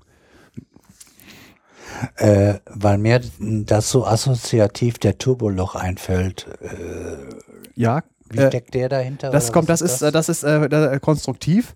Ein Turbolader hat funktioniert so, dass halt die, die, die Antriebsenergie für den Kompressor, da, äh, der die Luft äh, komprimiert in den Zylinder reindrückt, äh, durch den Abgasstrom zur Verfügung gestellt wird. Dadurch, dass wenn der Motor im Leerlauf läuft, noch der Abgasstrom gering ist, ist natürlich die Verdichtung gering. Das heißt, es muss erstmal die Drehzahl erhöht werden äh, des, ähm, also du musst erstmal Gas geben, dass der Ab Abgasstrom äh, größer wird. Der äh, sorgt erst dafür, dass ein höherer äh, Frischluftstrom erzeugt und dass äh, erst ab einer bestimmten Drehzahl äh, überhaupt ähm, eine Wirkung des Turboladers auftritt. Deswegen, äh, das hast du ja, wenn du, wenn du so einen Motor hast, ein Dieselmotor läuft ja maximal so mit äh, jetzt ein PKW-Dieselmotor so 4.500 Umdrehungen, fängt der rote Bereich an. Leerlaufdrehzahl 700, 800 Umdrehungen und das Turbo, sogenannte Turboloch, so erst ab 1500 Umdrehungen bekommen, setzt eine Wirkung ein. Das kann man umgehen, indem man einfach die Energie nicht durch den Abgasstrom äh, zur Verfügung stellt, sondern äh, durch äh, im Prinzip ein, äh, man kann zum Beispiel einen Elektromotor nehmen. Das ist dann einfach nur ein Kompressor. Der ist unabhängig von der, äh, vom Abgasstrom. Das heißt, äh, auch in der Leerlaufdrehzahl steht, wird schon verdichtet. Das ist einfach nur mal die Sache, mit, äh, einfach, das war jetzt eine technische Abschweifung. Ex, ja, genau, Exkurs.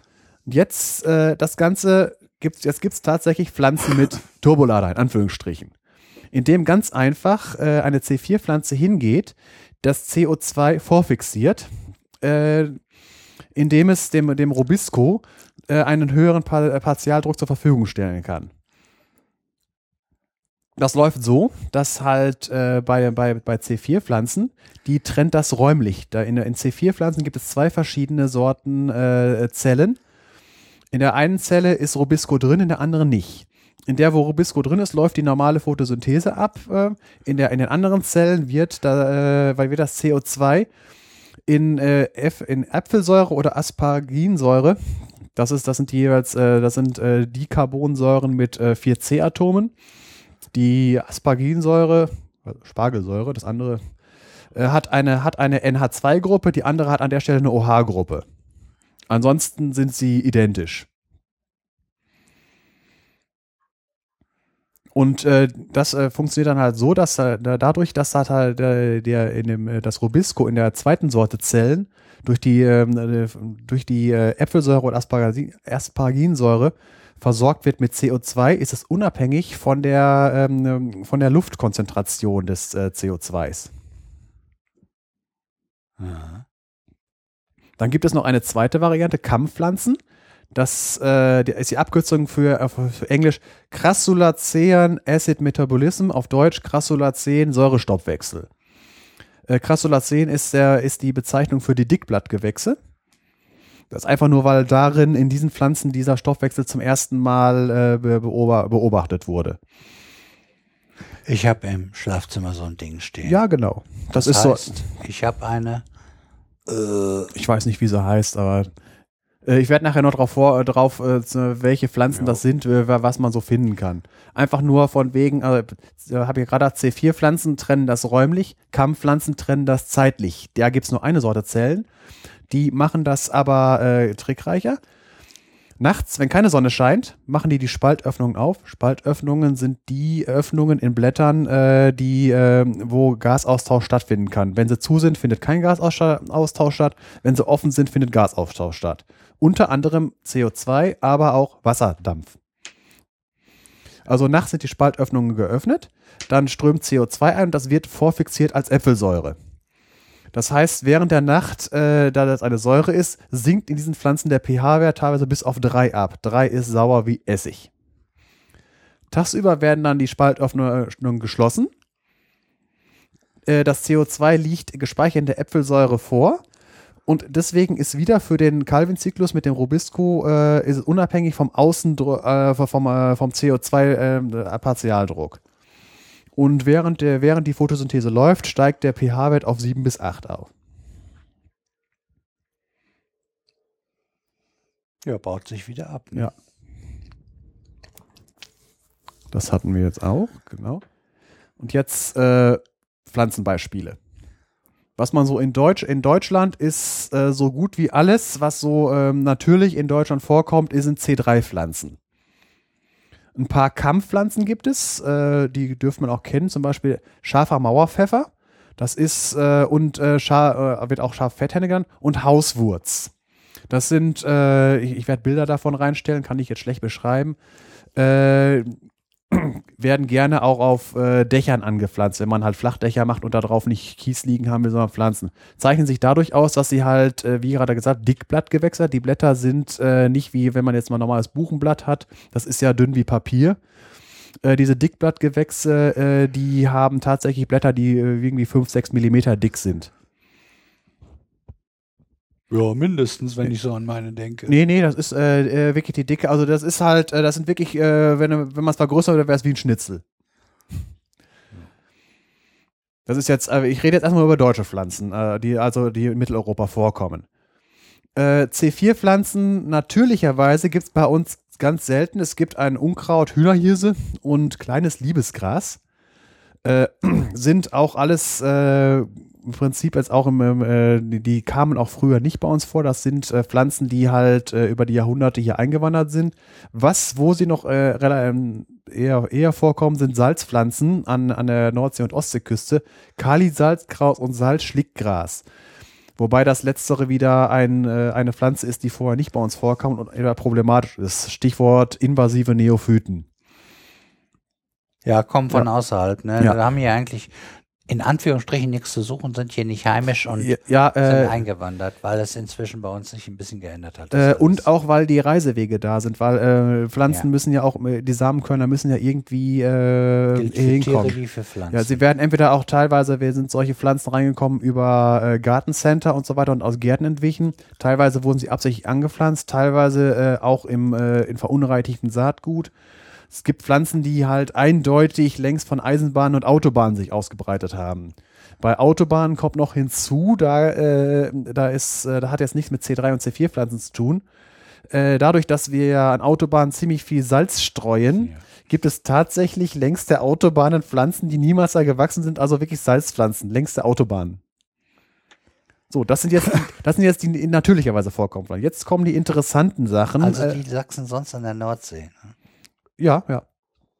Jetzt kommen, jetzt kommen die Sachen von wegen C4-Pflanzen. Äh, äh, Im Ackerbau kommen sie vor, sogar sehr häufig in Deutschland. Mais. Mais ist eine C4-Pflanze.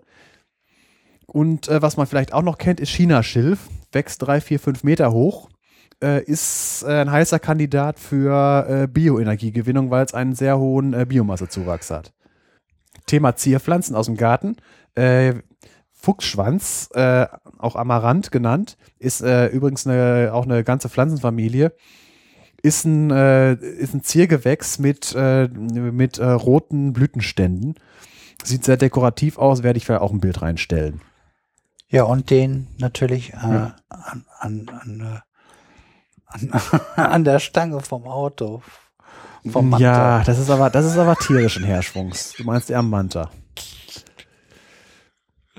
So, das war jetzt die Betrachtung Deutschland. Jetzt kommt die äh, weltweite Betrachtung. Kampfpflanzen äh, als Nutzpflanzen.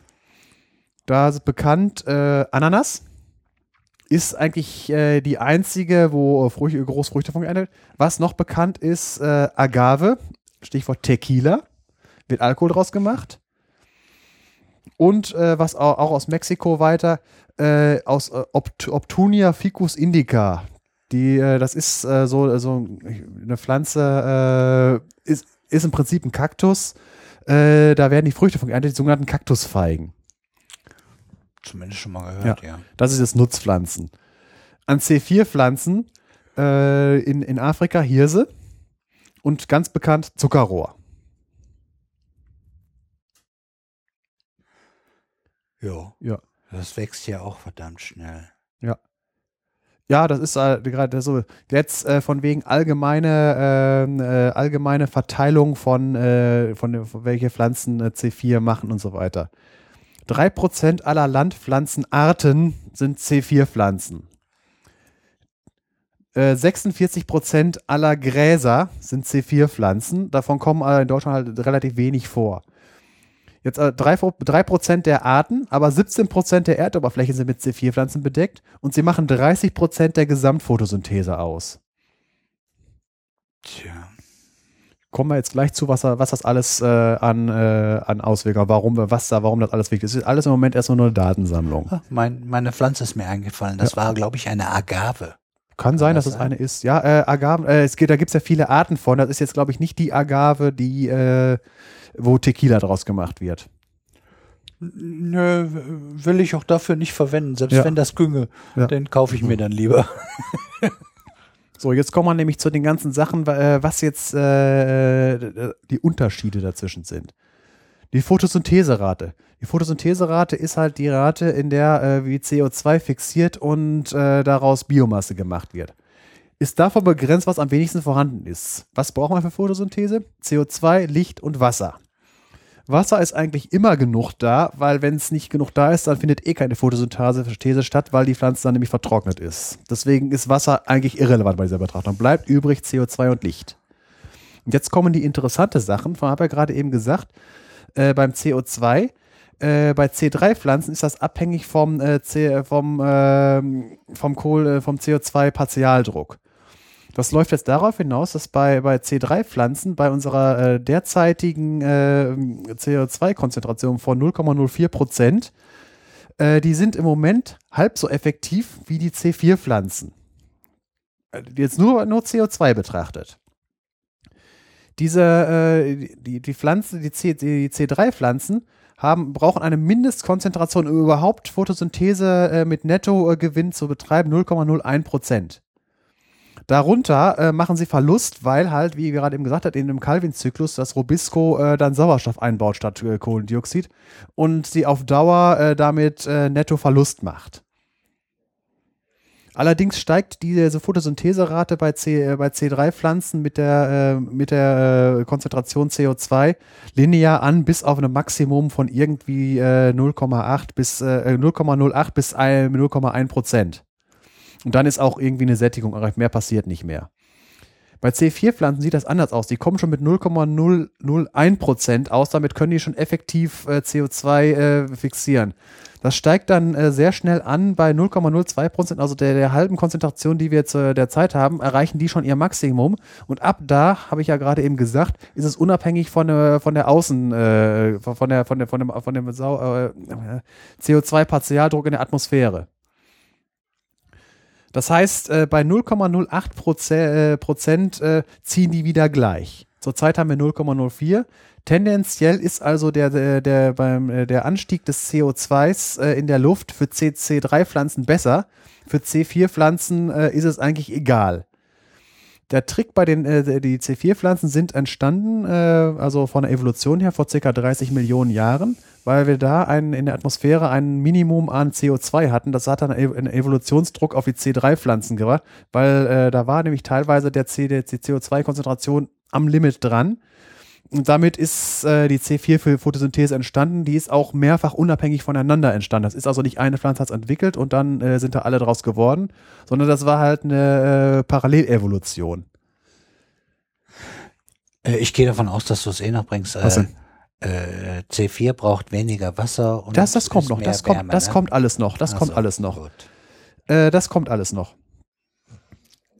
Deswegen, äh, vom, mit dem, äh, was man sich aber auch nutz, äh, zu, nu- zunutze gemacht hat mit der bei C3-Pflanzen, wenn man in Gewächshäusern zieht, da kann man aktiv die CO2-Konzentration erhöhen, indem man entweder ähm, äh, Humus drin ausbringt oder ganz einfach Propangas verbrennt. Ja, ist ja ein geschlossenes System. ne? Ja, ja, weil da kann man wirklich aktiv die CO2-Konzentration äh, äh, erhöhen. Jetzt kommt die Sache mit dem Licht. Äh, C3-Pflanzen können mit mehr Licht nichts anfangen, weil sie ja äh, vom CO2 abhängig sind. Das heißt, die haben äh, einen, einen Lichtsättigungspunkt. Darüber hinaus äh, nimmt, nimmt die Photosyntheserate nicht weiter zu, äh, sondern kann eher sogar zum Problem werden, weil die, das, äh, f- äh, die Photosynthese erzeugt ja trotzdem die, die, die Energie und die muss irgendwie im, die muss irgendwie ver, ähm, verbraucht werden. C4-Pflanzen haben dieses Problem nicht, weil sie ja unabhängig von der CO2-Konzentration sind. Jetzt gibt's dann noch äh, speziell, also Pflanzen können sich auch noch spezialisieren, ob sie Licht- oder Schattenpflanzen sind. Schattenpflanzen, die, die erreichen zwar, das ist jetzt unabhängig von der, ob es jetzt C3 oder C4-Pflanzen sind. Da geht's einfach nur drum, äh, wie, die son wie die sonstige äh, Stoffwechsel, äh, wie, die, wie der sonstige Stoffwechsel, wie der sonstige Stoffwechsel sich äh, ausgebildet hat in der Pflanze. Äh, die Schattenpflanzen, die äh, erreichen relativ schnell äh, eine hohe Photosyntheserate, äh, können aber mit mehr Licht nicht, nichts anfangen. Das heißt, sobald die äh, dann äh, ihren Schatten verlieren, also wenn der Wald wird gerodet oder sonst irgendwie sowas, gehen die auch ein, weil halt sie halt Stress mit ihrem mit ihrer Photosynthese haben. Ja, und dem Feuchtigkeitshaushalt wahrscheinlich, ne? das kommt wahrscheinlich noch mit, weil halt klar im Schatten hast du weniger Verdunstung. Ja, ich denke mal, die Ja. sind ja nicht darauf eingestellt. Ja. Ne? Äh, vom wegen Beispiele hier für, für Schattenpflanzen in Deutschland, zum Beispiel Sauerklee. Das ist dieser, äh, dieser Klee, der im Wald wächst. Vierblättrige Kleeblätter gibt es da übrigens nicht. Äh, der blüht in, klei in, in, in kleinen, äh, in, in weiß. Es hat also ganz andere Blüten als der Klee, den man auf der Wiese hat. Und der kommt mit äh, 160 des vollen Sonnenlichts aus. Und der in der Wiese hat theoretisch auch manchmal, also manchmal vier Blätter. Ja, klar, aber das ist einfach, das war nur so eine Bemerkung am Rande. Also bei, bei Sauerklee kann man, glaube ich, suchen, wie man will. Bei dem normalen Klee, da kann man Glück haben. Äh, ein weiteres Beispiel für eine Schattenpflanze ist ein Baum, ist die Eibe. Äh, ist ein Nadelbaum. Äh, der hat äh, rote Scheinbeeren, der werden als Früchte. Das sind eigentlich, äh, eigentlich sind das gar keine richtigen Beeren, aber das hatten, das hatten wir schon mal in einer anderen Folge. Äh, die können, die können, die wachsen extrem langsam, halt, weil sie halt eine geringe Photosyntheserate haben. Können aber halt im Schatten, also sie müssen sogar im Schatten, die, die jungen Bäume, die können nur im Schatten aufwachsen. Wenn sie nachher, wenn sie im Alter äh, freigestellt werden, können sie es überleben, aber normalerweise, wenn man äh, Eiben, die, die im schattigen Wald gewachsen sind, wenn der, wenn man denen die Bäume drumherum wegnimmt, dann werden die, dann kann es gut sein, dass die eingehen, vor allem wenn sie jung sind. So, wo Detlef schon darauf angesprochen hat, von wegen äh, mit äh, die verschiedenen, äh, die verschiedenen sonstigen Eigenschaften von C3, C4 und Kampfpflanzen. Was bei äh, C4-Pflanzen auch noch ist, sie, sie brauchen weniger Wasser, um die gleiche Menge Biomasse aufzustellen. Einfach nur die Wassernutzungseffizienz äh, von erzeugtem Trockengewicht in Gramm pro Gramm Wasserverbrauch. C3-Pflanzen äh, machen mit einem Gramm Wasser ein bis zwei Gramm äh, Biomasse. C4-Pflanzen schaffen über das Doppelte, 2,8 bis 4 Gramm.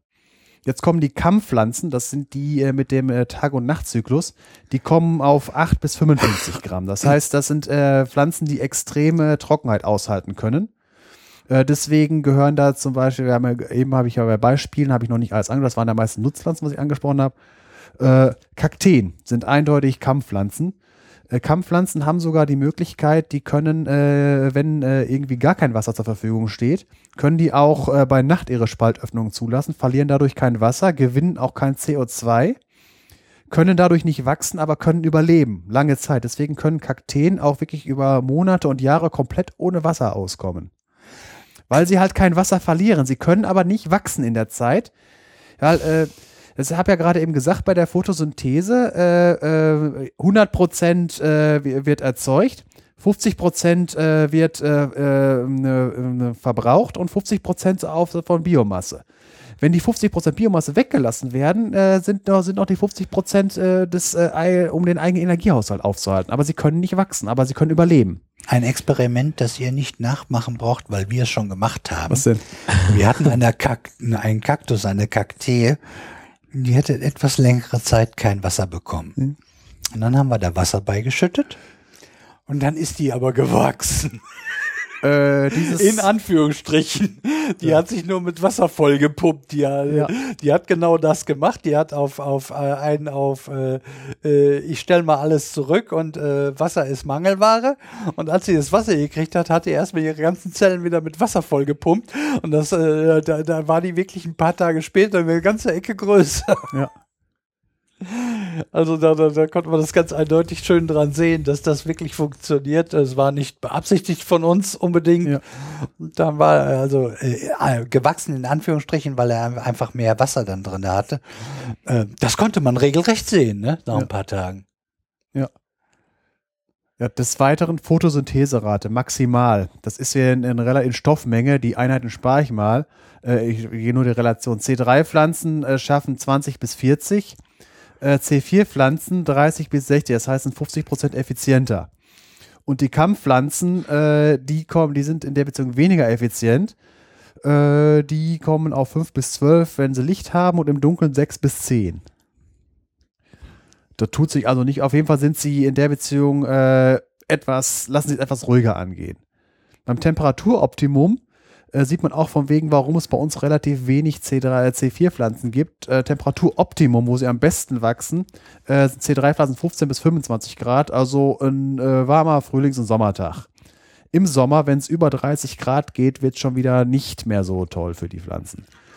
C4-Pflanzen haben das von 30 bis 47 Grad. Also äh, die können auch gut in den Subtropen und Tropen leben. Kampfpflanzen bei 35 Grad. Bei diesen ganzen Temperaturen muss man noch sehen, dass da, äh, es gibt da Mindesttemperaturen, ab der überhaupt erst Photosynthese anfängt. Das Optimum hatten wir gerade. Und dann das Maximum, äh, was die Pflanzen überleben können. Das äh, ist wie beim, äh, wie beim Menschen. Ab einer bestimmten äh, Temperatur, bei Fieber ist das 42 Grad, äh, fangen die Eiweiße an zu denaturieren. Denaturieren heißt, dass die Tertiär- und Quartärstruktur, das ist ähm, kurzer Crashkurs Proteine. Prote Proteine sind ja aus Aminosäuren aufgebaut. Äh, ich glaube, die, die Primärstruktur ist wie die äh, Aminosäuren hintereinander. Äh, Sekundärstruktur, weiß ich jetzt nicht mehr. Auf jeden Fall das Tertiäre ist das, wie die sich falten. Und wenn, wenn die zu warm werden, äh, falten die sich in eine Form, äh, die nicht dem entspricht, wie sie sein müssen. Äh, und können dann halt ihre Funktion nicht mehr aufnehmen. Das ist Denaturierung. Findet, kann man beobachten, wenn man ein Ei in eine Pfanne haut. Äh, flüssig ist es ja durchsichtig und sobald es dann weiß geworden ist, äh, kann es, äh, ist es halt immer noch die gleiche Substanz, allerdings nicht mehr in biologisch funktionsfähiger äh, Version. Also Origami falsch gefaltet. Ja, so in der Art. So, und jetzt War einfach. BSE nicht einfach auch irgendwas mit falsch Äh, gefalteten das war, Eiweißen? ja, ja. ja, Prionen. Das war Prionen. Ja, Ja. stimmt. Jetzt, aber ob das was damit zu tun hat, weiß ich nicht. Weiß aber ich- das, äh, im da geht's Zusammenhang, ja. Es geht halt darum, dass Eiweiße, äh, obwohl sie chemisch identisch sind, äh, sie müssen, da, es kommt auf die Form an, wie sie wirklich geformt sind. Jetzt einfach von den äh, Zahlen dazu. Äh, unsere Pflanzen, die wir hier in äh, Mitteleuropa haben, C3-Pflanzen, die brauchen mindestens minus 2 bis 0 Grad. Minus 2 hört sich jetzt komisch an, aber in Zellen sind ja Stoffe gelöst, deswegen äh, ist die äh, äh, Schmelztemperatur, oder gesagt, die Gefriertemperatur unter 0 Grad, ist die Sache mit, wie mit dem Tausalz. Wenn du irgendwas löst in Wasser, dann äh, gefriert es nicht bei 0 Grad, sondern erst tiefer. Deswegen können Pflanzen schon bei Minusgraden tatsächlich Photosynthese betreiben. Optimum hatten wir gerade und unsere Pflanzen halten 40 bis 50 Grad aus. C4-Pflanzen brauchen eine höhere Mindesttemperatur, also 5 bis 7 Grad. Drunter äh, funktioniert da gar nichts. Deswegen äh, sterben wir C4-Pflanzen bei uns auch äh, äh, gerne ab, äh, sind nicht winterhart. Das Optimum hatten wir gerade und die halten bis zu 60 Grad aus. Jetzt Extremwerte von wegen äh, Ordentlich, ne? Extremwerte mit Mindesttemperaturen. Nadelbäume können äh, schon bei minus 5 bis minus 3 Grad Photosynthese betreiben. Und jetzt äh, die ganz extrem sind Flechten. Flechten sind äh, die Dinger, die auf Steinen wachsen, sind übrigens keine, keine reinen Pflanzen, sondern ist eine Mischung aus, ist eine Symbiose aus Pilz und Alge. Ja. Und die können schon Photosynthese bei minus 15 bis minus 10 Grad betreiben. Haben ihr Temperaturoptimum bei 5 bis 15 Grad und Maximum bei 30. Darüber hinaus äh, stellen die, die sterben nicht ab, weil wenn die auf Steinen drauf sind, da, die werden ja durchaus mal heißer. Deshalb sieht man die auch in den höchsten Bergregionen schon. Ja, Viel und, äh, als die, äh, wie heißt das nochmal, die Baumgrenze und sowas, Ja, die ja. vegetative Grenze Ja, anfängt. Äh? Flechten wachsen deswegen auch in den extremsten äh, Standorten, halt im Hochgebirge, halt in der Antarktis, eine der wenigen Lebewesen, also nicht tierischen Lebewesen, äh, auch oben äh, Arktis und so weiter. Das, das sind halt Flechten. Und äh, nochmal zum Thema Kampfpflanzen, das waren die äh, mit dem getrennt Tag-Nacht-Zyklus. Äh, die haben, äh, die können, äh, die, da kann sogar Folgendes passieren. Wir haben hier, hier Mauerpfeffer und Hauswurz und so weiter. Äh, dadurch, dass die halt ihre Spaltöffnung komplett zumachen können, die können sogar austrocknen und weiterleben. Haben Leute, die sich ein Herbarium angelegt haben, gemerkt, die sind halt in ihrem Herbar weitergewachsen, obwohl die schon seit Jahren kein Wasser mehr hatten. Flusskrebse, Du meinst, ja, du Urzeitkrebse, ja. Urzeitkrebse, genau. ja. Yps. Ja, aber Genau. Flusskrebse können, glaube ich, auch äh, zu Wanderungszwecken eine Weile ohne Wasser auskommen. Ja, Ja. ja. die waren's und, und aber die Urzeitkrebse waren die, die wir uns dann immer bei Yps in jedem zehnten Heft dabei hatten. Ja. Ja, ja irgendwie sowas. Ja, und äh, ist ja nochmal wieder aufgelegt worden. Da haben sie irgendwie für, für die erwachsenen äh, Fans äh, nochmal die Urzeitkrebse mit reingetan, so wie ich Ja. das in Erinnerung habe. Ja, ich ja, die, die so kamen ständig wieder. Die kamen ständig wieder, die Ich Urzeitkrebse. habe Ja, so eine Neuauflage in der Hand gehabt. Ja. Das ist, äh, das ist, äh, das, äh, das ist eigentlich nicht mehr Yps. Das ist äh, Bespaßung für das, was man sich klischeehaft unter einem Mann vorstellt. Also, Ach, ach so, äh, D-Max in Heftform. ja, ohne nackte Frauen, aber ansonsten Autos, Aber Autos, Sport und äh, ja, und Ja. was weiß ich. Ja, aber, Nackte äh, aber Frau, die. Gimmicks sollten sie, also ich habe mir keine geholt, Ja. ich habe das nur von anderen Sendungen gehört. Äh, äh, die Gimmicks sollten wohl wieder dabei gewesen sein. Und ich glaube, es gab, Ja, die waren ich habe dabei. gehört, dass auch die Urzeitkrebse wieder dabei waren. Die waren ja ein Klassiker. Äh, ja, noch, noch weiter hier. Ein bisschen was habe ich noch. Hihi. äh, was interessant ist, Zugewinn an Trockenmasse in Tonnen pro Hektar und Jahr.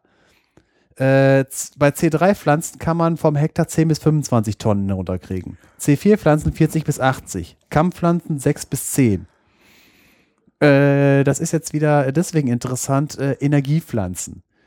Es wird ja von wegen, äh, warum, warum die Leute hier Mais anbauen, um äh, Biogasanlagen zu befeuern. Weil Mais halt eine C4-Pflanze ist. Mais wird ja irgendwie im Mai oder so, äh, also April, Mai erst gesät und im August, September ist er reif. Äh, wenn man keinen Körnermais will, kann man dann schon ernten, weil danach wieder nur noch reif und macht keine Trockenmasse zu. Oder? Das heißt, in drei Monaten werden diese 40 bis 80 Tonnen äh, produziert. Und auch das Thema Chinaschilf. Chinaschilf äh, ist auch eine äh, reine Biomassepflanze. Und äh, weitere Sachen von wegen Klimawandel, Klimaveränderung. Haben wir gerade eben gesagt, von wegen äh, bei höherer Temperatur sind äh, C4-Pflanzen in, äh, in, äh, im Vorteil. Deswegen äh, ist durchaus damit zu rechnen, dass in Mitteleuropa in nächster Zeit mehr C4-Pflanzen auftreten, weil halt sich das Klima erwärmt. Äh, jetzt wieder die andere Sache, wenn man es jetzt mal wieder länger betreibt. Äh, der Vorteil von C4-Pflanzen in Sachen CO2-Konzentration, äh, die CO2-Konzentration steigt ja, der nimmt ab. Das sind also zwei entgegenläufige Trends. Wobei man jetzt auf, äh, wenn man es auf mal äh, wirklich äh, im Erdzeitalter sieht, es gibt äh, Wissenschaftler, die sagen von wegen, es ist ja immer so, äh, dass wenn man es über Millionen Jahre sieht, dass es immer äh, Ära von bestimmten Lebewesen ist, die dann halt irgendwie durch einen, entweder einen krassen Einschnitt wie so Massenaussterben, Dinosaurier aussterben oder so, oder halt einfach nur durch Änderungen in Umweltbedingungen, als das erste Mal die Photosynthese aufgetreten ist und überhaupt Sauerstoff in der Atmosphäre war, äh, hat sich auch die Flora und Fauna gewaltig geändert. Ja, Fauna kann man nicht, äh, Flora kann man nicht sagen, weil äh, durch Photosynthese waren ja Flora, also Pflanzen erstmal definiert. Das heißt, die Lebewesen sind eine Menge, Menge Lebewesen ausge, äh, ausgestorben, einfach nur aus dem Grund, weil auf einmal Sauerstoff da war, das als Gift wirkte. Das war ein, äh, ein ganz krasser Übergang. Und es gibt Wissenschaftler, die sagen, dass wir zurzeit auch einen Übergang haben, dass wir in das Zeitalter der Gräser und C4-Pflanzen übergehen. Weil die Gräser sind eine relativ neue Entwicklung der Evolution. Veto, erst kommt das Anthropozän. Ja, wir zählen. Wenn wir uns in den nächsten tausend Jahre in die Luft gejagt haben, dann spielen wir keine Rolle mehr. Dann Dann sind, kommen meinetwegen die Gräser. dann, ja, äh, dann, dann, sind wir nur, dann sind wir nur eine dünne Schicht, wenn wir uns hochjagen. Weil äh, von wegen Aus, Also, da gehe ich, ich will hoffen, dass, dass Ich wir hoffe es- vernünftig genug sind. Ich hoffe es auch. Einfach nur von wegen äh, mit auffallen. Selbst, äh, selbst wenn wir äh, jetzt irgendwie noch 10.000 Jahre existieren, es ist einfach von wegen, äh, was bleiben für Spuren übrig. Und selbst wenn wir uns mit einem Atomkrieg in die Luft jagen, was wird von uns zu sehen sein? Machen wir es mal anders. Wenn irgendwie in, in 20, 30 Millionen Jahren irgendwelche außerirdischen Archäologen, Paläontologen oder sonst irgendwas kommen und hier äh, forschen, dann äh, dann sehen die uns ungefähr so wie, wie wir die Dinosaurier. Einfach nur mal von wegen, es wird ja mal gesagt, 65 Millionen Jahre, dann ist der, ist der Asteroid vom Himmel gefallen und die sind alle gestorben. Das Problem ist halt, äh, dass man halt äh, nur relativ wenig Daten hat. 65 Millionen Jahre, überhaupt äh, 100.000 Jahre sind da eine, eine Menge Holz gewesen. Und es ist äh, die Schichten, die, wo wir das Zeug rausgraben, die Fossilien äh, die sind ja immer mehrere tausend Jahre pro Millimeter und so weiter. Und es ist ja auch nicht so, dass sie wirklich äh, wie äh, Zeitungsseiten äh, oder wie Jahresringe übereinander liegen. Da fehlen Sachen oder sind ein bisschen dicker oder so. Und es geht auch äh, vom Wegen, man kann nicht sagen, ob jetzt äh, die Dinosaurier wirklich bei 65 Millionen oder ob von 63 Millionen Jahre danach oder 67 Millionen Jahre davor ja, der letzte Skelett gefunden wurde. Ja, klar, aber es ist halt, äh, die Datenlage ist auch dünn. Die Frage ist halt zum Beispiel, wie viele komplette Skelette von einem äh, Tyrannosaurus gibt es eigentlich insgesamt? Man hat, glaube ich, fünf oder sechs Stück bisher. Und da kann man halt schlecht äh, Du meinst jetzt die kompletten, ne? Kompletten, ja, also ja, von wegen. Und da kann man halt nicht sagen, also Fragmente haben wir ja, eine ganze Ecke. Ja, ja, es geht eher drum von wegen, ist er jetzt äh, bei 65 Millionen oder ist er bei 66,3 äh, das letzte gefunden worden oder bei 64,9 das letzte gefunden? Äh, ist, ich, ich, rede jetzt hier über Hunderttausender Schritte. Und wenn wir uns hier in die Luft jagen, äh, die letzten, die Archäologen buddeln sich äh, äh bis äh, 40, 50.000 Jahre oder so, wo die ersten Feuer gefunden werden. Die älteste Stadt der Welt äh, in der Türkei, Göbekli Tepe, ist, 50, äh, ist irgendwie 12.000 vor Christus. Davor gibt es keine Sachen, wo irgendwas Gebautes ist. Das heißt, Ach, sie kriegen mit, wo wir irgendwelche dummen Atombomben im Atoll hoch haben jagen Ja, das ja, sowas. aber äh, das Einzige. Und dann werden sie sich wundern und sagen, das macht die Natur normalerweise nicht, da muss irgendjemand anders wir haben ja noch was anderes hinterlassen als nachher nur unsere Gebeine. Ja, das haben. Und weißt du, wo die finden? Das werden die nämlich nicht äh, irgendwo auf der Erde finden. Die werden unseren Weltraumschrott finden, der noch um uns kreist. Die werden Voyager-Sonden finden. Die werden ja. irgendwelche Rover, die auf dem Mars rum, rumstehen und äh, nach Hause telefonieren wollen und keiner geht mehr dran. Feature. Ja. nee, und die äh, werden die alten Schriften entziffern und äh, heftig darüber lachen, dass wir uns Homo sapiens genannt haben. Ja, die, äh, ja, die, die, ja, sagen wir es mal so, wenn jetzt, wenn wir es wirklich hochjagen, dann werden die wirklich nur den äh, Krempel finden, der auf dem Mars rumfährt vielleicht, weil die Atmosphäre dünn genug ist und es nicht alles kaputt gemacht hat. Die werden halt die Satelliten, die halt weit genug in eine geostationäre Umwelt, die werden nicht reinspiralen. Also so, äh, das dauert so lange, die werden da lange rumkreisen. Dann gibt es noch genug, was irgendwie auf äh, Umlaufbahnen um die Sonne drumherum rumfliegt. Äh, na gut, Voyager-Sonden, die sind weit weg, die Pioneers sind auch weit weg. Aber das ganze Zeug, was so hier an äh, GPS-Satelliten und so weiter, die hoch genug über die Atmosphäre, die werden uns überdauern. Und zwar auf, äh, auch auf geologischen äh, Bereichen. Selbst wenn sie kaputt sind, weil irgendwie mal ein Sonnensturm die Elektronik zerfetzt hat. Äh, als Struktur werden sie noch da sein. Das werden dann äh, zivil außerirdische Zivilisationen erforschen können. Ja, mir ist das hier alles zu dystopisch. Das wird schon nicht passieren. Hoffe ich meine, auch. wir machen eine Menge Fehler. Das ist überhaupt kein Thema. Das sehen wir ständig. Aber ich, ich gehe davon aus, wenn es wieder, äh, so wie beim FCKW, was ja noch ein relativ kleines Problem war, wenn, wenn, wenn die Leute merken, äh, ah, hallo, hier geht's jetzt aber richtig äh, in die falsche Richtung, äh, dann gehe ich mal davon aus, dass das äh, dann doch wieder an einem Strang gezogen wird. Toi, toi, toi. Ja, wir brauchen, äh, wir brauchen, entweder brauchen wir die Leute aus Independence Day, dass wir alle zusammenarbeiten, oder wir brauchen einen Perirodan. Das muss auch ohne gehen. Wir müssen das selber hinkriegen. Ich habe trotzdem Hoffnung auf die kulturelle Evolution. Die hat uns schon ein Stückchen weitergebracht.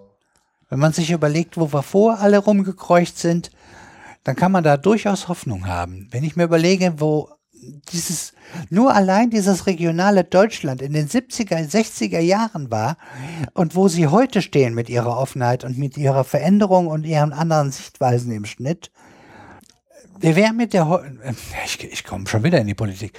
Äh, das ist ja jetzt äh, schon alles äh, sehr schwierig diskutiert, äh, wie wir jetzt umgehen mit der aktuellen Lage. Ich muss das ja nicht äh, groß breit treten, das ist ja wohl klar, worum es geht. Äh, ich gehe davon aus, 70er, 60er, 70er, 80er Jahre hätten wir daran nicht darüber diskutieren müssen.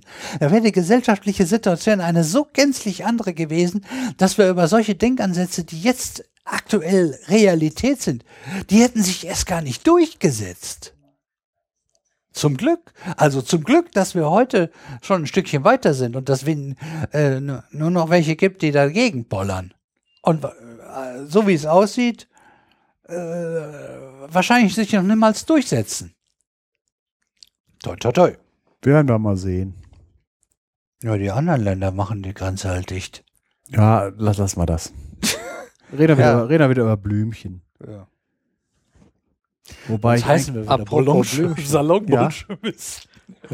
Bist du mit deinen Blümchen durch? eigentlich Äh, ja, das war jetzt, das waren die Schlussworte. darf ich dazu eine kurze Nachfrage stellen? Ja, natürlich. Ähm, rein Interesse halber. Weißt du zufällig auf Anhieb, äh, wie sich jetzt äh, Capsicum annum in diese Systematik einordnet? Also die Chili-Pflanze.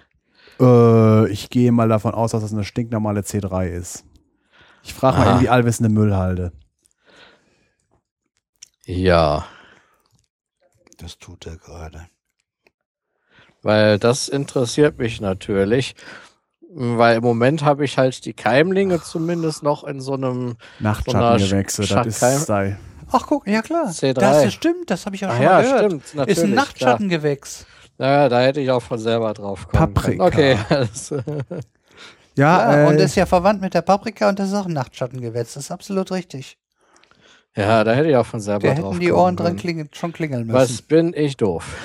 okay. Ja, aber äh, so, so haben alle was davon. Muss ja auch nicht jeder wissen. Also Nachtschattengewächse sind das Gemüse des Kartoffeln, Jahres. Das Ach, Gemüse schön. des Jahres 2015, Ja. 2016. Hast du ja Aha. genau richtig rausgesucht. Ja. Und Kartoffeln sind Nachtschattengewächse. Was Ja, ich. Aber da, an dieser. Pflanze sieht man wieder mal, dass die Evolution auch nach hinten losging, weil das Capsaicin ist ja eigentlich ein Gift gegen Fraßfeinde und wir wollen es haben. Und Tabak auch. Ja, ich sage ja, die, die Nachtschattengewächse haben da viele Fehler gemacht. Dann kamen die Menschen und haben sie gerade. Tabak war auch Nachtschattengewächse. ja, natürlich. Ja, aber Ja, und die- anderen Seite frage Die ich haben mich, nicht mit uns gerechnet. Und die Duffeln auch und die Tomaten auch. Tomaten, genau. Alles giftig. Ja, da frage ich mich allerdings, wenn das doch ein Gift gegen Fla äh, Fraßfeinde ist, wollen die nicht, dass ihre äh, Früchte gefressen und von Tieren woanders wieder ausgeschieden werden? ist oder? mit in, den Pflanzen, äh, in der ganzen Pflanze drin. Wir sagen das mal so, wo es auch nach geht hinten. ja viel um Blatt, Blattpflanzen, dass, dass, dass die erstmal, äh, die wollen ja wieder ihre Energie. Das Sven hat das ja gerade alles gemacht. Dann wollen die Ja. Blätter und, und da, da möchte er nicht, dass da irgendwelche Würmer ankommen und Raupen und das alles wegfressen. Mm, Dagegen ist das ja alles hauptsächlich. Ja. ja, aber diese scharfen Früchte, gerade bei der Chili-Pflanze, Ach, äh, gerade äh, Anekdote hier von wegen. Äh, rat mal, wer das erste Mal aus Paprika äh, Vitamin C raus und dafür Nobelpreis gekriegt hat. Es, Äh, äh, es, es geht um Paprika. Sag's mir. Es muss ein Ungar gewesen sein. Es war ein Ungar. Hervorragend. ja, Ja. auch schön. Nobelpreis und. Nobelpreis und Medizin. Nur so eine Anekdote am Rande. Schön.